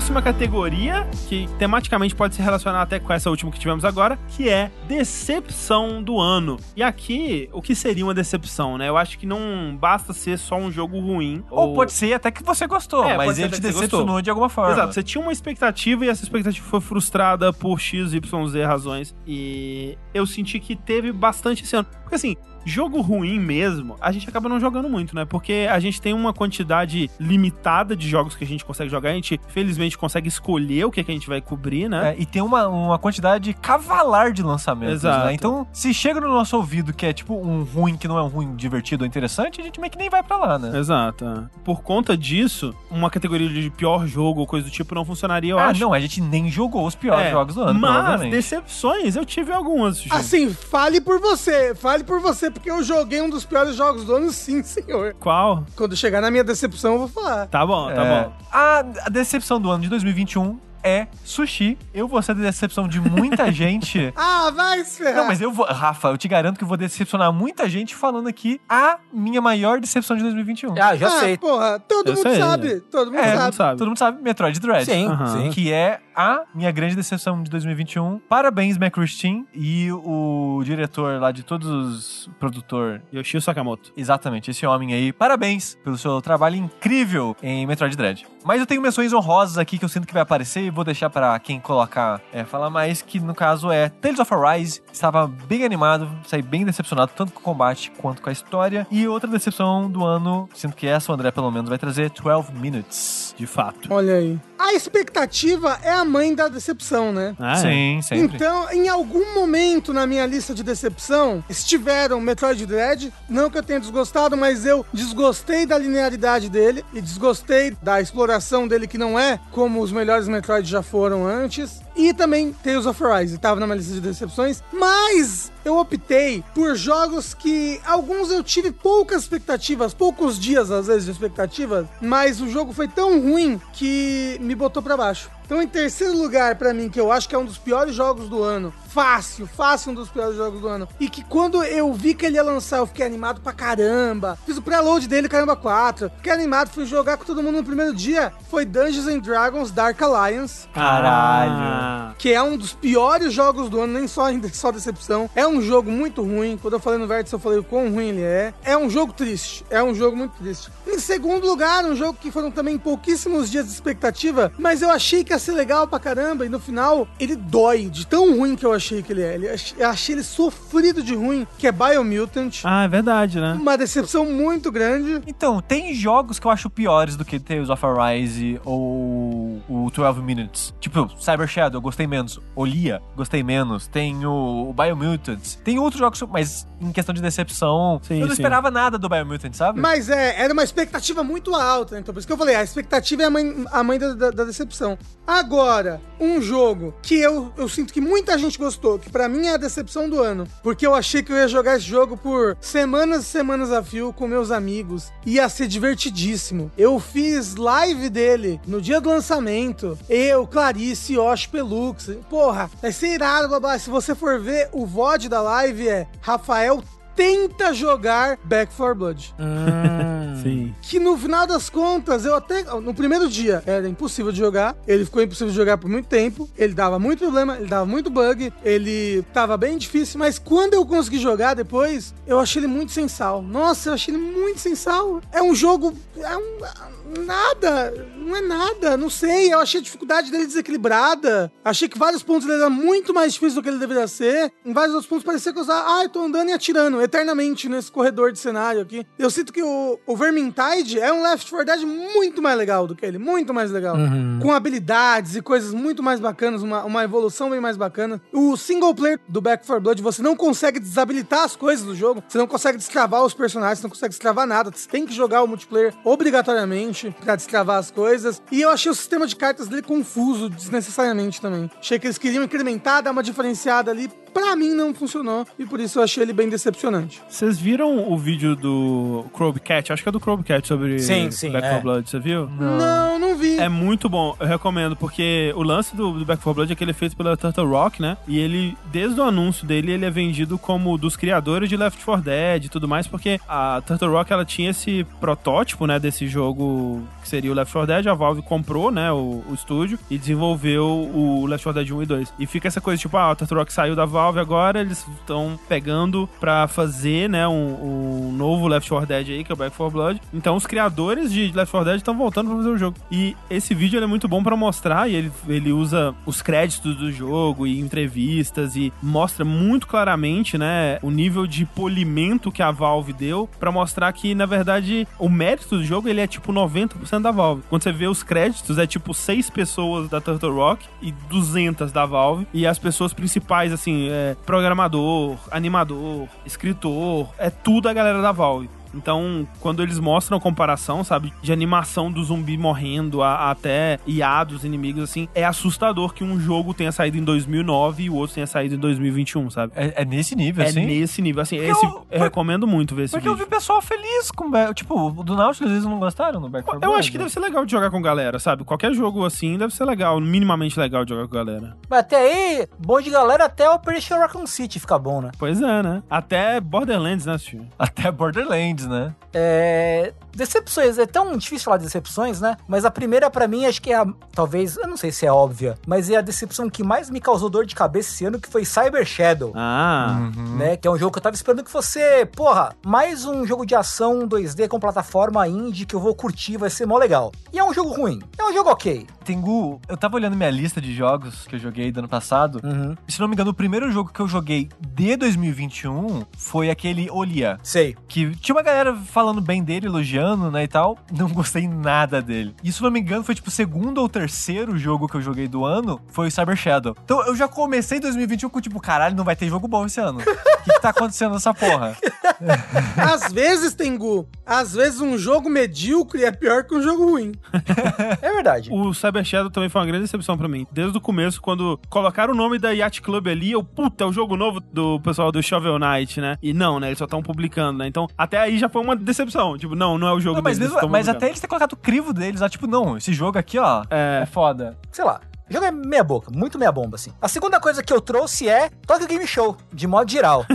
Porque quem se lembra, euzinho acordei às seis e meia da manhã verdade, no dia e fiquei, sei lá, tarde toda, até de tarde, assim, vendo os streams e me odiando pra sempre por ter assistido o dia que supostamente seria o mais cheio, o mais movimentado do Tokyo Game Show, né? E foi só, porra, paulada atrás de paulada, assim, foi uma coisa mais triste. Entretanto, entretanto, a maior de todas as decepções desse ano não deveria ter sido, não deveria ser decepção, eu deveria estar preparado pra isso, não deveria ter me decepcionado. Acho que eu sei o que, que é. Que foi o quê? A Capcom D3. Ah, não, não é isso que eu achei que era. Quem assistiu, recomendo que você vá no nosso canal Jogabilidade TV no YouTube e assista o VOD da nossa stream da E3 do mini evento da Capcom. Você vai ver ali a imagem de um homem, é assim que nasce o Coringa. É que é foda, né? Que, de novo, a a expectativa é a mãe da decepção, né? Porque a gente foi com, tipo, Dragon's Dogma 2, Street Não. Fighter 6. A né? Capcom, ela, ela tá numa onda de uns 3, 4 anos ótimos, assim, com os jogos. Sim, sim, sim. E com a lista de jogos vazados, a gente tava, porra, É, agora vai, caralho. Sim, sim. A nossa expectativa não era infundada, né? Ela tá- É. tinha uma certa base ali. Tengu, aquele jogo gacha de Nier não é desse ano, não? Nossa, é verdade, eu até apaguei da minha memória, de tão decepcionante que foi. Mas ele é 2020 ou 2021? Porque eu, 21. eu 21. achei, quando você falou, achei que ia ser ele, a maior decepção do ano. Você também achou, André, que fosse esse? Eu achei que você ia falar do No More Heroes. Ah, tá, tá aí. Caralho, tá aí, ó. podia ter sido mesmo. É verdade, podia ter sido assim. É que o Nier, eu já não esperava nada dele porque é gacha. Então você não espera nada de gacha. Mas o No More Heroes 3 foi uma decepção. Você tem razão, André. Tem razão. Foi bem triste, mano. Tá aí. E as minhas decepções, é curioso, porque que Metroid Dread tá aqui na minha lista, é uma das minhas grandes decepções do ano. Apesar que você gostou. No entanto, justamente, é um jogo que vai aparecer no meu top 10. É curioso isso, né? Porque é um jogo que me decepcionou muito pelo que eu esperava. E, de novo, é uma, era uma expectativa fundamentada, né? Com base no Metroid anterior desse estúdio, que é o meu Metroid favorito, que é o, o Samus Returns, né? O remake de, de 3DS. Então, por conta disso, eu me decepcionei muito com o tipo de level design e o tipo de progressão que eles implementaram no, no Metroid Dread. Mas, quando eu vejo o jogo pelo que ele é, menos pelo que eu esperava, né? Pela ideia que eu tinha do que ele deveria ser, ainda é um dos melhores jogos do ano. Então é curioso como funciona essa decepção. Outra grande decepção, que essa realmente não entra na minha lista de melhores do ano, definitivamente, é o Sable. Que é um jogo que eu fui jogar com muita vontade de me apaixonar ali e ele só me entregou decepção uma atrás da outra. Muitas delas vêm do fato de que é muito difícil fazer o jogo, né, gente? Eu tenho certeza de que é um estúdio pequeno, deve ser um dos primeiros jogos que eles estão fazendo, mas o Sable ele é um, ele tenta ser um Breath of the Wild like sem combate, né? Ele é um jogo bem contemplativo de você viajar por esse deserto, né? A história dessa menina que ela vai fazer uma peregrinação, né? A tribo, por falta de um nome melhor, o clã dela, manda seus jovens, né, numa peregrinação pra descobrir o mundo e depois voltar pro clã. E você tá indo nessa peregrinação pra conhecer o mundo e é você explorando esse mundo meio que livremente, assim, é- não tão livremente, né? Ele sempre te aponta pro próximo objetivo, mas no caminho você vai encontrar outras coisas e explorar cavernas, montanhas, escalar e explorar o mundo no geral. O lance dele é que ele não consegue fazer, por conta das limitações, né? É, um- é uma proposta muito ambiciosa, né? Então ele não consegue realizar tão bem assim, ele não consegue fazer um mundo tão interessante de explorar, um mundo tão cheio de coisas pra se descobrir. E o pior de tudo é que ele não tava pronto pra ser lançado, cara. Tipo, ele é muito bugado. Eu quase desisti dele porque ele ficava. Teve um momento, um, um pedaço dele, acho que tava relacionado ao lugar que eu tava, porque depois parou. Mas ele ficava travando, fechando na minha cara, assim, de 5 em 5 minutos. Era é absurdo. E em questão de performance, né? Frame rate, eu que não costumo me importar, tava sofrendo muito com frame rate no, no mundo aberto. Mais do que isso, bugs de gameplay, bug da sua moto, né? Você viaja pelo mundo nessa motinha planadora, assim, tipo de Star Wars. E tinha um momento que ela ficava presa no cenário, você chamava chamava ela, não vinha. Vários bugs de quest que eu não conseguia completar porque não conseguia interagir com o objeto que eu precisava. Muita coisa, assim, muito, muito frequente mesmo. É muito mais do que costumo ver, até em, em jogos muito mais ambiciosos, né? Então, me decepcionou muito Sable. Mas, o jogo mais decepcionante de 2021 pra mim é 12 Minutes. E acho que é por conta da distância entre a minha expectativa e o que é de verdade o jogo, né? Porque não só eu tava muito hypado pro jogo desde que ele foi anunciado, ele você pode voltar aí nos podcasts de E3 de quando ele foi anunciado e tem bastante tempo, que ele se tornou um dos meus jogos mais aguardados de todos, né? Então, toda vez que ele voltava a aparecer, toda vez que a gente ia fazer bingo da E3, né, da, das conferências da Microsoft, sempre colocava o 12 Minutes, porque era um jogo que eu queria ver mais, queria que ele lançasse logo. A gente sabe dele desde, sei lá, o quê? 2015? Por aí, talvez antes até. É, tipo, de ver gameplay e ficar tipo, pô, parece interessante, né? E, e todos esses anos, né, É. esperando o jogo. E o que ele entregou pra mim foi muito decepcionante. Não só, sabe, o plot twist ridículo dele, a história é muito fraca. Mas não só isso, sabe? Porque se fosse só esse momento final onde ele cometesse esse deslize, mas ele inteiro, sabe? Ele é um jogo de loop temporal que parece não entender muito bem o que que faz um bom loop temporal no jogo, né? Como aproveitar isso pra contar uma história. Ele é um loop temporal tão curtinho, né? E pra acessar as coisas você tem que fazer tanta repetição das mesmas e mesmas coisas, né? E se você clicou errado em um lugar, puta É. merda, tem que começar de novo. Exato, e ele não te dá nenhuma ferramenta pra tentar, né, contornar isso, como por exemplo o Forgotten City, ele Nossa, faz Forgotten City faz isso maravilhosamente. E outros jogos né, de loop temporal, até tipo o Outer Wilds, né, que muita gente critica por esse motivo. Eu acho que, pelo menos assim, ele te dá mais opções de coisa pra fazer, né? Ele se- sempre tem, ou geralmente você tem mais de uma coisa que você pode estar trabalhando ali. Então, se tem alguma coisa que tá te dando problema, você pode ir pra outra. Se tem alguma coisa que você cometeu um erro, muitas vezes você consegue tirar algum proveito daquela situação antes de você perder a run. Às vezes não, né? Às vezes acontece também esse problema e é, é uma coisa válida de se criticar de, de Outer Wilds, mas ele te dá ferramentas, né? O próprio DLC, né?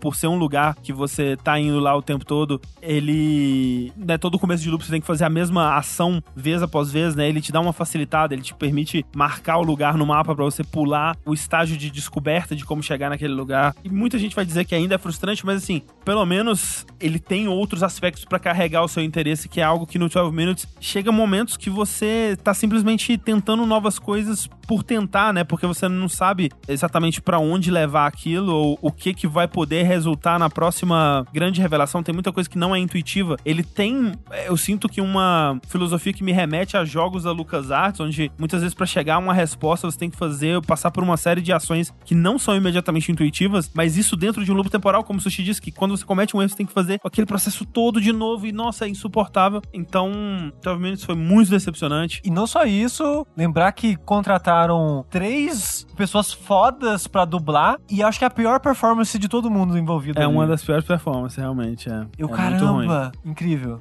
12 Minutes é, uma- é a minha grande decepção de 2021.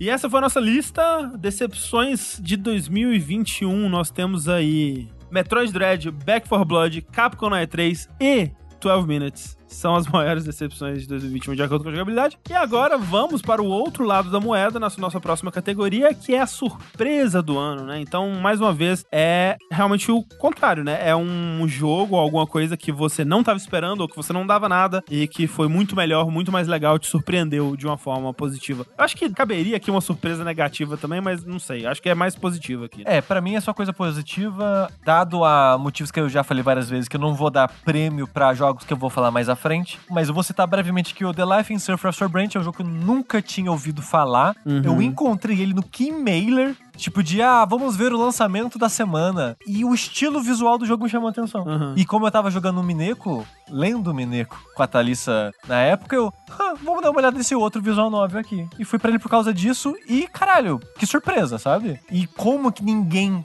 mais tá falando desse jogo. E eu não vi mais nenhum outro site que É, eu não vi também não. falando sobre. O que é triste, mas né, é a vida. Uma outra surpresa, que é um jogo que eu olhava e eu falava, não, vocês estão maluco. Isso daí, tô fora. Outriders. Ah, Achava que ia odiar. No começo, joguei odiando.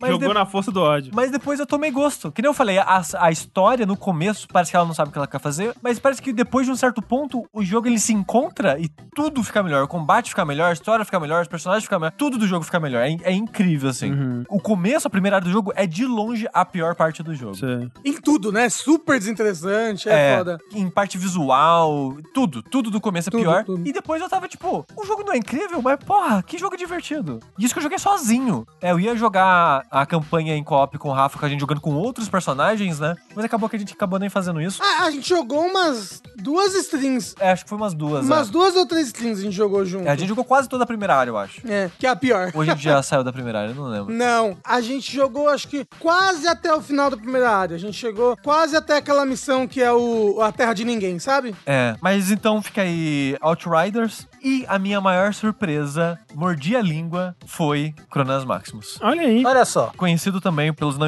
não iniciados como Scarlet Nexus. Porque quando apareceu o primeiro trailer com aquele estilo visual idêntico do Code Vein, Ah, sim. e é. eu odeio o Code Vein, É, eu, eu descartei na hora. eu já falei, Ih, é o novo jogo do pessoal aí, foda-se, vai ser merda. E o pessoal que gosta de Code Vein ficava, não, Sushi, vai ser legal, não, porra, né, o Sushi falou que não ia ter Code Vein. Até hoje essa merda.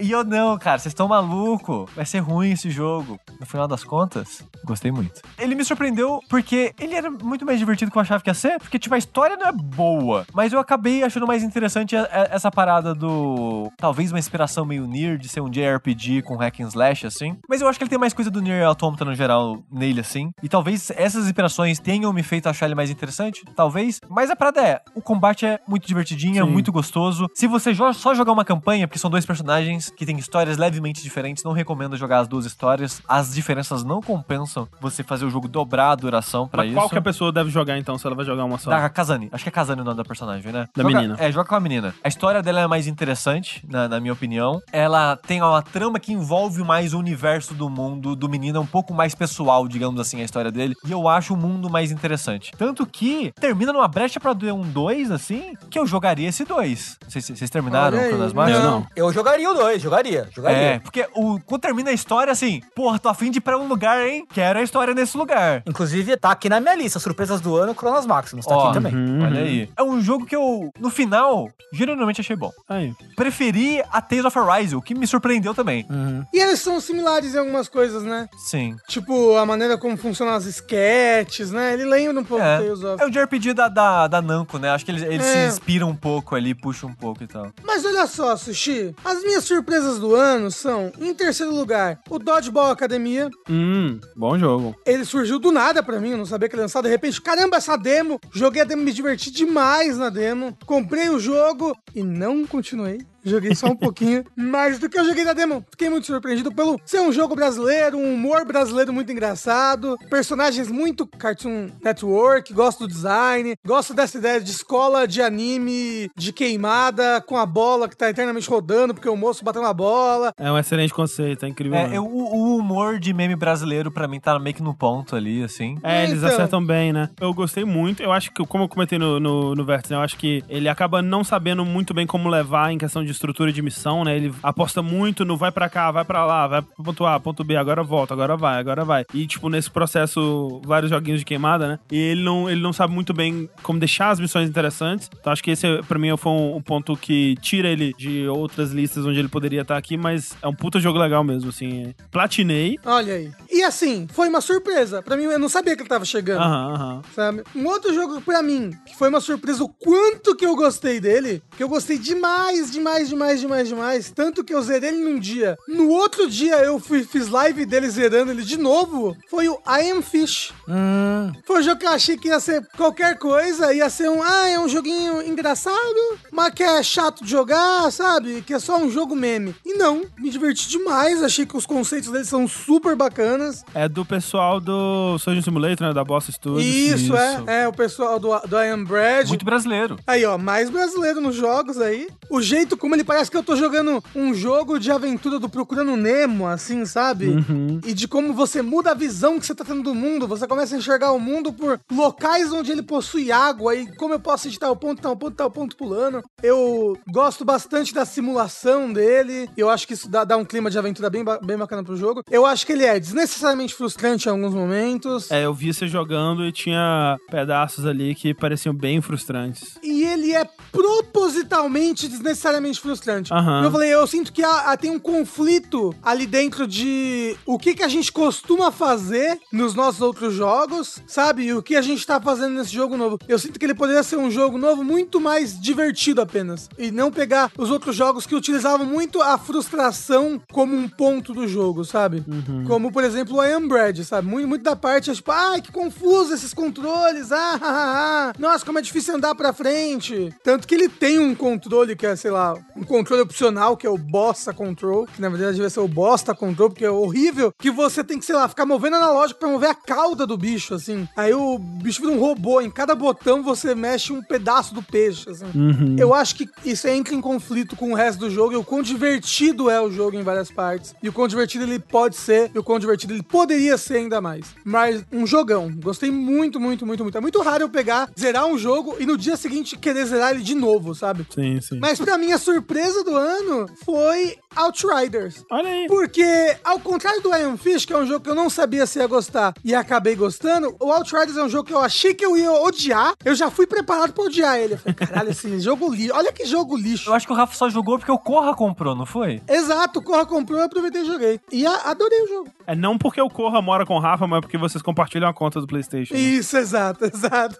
Ele é um jogo cheio de defeitos. No lançamento, ele tinha mais defeito ainda, porque você não conseguia jogar, porque você tinha que jogar ele online, então você ficava, mesmo se você jogando single player, você tinha que jogar ele online, você ficava meia hora pra entrar dentro do jogo. É, no stream que a gente fez, a gente apareceu num compilado de bugs, né, de, de É momentos verdade. engraçados da internet. Exato, muito bugado. Mas no começo ele me pegou muito pelo world building. Como eu falei, os documentos dele eram super legais de ler, interessantíssimo a história que tava se passando ali, os dilemas que as pessoas estavam passando ali e como não existia um lado certo nas coisas, e tudo mais. E no final das contas, e eu tava eu não- tava gostando muito do gameplay, mas tava no final do jogo, eu tava me divertindo bastante com o gameplay, explorando as skill trees, explorando as maneiras que eu poderia combinar as habilidades e os cooldowns. E gostei até dos comentários que ele faz no final do jogo. Comentários em relação a coisas da Polônia, né? Porque ele é um jogo polonês, né? É doido lembrar, né, que esse jogo, Outriders, ele é um jogo do estúdio People Can Fly, né, que é o estúdio de Painkiller, é o estúdio de Bulletstorm, né, é o estúdio de Gears of War Judgment. É um estúdio que fazia jogo de tiro porra louca, né? Essencialmente. né? É, sim, basicamente. E ele é um jogo de tiro porra louca, em certa maneira, mas ele, como eu falei, ele é. Ele tem um world building muito bom, uma escrita muito boa. Mas que demora. É, mas que demora. Mas ele é bem interessante, ele me surpreendeu pra caramba. Por um bom tempo aí durante o ano, enquanto não, não lançavam vários jogos, ele figurou ali no, no, no meu top 10. Aí ele foi caindo, caindo, caindo e acabou saindo. Mas, surpresa, muito bom. Então, já falei uma das minhas surpresas, que foi o Chronos Maximus, né? Como que o Sushi já comentou. Outra delas foi o Ratchet Clank, a Rift Apart. Ah, é? Porque eu nunca tinha jogado nenhum Ratchet Clank. E eu não digo que o jogo é uma surpresa pra mim, não só porque eu me apaixonei pela Rivet, assim como o Sushi também. Como toda pessoa, né?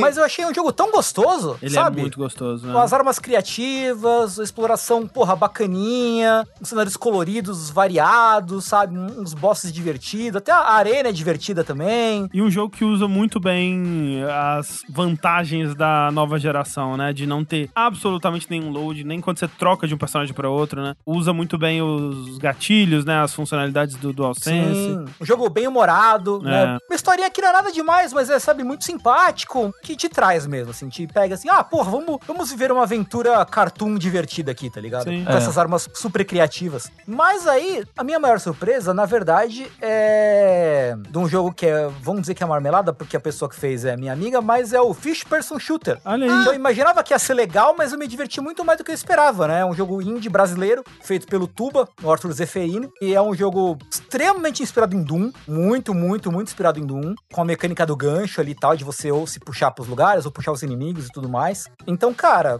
muito mais divertido do que eu achei que fosse. Mesmo ele ainda estando sendo atualizado, né? Ele tá em Early Access ainda, né? Ele tá em Early Access ainda, mas me espantou o quanto eu gostei. Eu- como eu disse, eu gostei muito mais dele do que eu esperava. E, porra, recomendo dar uma olhada, sabe? É um jogo, é um jogo de tiro muito honestão, assim. Sim. Pra quem curte as coisas mais. com mecânicas mais simples, mais próximas de um Doom do que de um jogo mais modernoso de tiro, né? É um boomer shooter. Um boomer shooter. Eu quero muito jogar, eu só não joguei justamente por causa do Early Access, assim. Saindo do Early Access, eu vou querer muito dar uma chance. Bom, as minhas surpresas do ano, eu vou colocar aqui em terceiro lugar o Guardiões da Galáxia, que era um jogo que, por mais que eu não tenha tido a reação super negativa que eu acho que a maioria das pessoas teve quando ele foi mostrado, né? Eu, eu- quando eu vi lá, eu acreditei, né? Me chamou um pouco a atenção, mas eu tava naquela crença assim, putz, provavelmente vou tomar na cara de novo, que nem com Vingadores, né? E o fato que não foi nem perto disso me surpreendeu muito. Eu adorei o jogo, então uma grande surpresa. Segundo lugar, eu tenho que colocar It Takes Two, porque também não que eu tenha desgostado do A Way Out, né? Que foi o jogo anterior do Joseph Ferris e do Haze Light. Mas é um jogo que não passa perto, não, não passou perto do meu top 10, eu acho. Eu não sei. Eu espero que não. A Way Out? É. Não, acho que não coisou não. Não coloquei no meu top 10 no ano, porque assim, é um jogo legal, é um jogo que eu admirei especialmente pela ambição dele, né? Mas que ele não executa as coisas super bem, né? Ele é um jogo de tiro bem, no máximo competente, é o máximo que você fala. E pela ambição do It Takes Two, tudo que ele tenta fazer e o quão bem ele faz é muito surpreendente, sabe? Tem até uma entrevista que o pessoal do Min Max fez com o Joseph Ferris e o Tim Schafer juntos, por terem sido dois jogos de plataforma de muito sucesso em 2021. E o Tim Schafer, ele fica meio que tipo, cara, como é que você faz isso? A gente tá, tipo, há seis anos fazendo Psychonauts 2 e você, do nada, em três anos, né? Porque o, o a Way Out é de 2018, eu acho, né?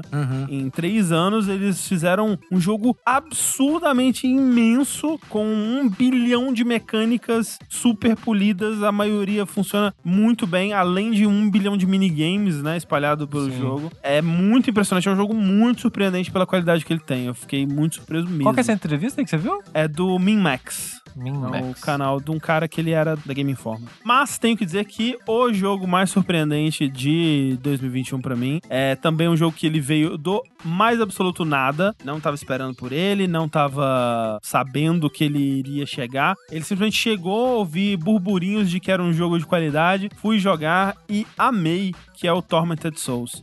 Que pra mim, vejam só, ele tá mais alto que Resident Evil 8 na minha lista de top 10 do ano. O quê?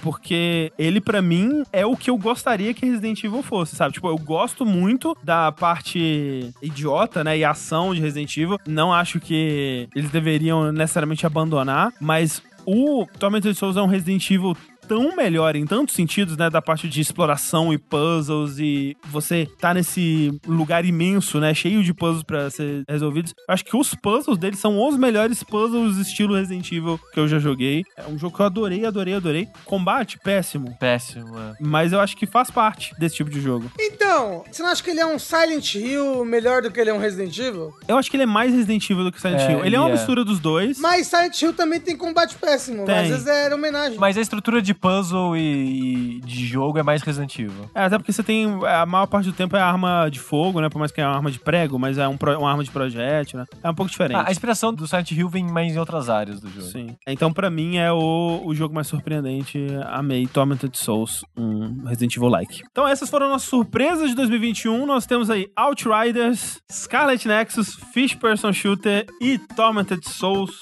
os jogos mais surpreendentes de 2021.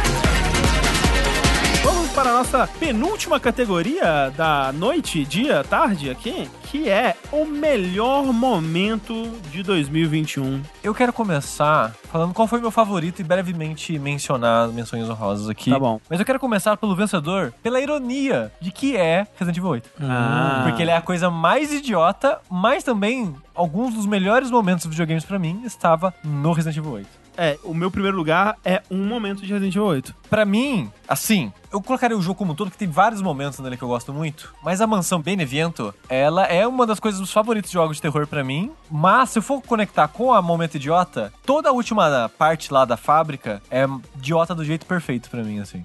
Gosto demais, gosto demais. Mas eu tenho que citar aqui a luta contra o Hyperion no Returnal, que a gente É um falou momento, trilhas. bom momento. Eu acho que é um dos meus momentos favoritos aí do ano. E também o Inscription. Mas a parte da cabana ali, Sim. toda essa parte meio diegética do jogo, das máscaras, da brincadeira que o jogo faz do cara virar a máscara, trocar a máscara, você explorar a cabana, todas essas pequenas surpresas e brincadeiras que o jogo faz assim, eu colocaria como alguns dos meus momentos favoritos É, do ano. o Inscription é um jogo que no podcast de Melhores do Ano eu vou querer falar dele com spoilers, porque tem que ser falado das coisas que ele faz, sabe? Porque só a gente fala assim, nossa, ele faz coisas muito legais, mas as coisas que ele faz são muito legais, cara. Então, tipo, não quero entrar aqui ainda, mas mesmo quando eu acho que a qualidade do jogo em si fica menos interessante, né? Naquele pedaço do meio ali, toda a parte do ARG, vamos dizer, né, do que tá acontecendo no mundo real, entre aspas, me prendeu tanto, assim, eu tava tão interessado em saber pra onde Sim. aquilo tava indo, que ele, tem, ele é cheio de bons momentos mesmo. Agora, os meus melhores momentos de 2021. Em terceiro lugar, o anúncio do Sora do Smash. um momento muito, muito bom. Foi um bom momento, é. Eu acho até tocante, assim. Não só para fãs de Kingdom Hearts, mas para fãs de Smash. O último DLC, o último personagem. E foi uma surpresa que você não acreditava, né? Exato, eu não acreditava, foi uma surpresa. Mas os personagens, eles perdendo a vida e voltando, sabe? O foguinho aparecendo. Foi um momento maravilhoso para videogames. Segundo lugar, é spoiler. É spoiler de Returnal, ok? Meu segundo momento favorito de videogames 2021. A Selene volta pra Terra. Vive uma vida inteira, morre e volta pro planeta. Aquilo ali me deixou com medo, me deixou com cagaço. Dá um desespero, né? Dá um desespero. Dá, dá um desespero. Eu fiquei mal, eu fiquei mal com aquilo ali. E eu achei sensacional, gostei muito. Porque, na verdade, essa é a metade do jogo, né? Mas você não sabe disso ainda. Porque Então- você vai lá, vai procurar um sinal do White, é, White Shadow, né? E tudo mais. Chega lá, derrota uma parada que é claramente o último chefe, né? É. Tipo, todo visual de último chefe, assim. E aí ela, né? Nossa, consegui, chamei a nave. Aí a nave chega e realmente mostra um filme da vida inteira dela, né? Ela, ela tocando piano, ela se casando, a mãozinha dela ficando velha no piano e tal. E aí pessoas em volta de um caixão descendo, né? Pelo buraco cavado ali do túmulo. E aí ela acorda, né? Porque o loop, ele reseta quando ela morre, né? Então Isso. ela viveu essa vida inteira, morreu, só que ela ainda tava no loop. Então ela, Ela volta pro voltou. planeta. Cara, e, e é desesperador. É um excelente momento. Excelente momento, É bom cara. mesmo. E é muito bom porque quando você volta, o mundo passaram-se 60 anos, eu acho, né? Exa é. Porque foi o tempo que ela viveu. Você volta pra um mundo que tá diferente naquele loop e ainda dá um pouco de eita, caralho, o que aconteceu aqui? Agora, o meu momento favorito de 2021 é difícil de explicar, mas é a caçada contra o Magnamalo, que é o flagship monster. Para de inventar nome, Rafa. Então, o Rafa literalmente podia ter inventado qualquer coisa É, né? a gente adora a caçada contra o Flubbers Grabbles. o Magnamalo é o monstro da capa do Monster Hunter Rise. E a caçada contra ele, no multiplayer, ela é uma caçada mais legal quando você joga ela como missão da guilda. Porque ela é uma caçada bem mais difícil. Mas no single player, é ela quem termina a campanha do single player. Ela quem te leva pros créditos, é a caçada contra o Magnamalo. Ele é um monstro tão da hora. Nossa, ele é um monstro tão irado. E ele tem ataques assim que enchem o olho, assim, sabe? São ataques que são bonitos e, e- e que te dão medo. E você aprende os padrões dele, aprende a desviar. E quando ele tá pra morrer na caçada, nessa caçada final do single player, começa a tocar o Proof of a Hero, que é a, a- a música tema do Monster Hunter, mais a versão reorquestrada pro Monster Hunter Rise, que é um tema maravilhoso. Eu quase escolhi ele pro meu tema do ano, do Dash passado. E ó, é de arrepiar. Puta, é muito irado. É uma caçada muito legal. É um monstro da hora pra caramba. Já entra no meu hall de monstros favoritos da série. E pra mim foi o momento de jogos desse ano que eu achei mais empolgante.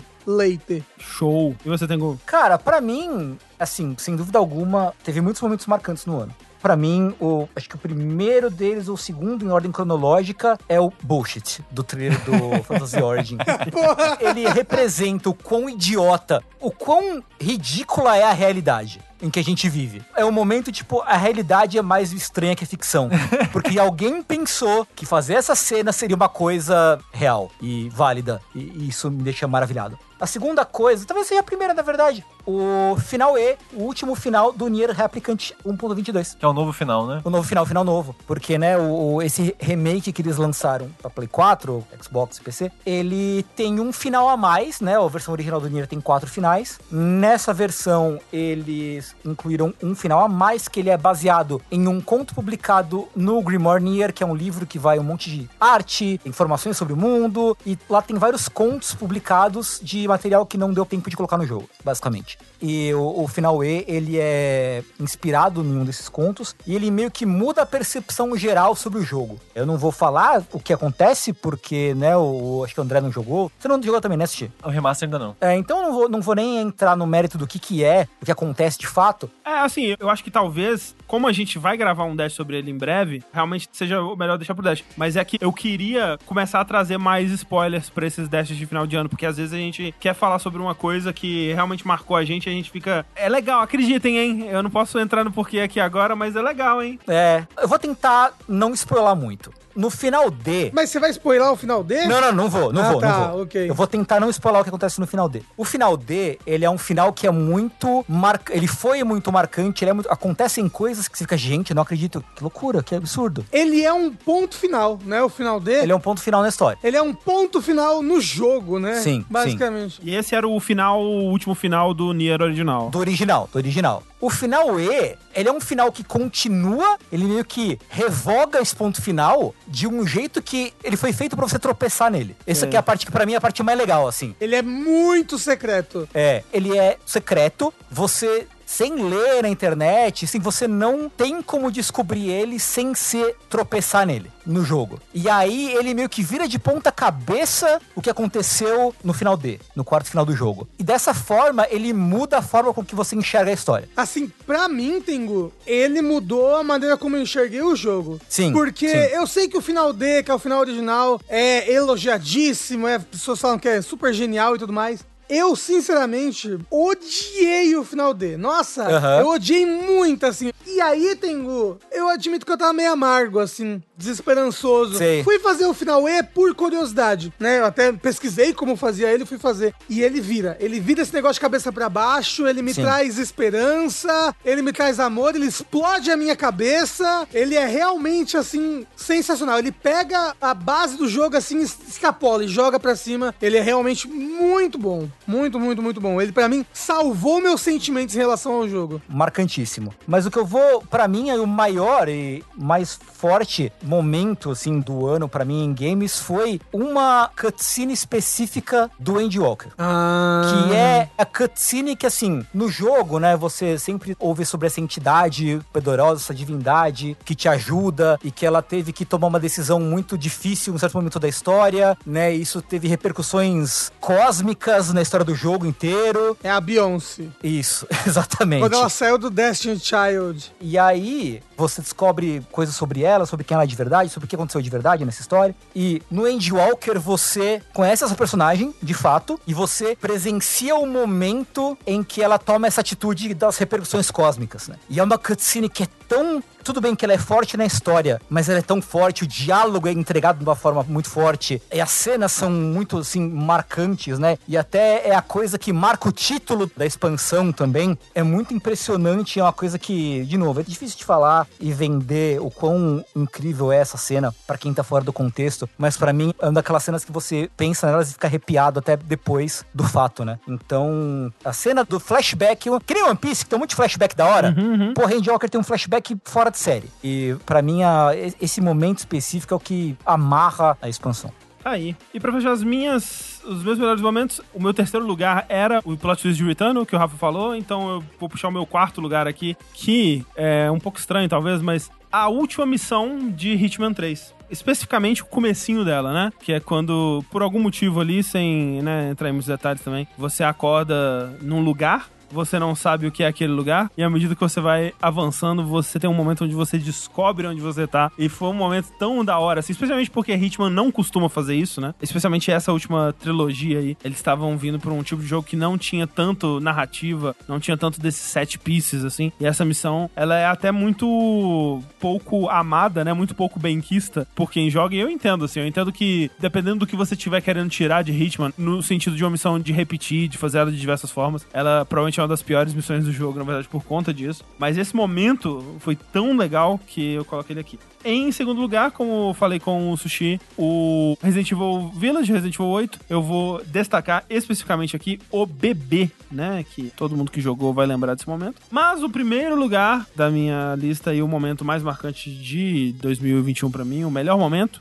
do ano, é um momento de Outer Wilds, que eu queria brevemente explicar por que, que ele é tão marcante assim, que é o seguinte, você descobre essa estação espacial, que ela tava lá desde o primeiro jogo, só que você não tinha os meios para saber como chegar nela, e dentro dela você descobre essa civilização que veio de outro sistema solar pro sistema solar do Outer Wilds, e você vai descobrindo o porquê que eles estavam indo lá, né? Eles seguiram o sinal do olho do universo, que nem você no, no jogo base, né? Mas logo você encontra um lugar que tem uma como se fosse uma, uma, um caixão, um sarcófago trancado, acorrentado, com três símbolos que precisam ser ativados. E para ativar esses símbolos, você precisa descobrir uma senha para cada um. E logo isso vira muito claramente seu objetivo no jogo, né? Você vai indo para esses lugares onde você vai encontrar essas senhas, só que você percebe que essa civilização, antes de fazer o que quer que eles tenham feito, que causou a destruição deles mesmos, eles destruíram essas senhas. Então, você vai tentando descobrir como pegar essa senha, só que toda vez que você chega lá, a senha tá destruída, a senha tá queimada, você não consegue ler a senha e fica frustrante. Eu, tipo, não, eu tô fazendo alguma coisa de errada, porque eu passei por isso tudo. Esse lugar é claramente muito importante. A senha tem que estar tá aqui, não é possível que a senha não tá aqui. E a senha nunca tava ali. E eu ficava, mas caralho, o que que tá acontecendo? Como que eu vou encontrar essas senhas então? Não tem como. Só que o lance é, para chegar nesses lugares, o jogo ele tava lentamente te ensinando coisas sobre a natureza desse mundo e mecânicas ocultas, digamos assim, porque o que você vai descobrir é que essa civilização, ela chegou ali, ela se viu perdida ali, ela queria muito poder voltar para casa, mas para chegar ali, eles meio que destruíram o planeta deles para construir essa estação espacial. Então eles não têm para onde voltar mais, né? Eles percebem que foi um erro ter ido ali. Então eles, basicamente, eles criam uma Matrix. Eles criam um mundo virtual onde todos eles vão deitar numa câmara com um artefato, com um foguinho verde, e eles vão viver o resto da existência deles numa simulação do planeta deles original. E você entra nessa simulação, que é um programa de computador de fato, né? E lá dentro você encontra os seres dessa raça, muitos deles ainda vivos e tudo mais. Só que toda vez que você tenta completar o que você precisa completar ali dentro, você se depara com as, os sistemas de defesa que eles criaram justamente para ninguém destruir a simulação e não acordar eles e nada desse tipo acontecer. E essas mecânicas secretas que você vai descobrindo, uma delas é que para entrar na simulação você precisa dormir. Se ao invés de dormir segurando o artefato que você precisa para entrar na simulação, você morrer, você não consegue mais ser acordado da simulação. A sua alma ela vai para simulação, mas você nunca mais consegue acordar dela. Então, tem uma área, né, no final para pegar uma das as últimas senhas que você não consegue passar porque quando você vai entrar, toca um alarme. E esse alarme é um sino que toca no mundo real que te acorda da simulação. Então você não, não consegue chegar lá e você fica pensando, meu Deus, mas eu preciso eh, passar pela sombra para o alarme não me pegar, preciso encontrar uma nova forma de sair por aqui. Putz, tem um buraco no teto, será que eu cair? Eu fiquei um tempasso assim. E aí me deu o estalo, cara, eu preciso morrer e eu não vou ser acordado pelo sino quando ele tocar. Então você segura o artefato, você se joga no fogo, você morre e você é transportado por esse mundo. E quando o alarme toca, ele não te acorda, ele não faz som. O alarme, ele é silencioso e você consegue passar pelo lugar do alarme que antes você não teria conseguido. E esse momento, assim, ele me pegou emocionalmente de uma forma tão forte. Tipo, eu entender que eu estou morto. para mim, o meu personagem, isso não significa nada, porque ele tá preso num loop. Mas eu entender que naquele momento aquela civilização inteira estava morta. Eles estão nesse mundo virtual, mas eles morreram. Tanto que você vê o cadáver deles lá de fora. Mas só clicou nesse momento. E foi tão emocionante, tipo, o alarme silencioso tocando e eu seguindo em frente para pegar o código, que para mim é imbatível o grande momento de 2021. E um. Cara, Outer Wilds, né? Pelo amor de Deus. Socorro. Essa foi a mais uma categoria dos melhores momentos do ano, que foi Mansão Benevento de Resident Evil 8, A Caçada do Magdamalo de Monster Hunter Rising, a cutscene da Venat de Final Fantasy XIV Endwalker e o alarme silencioso de Outer Wilds Echoes of the Eye.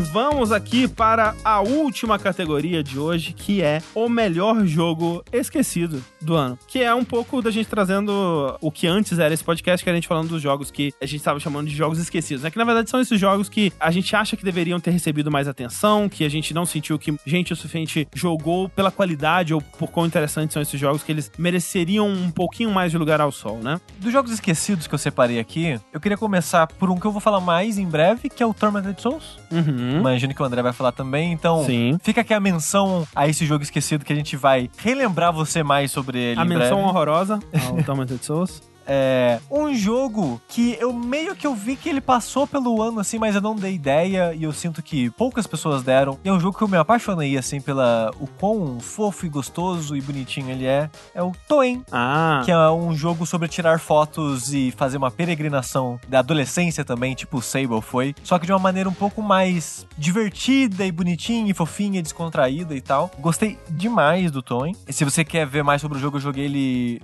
acho que quase todo em streaming, então dá uma olhada no Jogabilidade TV. Mas o jogo que eu vou colocar aqui, ele vem com uns poréns, que eu, eu peço desculpas, que eu, eu vou ter que falar algumas coisas sobre ele, que é Gloomhaven. olha aí. Porque em 2021, enfim, saiu a versão digital de Gloomhaven, que ele teve o lançamento em Early Access em 2019 e só agora o jogo foi terminado. Pra quem não sabe, Gloomhaven, ele começou como um jogo de board game que saiu em 2017 no Kickstarter, explodiu de uma maneira tipo absurda, é tido mais ou menos basicamente como o melhor jogo de board game já feito de certa forma. É o melhor jogo de board game que eu já joguei, Sushi. Eu concordo, pra mim também é o melhor jogo de board game que eu já joguei. A continuação dele, que é o Frosthaven, é a maior campanha de Kickstarter da história dos board games. Uau. Que é uma indústria hoje em dia que vive quase exclusivamente de board game. É muito louco isso. A maioria dos board games hoje em dia sai através do Kickstarter. Nem que seja como um sistema de pré-order. Às vezes o jogo só Sim. tá, tá pronto, ele vai lançar daqui dois meses. Mas tem a campanha no Kickstarter, porque hoje em dia é quase obrigatório ter. E eu queria citar aqui o jogo digital, porque como ele é um jogo digital adaptando um sistema de board game, é muito fácil passar batido. Ninguém dá ideia. Tipo, ah, só uma adaptação de board game, né? E normalmente não são boas as, as adaptações de board game.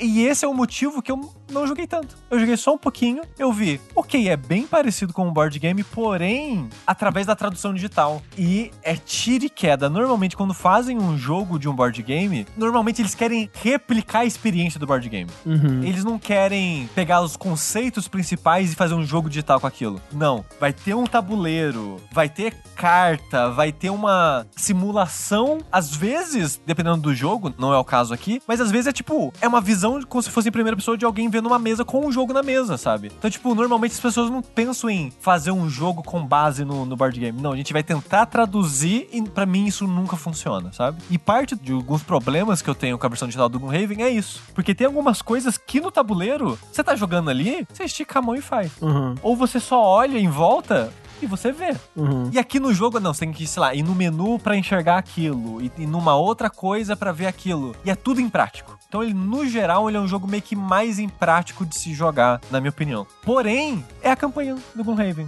São os mesmos personagens do Gloomhaven, são as mesmas missões do Gloomhaven. É a caixa do Gloomhaven, só que em vez de custar 1.400 reais, vai custar 50 reais no Steam. É. E tipo, não tem como, né, Aí, contra fatos não é um argumento. Exato, então qualquer probleminha que eu tenho com a versão digital do Gloomhaven acaba quando você compara o preço. Sim. Não tem comparação, não existe comparação. Vai jogar a porra da versão digital. Ele tem multiplayer online, então se quatro pessoas comprarem aí, ainda é muito mais barato que o board game rachado, né? Então você pode jogar ele online com seus amigos pra não ter a campanha so- jogar só solo, né? Controlando todos os personagens sozinho. O que eu não gosto, eu joguei a primeira missão controlando acho que dois ou três personagens e não é muito bom. Fica muito demorado, na minha Uhum. opinião. Pelo menos pra mim, tem que ficar analisando todas as cartas. Porque o Gloomhaven, a parada dele é o seguinte: ele é um jogo narrativo, legacy, onde você pode destruir, alterar coisas. Se você quiser, não é nada disso obrigatório. Em teoria, você só vai jogar ele uma vez na vida. Ele tem 17 personagens, você só começa com 6 liberados, outros você libera jogando, fazendo objetivos dentro da história do jogo. Tudo conectado, tarará. É muito legal tudo isso. A parada é o combate. O combate dele é um combate tático, olha lá, sei lá, um Final Fantasy Tactics da vida. Só que o combate se dá através de um deck de carta, que cada classe tem um deck específico de carta, onde essas cartas é ao mesmo tempo a sua vida e as suas ações. Porque quando acaba suas cartas, você morre. Mas você precisa usar as cartas pra fazer as ações. Então você tem meio que esse relógio do tempo que você tem pra fazer a missão.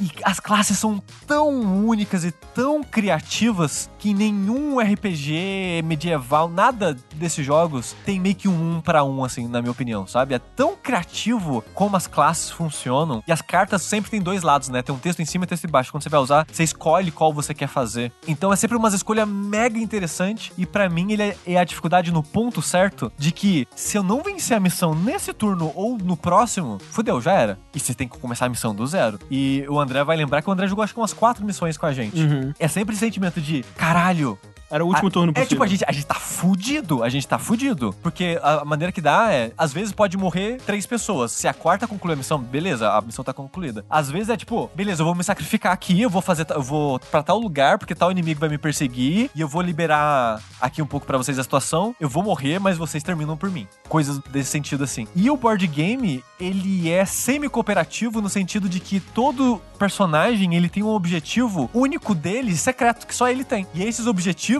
são o que dão skill points pra ele ficar mais forte. Então você tem um, um incentivo muito forte de, às vezes, trair o resto da sua equipe. Só que você quer concluir a missão. Porque se a missão falhar, mesmo que você tenha feito o objetivo, você não vai ganhar o, skill point. Então, você tem esse elemento semi-co-op, assim, de... Sei lá, o André teve uma missão que eu acho que o André queria morrer, uma parada assim. ele queria que algo acontecesse com ele. Quero morrer! E o André ficava, a gente discutindo o que a gente pode fazer, e você não pode falar o que você vai fazer. Tu só ficava tipo, ah, eu, eu posso vir aqui e, e ajudar. Eu vou lidar com esse inimigo, você não pode falar exatamente o que você vai fazer. E o André, ele só ficava meio que, ah, não, eu vou ficar aqui, hein, vocês vão lá e eu fico aqui. E de- quando o jogo acabou, ele falou, não, eu queria fazer isso por causa da minha missão. Eu queria, eu não lembro se era morrer, ele queria alguma coisa específica. E ele tava sempre meio que cutucando nossos planos, porque ele queria fazer a porra da missão pessoal dele. No jogo digital, se você jogar sozinho, não tem isso. Porque você sabe qual é o objetivo de cada personagem, né? Então ele perde esse elemento, a não ser que você jogue o multiplayer online. Então eu queria citar aqui como um jogo esquecido, o principal pra mim, o Gloomhaven. E se você não tá ligado no mundo dos board games e quer ver qual é que é,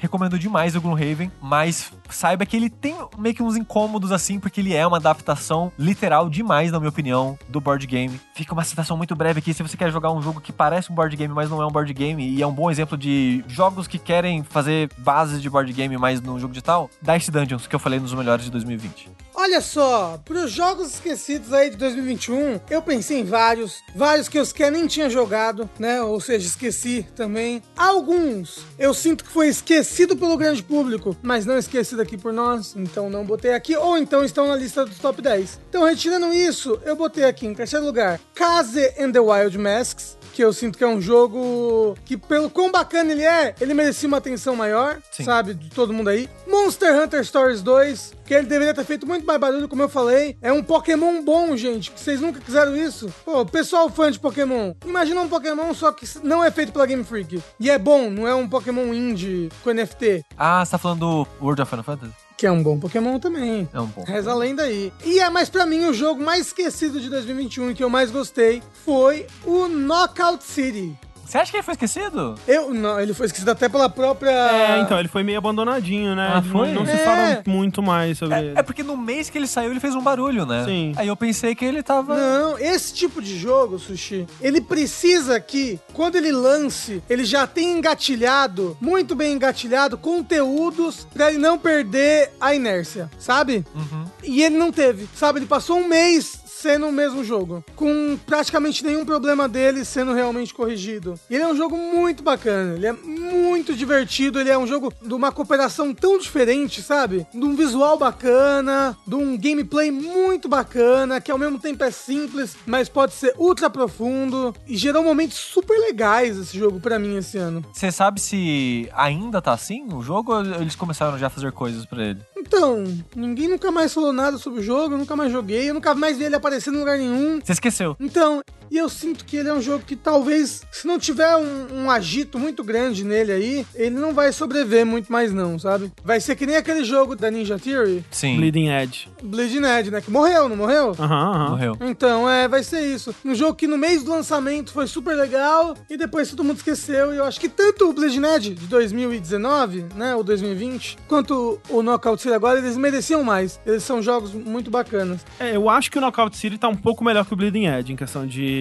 atividade atualmente, mas é, não duvidaria se eventualmente acontecesse. É, então, meu esquecido do ano é Knockout City. Cara, eu eu vou dizer assim que eu pensei, pensei, tive uma certa dificuldade em pensar em muitos jogos esquecidos do ano. Mas assim, vou concordar com o Sushi que o Sir Brent é um jogo que, porra, merecia demais, assim, ter mais reconhecimento pra caralho. Ele é, ele é muito bom mesmo, né? Um que, porra, também deu uma morrida assim foi o Boomerang X. Sim. É, que tá é na minha. super divertido e meio que passou, né? Teve um mini hypezinho ali no começo, mas ele acabou um pouco abandonado. E vou falar de novo o do Great Ace Attorney, que né, eu acho que merece valorização quando sai um Ace Attorney novo, assim, porque é tão evento assim, sabe? Pelo menos na minha percepção, quando sai um jogo novo dessa série, que é meio que um, eu não sei se é certo dizer que ele é um tipo de visual novel de entrada, sabe? Porque ele tem muita parte de leitura, mas também tem a parte de investigação e tem a parte de, de discutir no tribunal. Então não sei, mas ele é um meio termo legal entre uma visual novel um jogo tradicional de adventure point and click, coisa do gênero, né? E normalmente são jogos que costumam ter histórias bem legais. E é o caso do Great Saturn, pelo menos até onde eu consegui jogar. Então acho que ele merecia mais um amorzinho sim. Tá aí. E os meus jogos esquecidos, eu poderia muito facilmente aqui citar o Unsighted, que eu acho que é um jogo que merecia mais reconhecimento, mas eu acho que a gente não esqueceu. E não vai esquecer E também. não vai esquecer. Eu realmente acho que, pela qualidade do jogo, ele deveria ter feito muito mais barulho do que ele realmente fez. Ele vai com certeza aparecer no próximo podcast. É, exato, eu não botei ele porque ele com certeza vai aparecer nos nossos jogos do ano. Então, assim, o meu top 3, ele vai ser Little Nightmares 2, que é um jogo que foi lançado no comecinho de 2021. E eu acho que ele não fez tanto barulho quanto deveria. É um puta jogo legal, é um, um jogo de plataforma de terror, né? Tipo um Limbo Inside, né? Ou tipo Little Nightmares 1 também. É muito bom. Melhor que Little Nightmares 1, inclusive. Em segundo lugar, Before Your Eyes. A gente vai falar mais sobre ele também no próximo podcast. E, como eu disse, o meu top 1 jogo mais esquecido que deveria ter tido mais barulho, Boomerang X puta jogo foda, assim. É o jogo que me proporcionou o momento de epifania com mecânicas mais legal do ano, né? Que ele é um jogo de primeira pessoa, onde seu ataque, né? Sua arma é arremessar um boomerang, né? E esse boomerang você arremessa ele nos inimigos e ele volta pra você. Só que aos poucos você vai liberando novas habilidades que você pode fazer junto desse boomerang. Tem um botão que, enquanto você carrega o arremesso do boomerang, as coisas ficam em câmera lenta. E quando você arremessa o boomerang, você pode se teleportar pra onde o boomerang tá. E com isso, né? Podendo arremessar o boomerang assim que você encosta nele, carregando o arremesso e se teleportando pra esse boomerang, você logo descobre que você pode voar. Então, o jogo ele começa como um, um jogo de tiro em primeira pessoa, né? De arremesso do boomerang em primeira pessoa, bem tradicional, né? Preso num plano ali onde você pode pular e tal. Mas logo ele se torna uma coisa totalmente 3D, né? Que você começa a ver o mundo de uma forma totalmente diferente, os encontros com os inimigos de uma forma totalmente diferente, sua mobilidade é absurda, né? Você precisa, né? O jogo cobra isso de você pra acertar os pontos fracos dos inimigos. O design de combate dele eu acho muito legal, essa coisa de você ter que achar uma forma de acessar o ponto fraco do inimigo pra derrotar ele. E essa curva dele te apresentando essas mecânicas é muito incrível. É muito boa. Você aprende tudo isso de maneira muito natural. Uhum. Isso, essa parada do- de voar e tal, assim. Sim. Eu acho que ele tem uma duração boa, mas eu acho que ele não sabe muito bem acabar o jogo. Eu acho que o final dele sofre um pouco, mas tirando isso, é um puta jogo. Boomerang X, recomendo demais.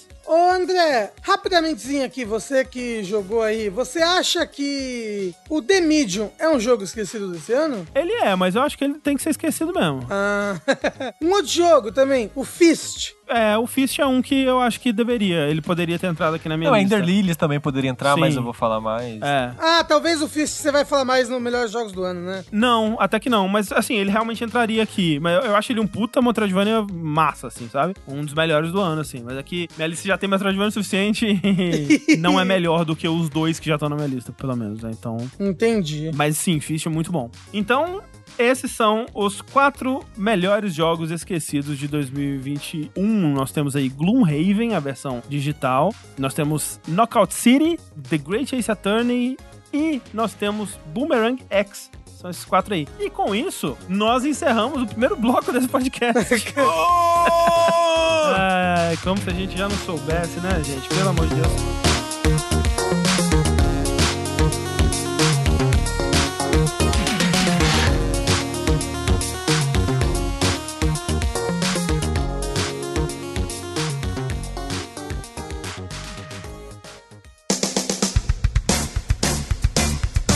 Vamos lá agora pro momento mais aguardado por mim todos os anos, que é o momento das apostas de cada ano. É o momento da gente desenterrar o âmbar com as nossas apostas ali que colocamos em fevereiro, janeiro de 2021, onde a gente fez apostas sobre o ano e ver o que, que a gente acertou, o que, que a gente errou. Eu sei que eu sempre vou muito mal, então já tô preparado pra errar todas. Olha, eu vou dizer que esse ano foi bom, hein? Bom de ruim? Foi bom de ruim. Bom de ruim. Eu acho que eu fui muito mal esse ano. E o pior é que, Tengu, eu acho que eu fui muito mal esse ano e eu tenho certeza que eu vou muito mal no que vem também, porque minhas apostas é? estão ah, lixo. não, é, as minhas também estão boas, não. Mas dito isso, 2020, o Tengu foi que mais acertou, não foi? Foi. Teve Foi, um ano que foi, foi. ele que acertou mais, eu não lembro qual que foi o ano. Foi ano passado. Foi, foi 2020. Foi, né? Tengu acertou 9 e eu acertei 8,5. Um negócio assim. Foi isso? Eu não lembro se foi 9 ou 8,5. Não, eu acho que eu acertei 7, o Rafa 6, ou eu 6, o Rafa 5, uma coisa assim. É, só que aí o meu foi em meio, porque a gente não sabia se valia o ponto. É né? verdade, é verdade, é verdade. Sim, sim. Olha só, eu escutei lá então, vi as nossas apostas. O que eu tenho pra adiantar pra vocês é que todos fomos muito mal, tá? Então, Eba! se é de, de ajuda pra alguém. E tem algumas aqui que eu não soube pontuar, a gente vai ter que discutir pra ver o que, que vocês acham. Mas vamos lá então. Com as apostas do Tengu. Vamos começar aqui com o Tengu. A primeira aposta dele foi Cyberpunk 2077, uma linda história de superação. Não foi. E não foi. Não, Não foi. rolou ainda. Quem sabe esse ano, né? Agora, vamos ver. Segunda aposta: Street Fighter 6 anunciado. Não rolou também. Entra na decepção. É, entra na decepção da Capcom, junto com o Dragon's Dogma É. 2, né? É. E realmente tinha toda a cara de que seria, né? Eu- inclusive, eu acho que esse ano vai. Terceira previsão: novo projeto de Hideo Kojima. Não. Não rolou também. Não Ainda. Tá rolou. merda. Quarta: Persona 5 sai pra PC. Infelizmente, Não rolou. não dessa vez também. Nossa, gente, as minhas apostas desse ano. Nossa, no... Quinto: acham um jeito de relançar Devotion. Marcou. Opa! Pontuou. Porque! Em março de 2021, o Devotion passou a ser autopublicado, né, na própria loja da Red Candle Games. Ele está lá à venda, uma versão DRM free. Está disponível, então marcou ponto. Sexta previsão, Bayonetta 3 lançado. Não. Não, porra, Tengu. Nenhum trailer. Não, a gente teve trailer. É verdade, a gente Teve, teve, teve, trailer. teve porra, trailer, verdade. teve Foi um bom trailer, inclusive. Bom trailer. Sétima, e olha, essa quando o Tengu falou, a gente achou ousado. A gente falou, ah, você tá louco. Shin Megami Tensei 5 lançado. Olha aí. Aí, ó. Porra! Porra. Marcou. O Tengu acertou as que tinha que acertar mesmo. É, né? Tá vendo? Oitavo, Google mata o Stadia de vez. Ainda não. Ainda Foi não. quase, Ainda né? não, Porque ainda eles não. fecharam o Stadia Games lá, o, o estúdio de desenvolvimento, mas o Stadia em si ainda tá... Vivo também é uma palavra forte, né? Mas tá aí. Nona, Nintendo anuncia o Switch Pro. Essa pegou a gente Não. tudo, né? Não. Essa foi foda. Pegou, pegou. Mas e teve um novo Switch. Teve o novo Switch, não foi o Switch Pro. Não é o Pro. E décimo, E3 desiste de 2021. Também não, né? Tivemos E3 online ainda. Então, Tengu marcou dois pontinhos. Dois pontos. Vamos lá para as previsões e apostas do sushi. Ai, meu Deus do céu. Primeiro, Nintendo, no dia 31 de março, vai tirar da loja os jogos com asterisco. No caso, o Mario 3D All Star e o Mario 35. Porque a aposta dele, e aqui ele marcou, né? Porque realmente tirou da loja esses jogos. Mas é porque na época se falava que, tipo, ah, não, eles vão tirar esse bundle, mas os jogos vão voltar fora do bundle ou alguma coisa É, assim. separado, mas não É. aconteceu. Realmente Não aconteceu. morreu. O Mario realmente morreu, então o Sushi marca ponto. Dois. Vamos ver estúdios adiando mais jogos como consequências de Cyberpunk. Esse daqui eu dei uma pesquisada e eu acho que o Sushi marca ponto. Porque assim, a gente teve alguns adiamentos que eles foram muito claramente pela Covid, assim, né? Tipo, o Horizon, o Elden Ring foram jogos que foram atrasados por conta da pandemia. Outros citam vagamente, assim, polimento, né? No motivo pra adiar. Tipo, ah, a gente precisa polir mais o jogo, então a gente vai adiar. Mas muitos desses são adiamentos de um mês, dois meses, eu acho que não conta. Então, tipo, jogos tipo, ah, Outriders teve isso, Returnal teve isso, Kena teve isso, Deathloop teve isso. É muito comum, né? Então eu não acho que conta. Mas a gente teve alguns jogos, eu acho que a gente teve jogos suficientes, que tiveram realmente esse cheirinho de cyberpunk, assim, né? Que era uma coisa. O jogo foi mostrado, tava meio esquisito, a gente tava meio assim, e aí do nada o jogo sumiu, assim, foi adiado pro ano que vem, parou de, de aparecer. Então, jogos como o Vampire Bloodlines 2, tem muito essa carinha. O remake do Sands of Time tem muito essa carinha. É. O Overwatch 2 tem muito essa carinha. Isso foi esse ano, mas o Stalker, Stalker. foi adiado por quase um ano. Aquele Resident Evil Reverse também tem muito essa cara, que, tipo, quando mostraram parecia meio esquisito, né? Então eu acho que o Sushi disse quando ele falou que teriam que ser três jogos, né? Assim. E eu acho que pelo menos quatro aqui, então eu acho que o Sushi marca essa também. Três. Elden Ring sai em 2021. Aí não Ah, sushi! Que bonito! deu. Aí não deu, não. Esse eu já sabia porque as pessoas do chat estavam rindo da minha cara já. Quatro. E aqui, essa aqui o Sushi pode marcar ou não. Agora o Rafa vai ter que revelar. Ah. O jogo do ano do Rafa vai ser Monster Hunter Rise. então, não é, né? Olha ah, não. Mas não gente. é por um triz. Porque, ó, esses últimos dias eu zerei novamente Monster Hunter Rise no PC e ele, ele balançou muito. Eu pensei, não, porra, esse daqui tem que ser meu jogo do ano, Ah, tem que ser não. meu jogo do ano, tem que ser. Ah, não. Já, já tô até vendo. O Rafa e o André vão ter o mesmo jogo do ano e eles vão querer colocar como primeiro de jogabilidade. Já tô até vendo. Já tá vendo. Quinto, Vampire Bloodlines 2 vai ser uma bagunça e desejaremos que nunca tivesse existido. Essa você não marca porque. Porque ele não existe. lançou. É, é, presumia que ele tivesse lançado, né? Que era, a previsão era que ele lançasse em 2021, né? Mas não rolou. Sexta previsão. Informações sobre pelo menos dois desses três jogos vão vir a público. E o Sushi marca, porque os três jogos que ele falou foram Bayonetta 3, Metroid Prime 4 e Zelda Breath of the Wild 2. Então, dois Aham. de três aí marcou. A gente achou ousado, mas marcou. Sétimo, Mulher Vampiro Gigante de Resident Evil 8 irá decepcionar as pessoas. Eu acho que essa você não marca, porque assim, uma coisa que você falou que foi muito pontual, assim, você falou, ah, ela provavelmente vai ser um vilão qualquer, vai ser um vilão só de uma área do jogo, alguma coisa assim. Você tava correto, mas o que a gente fez você falar assim, mas peraí, Sushi, como é que vai ser? Se tal coisa for tal coisa, como é que vai ser? E aí você falou que se ela for a vilã de uma área do jogo, mas essa área for muito legal, muito lembrada, e se ela for uma boa vilã, ainda você não marca. Então eu acho que É, eu acho que esse sentimento de, nossa, ela foi só isso, foi comum na época. foi comum, é. Porém, o tesão das pessoas É. foi ainda maior. Sim. A dubladora ganhou o prêmio Pois é. só por isso. Só, só pelo por isso. tesão. Então, tipo, eu, eu acho que eu realmente, eu realmente eu não mereço, apesar de que o incômodo foi comum, de certa Rolou, forma. é, É, rolou. o pessoal ainda tava. Foda-se, foda-se, é a mulher vampiro gigante. E no final, é muito boa ela no jogo, assim. Na parte em que ela atua, ela é muito boa, é muito legal. É, eu acho que é a minha área favorita. Oitava previsão. A nova geração ainda não vai se provar ao longo de 2021. Acho que marca. Eu acho que acho marca. que marca, né? eu acho que marca. Você disse que por conta de dificuldade de estoques mais Covid, não vão ter lançamentos impactantes da Next Gen, ou quase não vão ter, né? E foi meio que isso. Sim. Uhum. Então, marcou. Porra, o sushi tá bem esse ano, hein, Tá. sushi? É? Porra! Comparativamente ele tá, né? Mas. Nono lugar. Não teremos E3 em 2021. Nunca mais teremos. E Ó, ó. errou, ó. errou. Tá quase, mas tá quase lá, hein? Tá chegando. talvez, né? Talvez a gente tenha em breve. Se todo ano você fizer essa previsão, uma hora você acerta. Peraí, eu fiz de novo esse ano. E uma aqui que é curioso porque eu acho que ele não, não marcou. Ele disse: a última previsão é: jogo em nuvem ainda não vai vingar em 2021. Que era uma previsão segura, mas eu acho que vingou. é, por causa do xCloud. Com o xCloud. Eu acho que não é mainstream, mas assim, a gente vê do, do nosso público pessoas falando que, ah, eu joguei Sim. no, no xCloud, Sim. né? Tá super acessível, tá funcionando bem. Então, porra, vingou, eu acho. Então, Sushi marcou quatro pontos. Quatro pontos. Uau. Quatro pontinhos. Foi bem, aí. foi bem, sushi. Foi bem. Daquele jeito, né?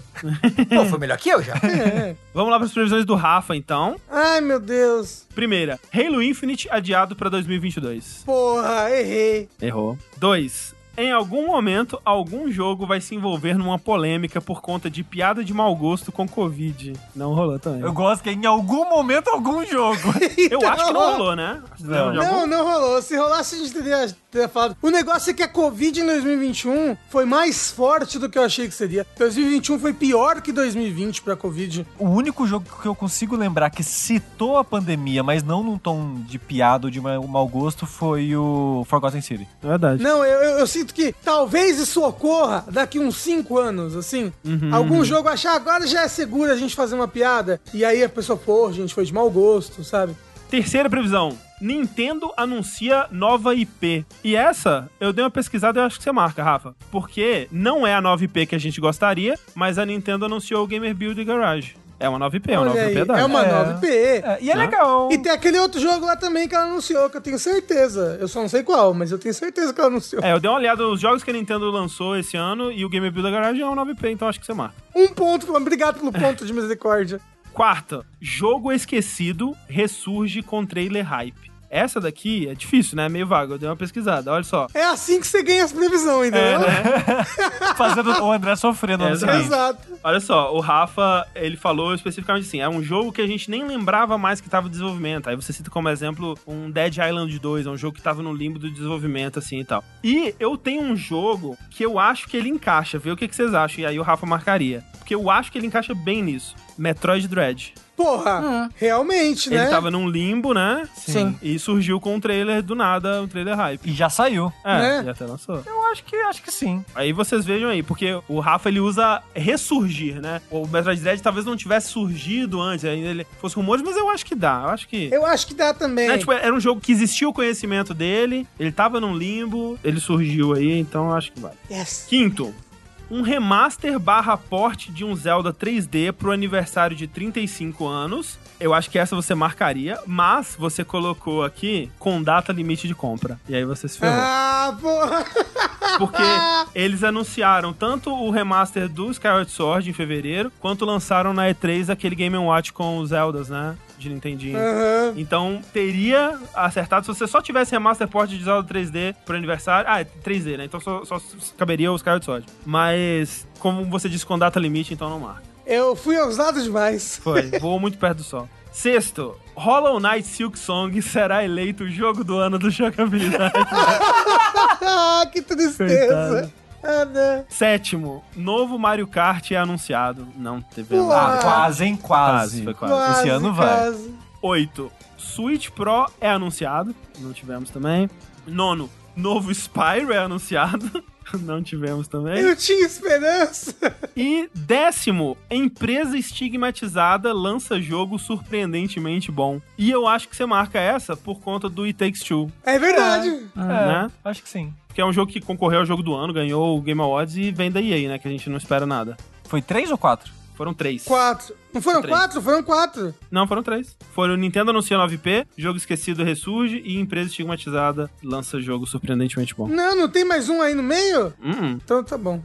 Toquei três. Uh! E as minhas previsões, ó. Primeira, Zelda será jogável em Breath of the Wild 2. o cara já mira longe, né? Já vai. Porra, eu acho que eu fiz essa previsão pra esse ano. Ó, mas pra esse ano é mais, né? Mais provável, é mais possível. ok. 2. GTA 6 será anunciado, não foi? 3. Switch, no total, vai ser o console mais vendido de 2021. E aí, eu teria marcado essa. Só que aí, na nossa conversa, a gente falou, mas você tá falando do Switch Pro, não sei o que lá. Aí eu falei, tá bom, Switch Pro lança e vai ser o console mais vendido de 2021. Aí eu me fudi, então não marco. Ah, Quatro.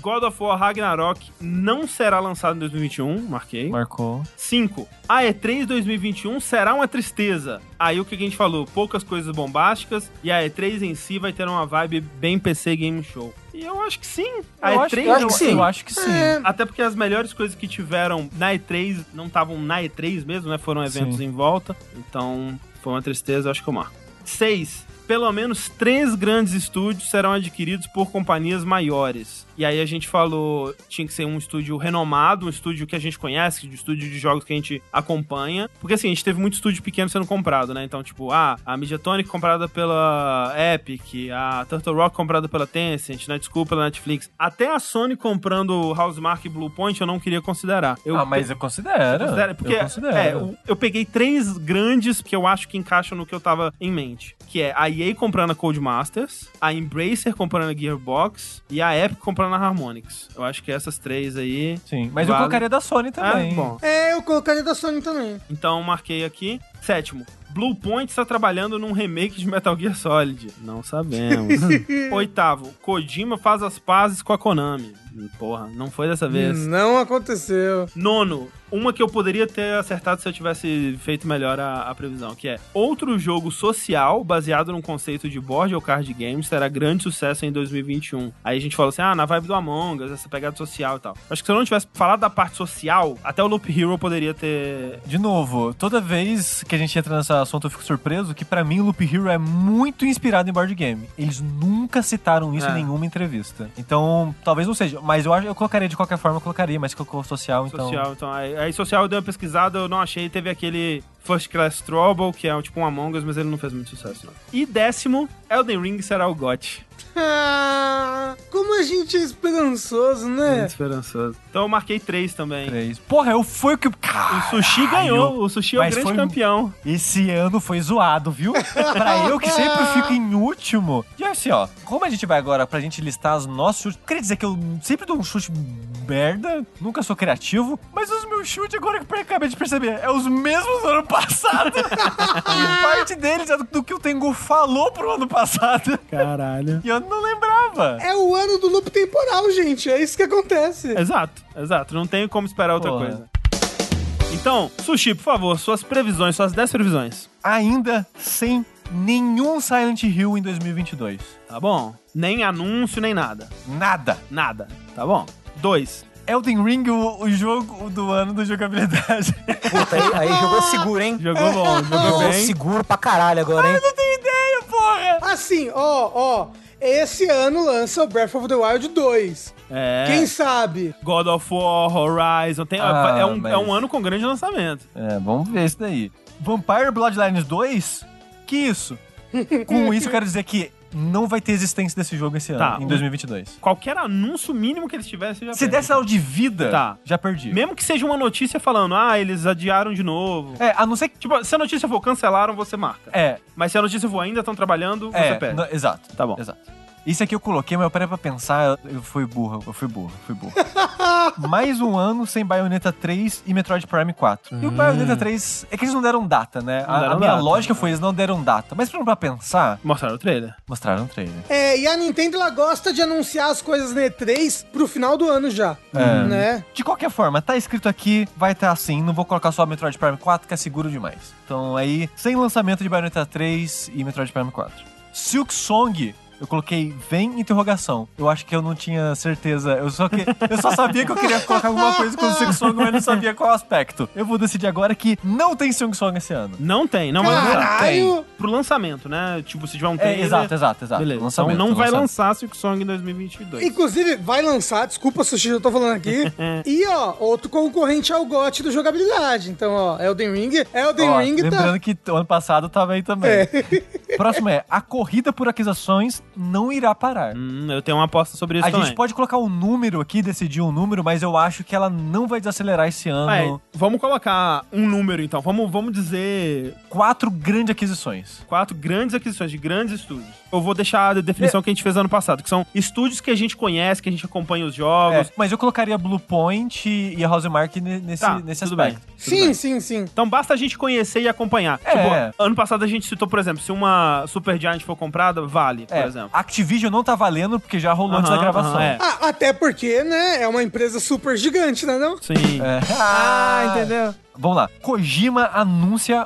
Anuncia. Anúncia. Kojima anuncia seu próximo jogo. Ok. Ok. Mais Persona pra PC, fora o Ultimax, que a gente já sabe da existência dele. Tá bom, então, independente de qual seja, mais anúncios de Persona pra PC, ok? Exatamente. O PS Now, o novo PS Now, a gente não sabe o nome ainda, né? Aham, o novo o serviço aí de Spartacus. online. Exato, Spartacus vai ser uma grande decepção. Ok. Cara, Sushi, eu tenho a mesma coisa na minha, na minha lista. Mas o que que define ele como uma grande decepção? É a falta de retro, é a, a disponibilidade de jogos?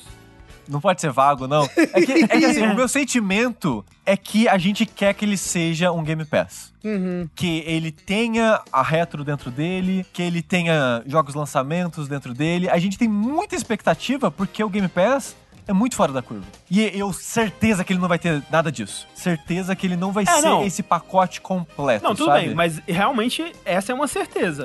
A sua aposta tem que ser uma coisa mais. Porque realmente, ele não vai ser. Acho que essa é, é, Tipo, apostar que ele seria, seria uma aposta, na verdade, né? Mas assim, de concreto a gente não tem nenhum pro lado nem pro outro. A gente só tem mais certeza no nosso coração que ele vai ser isso, né? É, eu acho que essa, tipo, é muito segura. Eu acho que tinha que ser uma coisa um pouco mais difícil. Ó, você pode apostar assim: não terá retrocompatibilidade no Spartacus. Pronto. É, é isso que eu ia trazer então. Tá. Não vai ter retrocompatibilidade. O PS4 vai ter, mas ele não conta. Eu digo PS3 pra baixo. De PS3 pra baixo, ok. É, no Spartacus. Ok, ok. Porque talvez eles voltem a vender, caso dos, do, né, Mas dos e se negócios. tiver e for por streaming? Não conta? Eu acho que não. Tá, então. A sua... Seria a emulação direto no console. Tá, beleza. E a última aposta aqui é: o ano será impregnado com mais empresas forçando NFT na goela abaixo. Tá. O que que isso significa? Vai ter mais jogos implementando no NFT? É de empresas AAA. tipo, empresas vai AAA. lançar um jogo da Square que ela vai enfiar isso. Tá bom. Sei então- lá, o, o Final Fantasy First Soldier lá, o Battle Royale deles. NFT no Battle Royale. Coisas Entendi. do tipo, sabe? Então tá, então empresas grandes, empresas de jogos AAA, enfiando ou NFT em jogos que já existem ou lançando jogos que Exato. tem NFT, beleza. Então essas são as 10 apostas do sushi.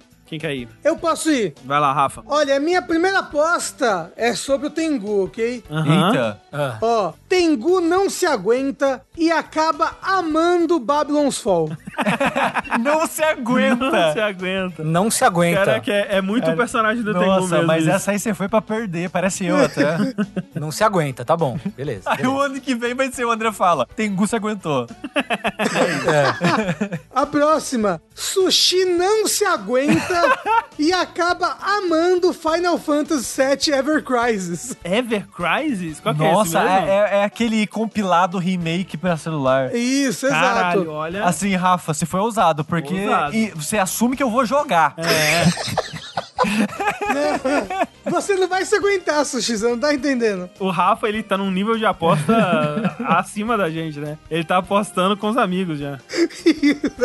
Ó, o resto tá mais safe, ok? Sony compra estúdio grande, pode ser? Ah, eu tenho uma dessas assim também, ok. Ok.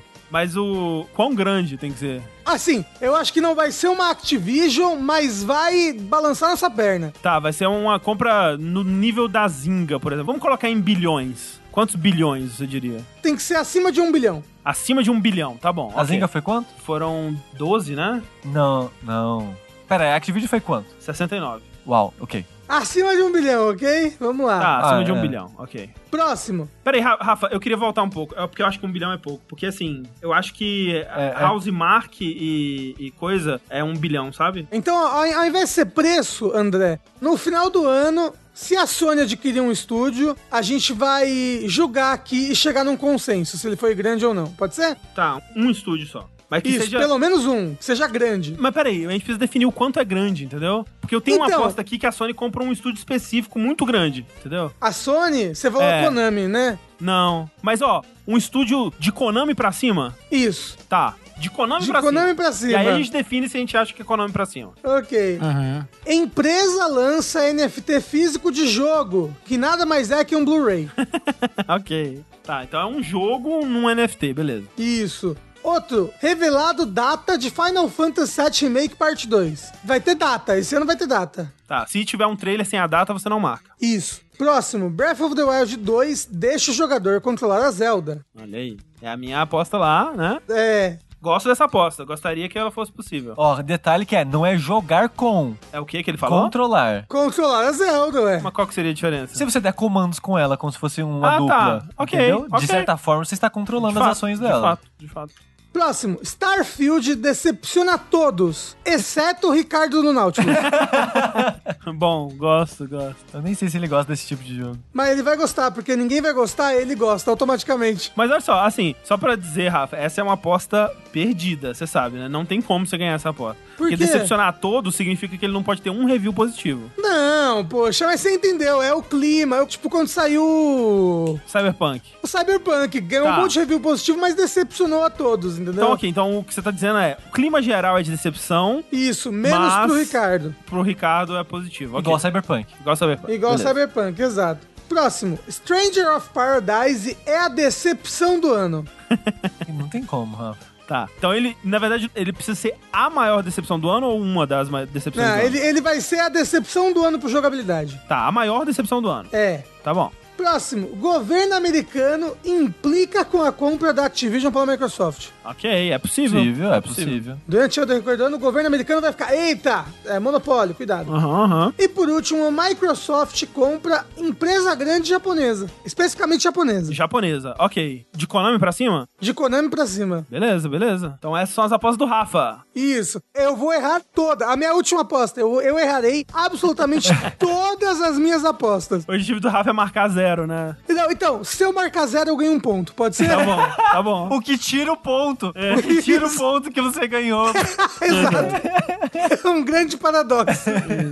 Tengu, bora as suas aí. Tá, vamos lá. Primeira, anúncio do Final Fantasy VII Remake Parte 2. Olha, Porra, Ok. aí, ó. ousado vocês. Tipo, não precisa ter data, mas eles vão falar, ó, pam, vão mostrar alguma coisa Show. da parte 2. O Cloud descendo de um trem, mas é a estação da Sé, de outro lugar. Isso, é o Bryce. Isso. Segunda, Stranger of Paradise, muito foda. Porra. Ok. Ó, Batendo de frente aí, ó. Se um marca, o outro perde. Gosto desse Mas tipo de aposta. o muito foda é pra quem? O sentimento geral. Sentimento, Sentimento geral, porra, geral é muito que é Do foda. site ou do mundo? Do mundo, né? Do mundo. Ok, ok. Terceira, vão continuar atualizando o jogo do Avengers. Porra. Ok.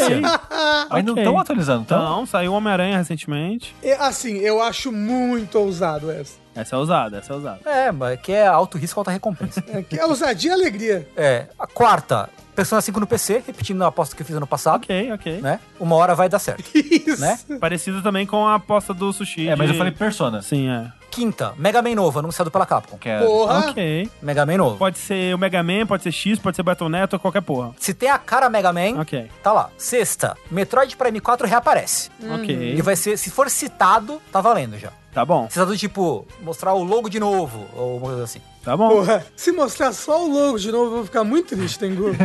Mas é possível, sabe que é no possível. estado que a gente tá é algo que eu imaginaria acontecendo, viu? Sétimo, Steam Deck murcha rápido. Ok, ok. Ele vai ter um hype inicial, mas tipo, ele vai acabar hum, assim, Beleza. definhando. Vai ter uma explosão e depois vai começar a ser esquecido. É, essa no final a gente vê tanto consentimento da gente, assim, em relação a ele, quanto acho que dá pra ver uns números também, ver quanto que É, de vendas, né? Sim. Oitava, VR ainda não vai pegar. As pessoas vão tentar, vai sair o VR 2, vão tentar e não vai pegar ainda. O VR 2. Mas peraí, isso significa então que o PSVR ele vai vender mal, é isso? Sim, pode ser, a gente pode considerar que sim. Tá bom. Mas Vender- vocês acham que ele, vão- ele vai sair esse ano? já, já é uma aposta ou não aposta? Mas é que a aposta do Tengu não foi no PSVR, foi no VR. É. Da Ah. tecnologia. Ó, vamos lá. Pra eu ser provado errado, não tem que sair nenhum jogo tipo o Half-Life Alyx. Mas e por exemplo Resident Evil 4 Remake que deu um burburinho? Não vale. Tá, Tem que ser um jogo original, de franquia grande, pra VR. tá, Tipo o Half-Life Alyx. tá bom. Se tiver um, eu perdi já. Dois, dois jogos, vai, dois. Pode ser dois, ou um. Um, um. um, um, né? Um, É, é- tá bom, é que você um. falou franquia grande, mas talvez só de empresa grande. É. Ou, ou então, às vezes, mesmo lançou um jogo indie muito bom. Tipo um Beat Saber novo aí, que é muito bom. O foda é que se a Sony realmente lançar o PSVR 2 em 2022, já vai vir com Horizon, É, então, né? com base nisso que o Tengu tá falando, eu acho que se lançar o PlayStation VR ele já perde, então. Sim. Porque aí já vai Será? ter um novo jogo, É porque já o vai ter... Horizon vai sair, Não, não, não, né? não. O que eu tô falando é um jogo original pra VR. Tá, então, por exemplo, o Astrobot não contaria. Conto aí. Se for só pra. Tipo, que nem, de novo, que nem Half-Life Alyx. Um jogo que é. É que, tem um, é, é que tem um Horizon É, então. exclusivo de VR que eles Isso, eles anunciaram. anunciaram. Ah, então beleza. Então, isso que eu falei, se o headset sair, Não, ele vai, ele vai lançar com o headset. Então é esse que é o lance. Se o headset lançar, ele já vai vir com Hum. pelo menos um então jogo original. dois jogos. É, dois, vai, pode ser dois. Porque aí o Horizon meio que se já conta É. como bagulho dado já. Ok, tá bom. Nona, a gente vai ver mais o jogo de Ultraman da Platinum. Ok, ok. Ok. E décima, PlayStation vai ter retrocompatibilidade, mas vai ser a pata do macaco. vai ter alguma coisa, algum, alguma desvantagem que você fala, puta, Você tem que comprar sério, tudo de assim? novo. Não, ah, assim, ter que comprar tudo de novo, isso é batata, Sushi. É, então, isso conta como uma desvantagem? Porque eu acho que vai ser isso. Eu acho que 100%. conta. Porque o certo seria pegar só o histórico de jogos do PS3. Tengu, Hum. seguinte, vai lançar o retro, mas ele vai funcionar com um sistema de locador, entendeu? Você vai ter que botar horas por crédito. Não, mentira. Pode ser. Qualquer coisa desse, assim, que seja uma desvantagem óbvia, que, tipo, vai ser, vai, vai ser que nem o eShop da Nintendo. Você tem que pagar mais pra acessar outras coisas. Sei lá, vai ter alguma desvantagem imbecil. Tá, ok. É bom porque são duas apostas em uma. Vai ter retro, é uma aposta, Sim. certo? E vai ser uma merda, é outra. Tá? É, justo, Então é justo. É, é difícil bastante, ok. é isso aí. São essas? Sim. Então, as minhas aqui, seguinte, não tô me sentindo muito bem sobre elas não, mas vamos lá. Primeira, preço do PlayStation VR 2 é anunciado a 400 dólares. Que? É, é Não, mas ousado. ousado pra Ousado. caralho. André, e se for 399? Não, 399, 400, né? Ok. Bom, É porque a gente, o que a gente acha mais óbvio é que ele custe, no mínimo, tão caro quanto o PlayStation É, 5. eu acho que ele vai custar mais É. do que o PS5. Então, pois é, por isso que é uma aposta ousada.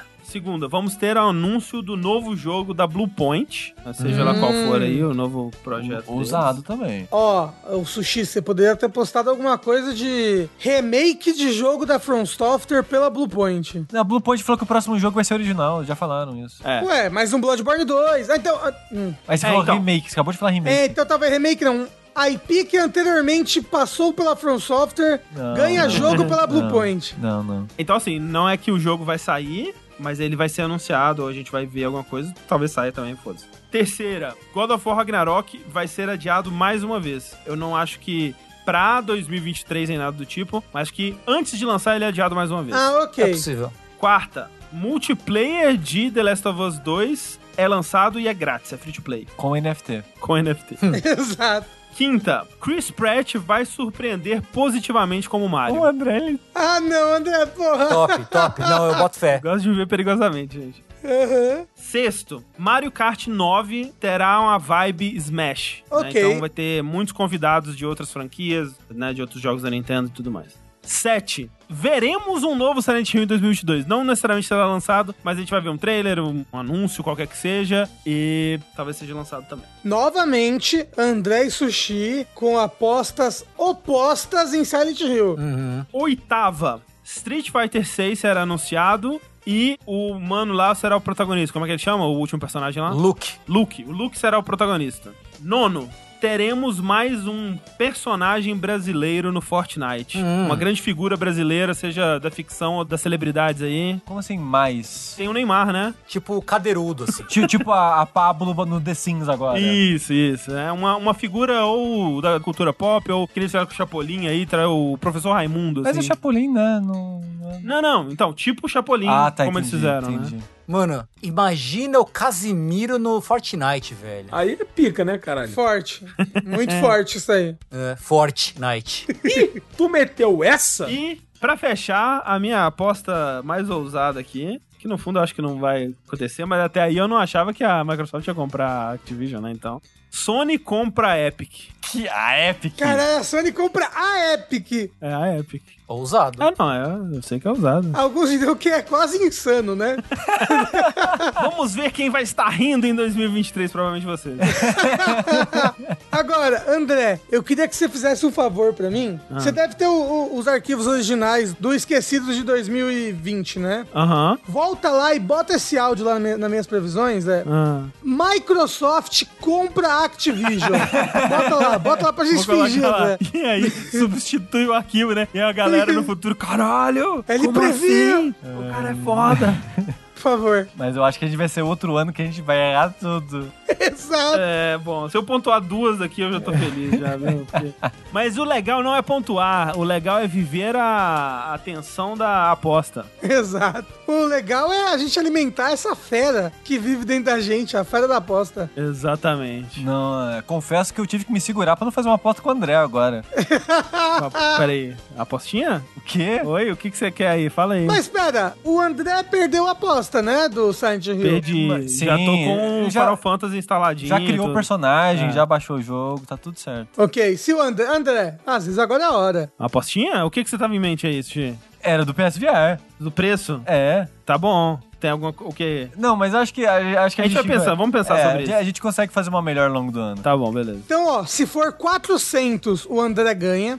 Se for mais do que 5% de 400, o sushi ganha. Não, não, não. A minha aposta é que ele vai custar mais do que o console. É, então, é mais do que o console, o sushi ganha, menos do que o console eu ganho. Não, você falou 400. Não, não, não, não, não. Ah, não, mas aí pra ficar, né? Você é 400. né, uma- uma não, aposta. não, não, André. Se for 400, você ganha. Se Não. for acima, o sushi Não, mas ganha. aí é injusto comigo, pô. E se for abaixo, eu ganho. Não, mas é injusto, porque se estiver valendo o meu 400, o sushi tem que apostar num valor cravado também. Sushi, aposta num valor cravado. Tá. 600 pra cima. 600. É. Então, e aí as prendas a gente define depois. Exato. E se ficar no Isso. meio, o Rafa e o Tengu escolhem o que a gente vai Isso. fazer. Olha, show, gosto. Boa, Tengu! Gosto. Então, abaixo de 400, ó, 400 ou abaixo eu ganho, 600 ou acima você ganha, É. no eles- meio o É, Rafa e eles escolhem alguma coisa que os dois vão ter que fazer. Isso, Pra aprender a não apostar. isso. Tá bom. Então, olha só, essas apostas serão enterradas numa cápsula do tempo para serem descobertas pelos arqueólogos de 2023, para descobrir o que, que a gente acertou, o que, que a gente errou. E a nossa trilogia de podcasts de 2021 se encaminha-se para um final, e o próximo Dash será, enfim, o Dash de melhores jogos do ano, onde a gente também vai computar os dados, né? O nosso jogabili putador, ele vai fazer as contas lá e pegar os votos da nossa comunidade também, né? Que tem o formulário, ainda dá tempo. Se você não mandou pra gente o seu top 10, tem o link com o formulário do Google Docs na descrição deste episódio. Clica lá, manda o seu top 10 pra gente e até a próxima. Tchau! Adiós!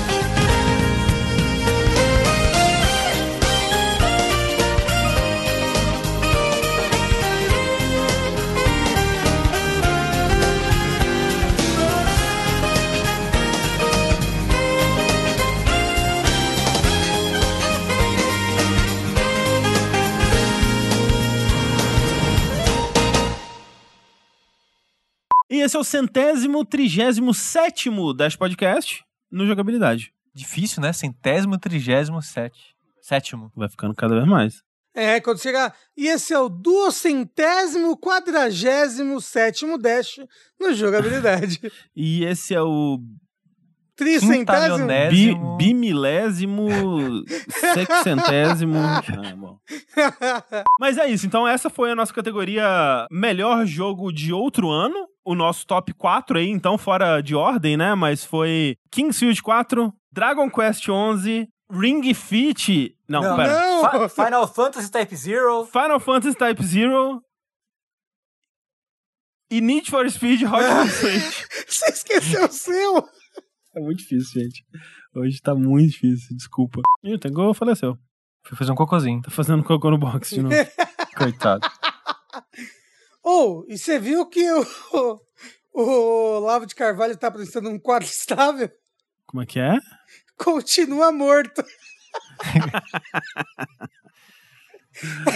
É... Mas não pode falar mal, Rafa. A pessoa morreu, é falta de empatia. santa. Falta de empatia. É. Ai, ai, ai. Desculpa.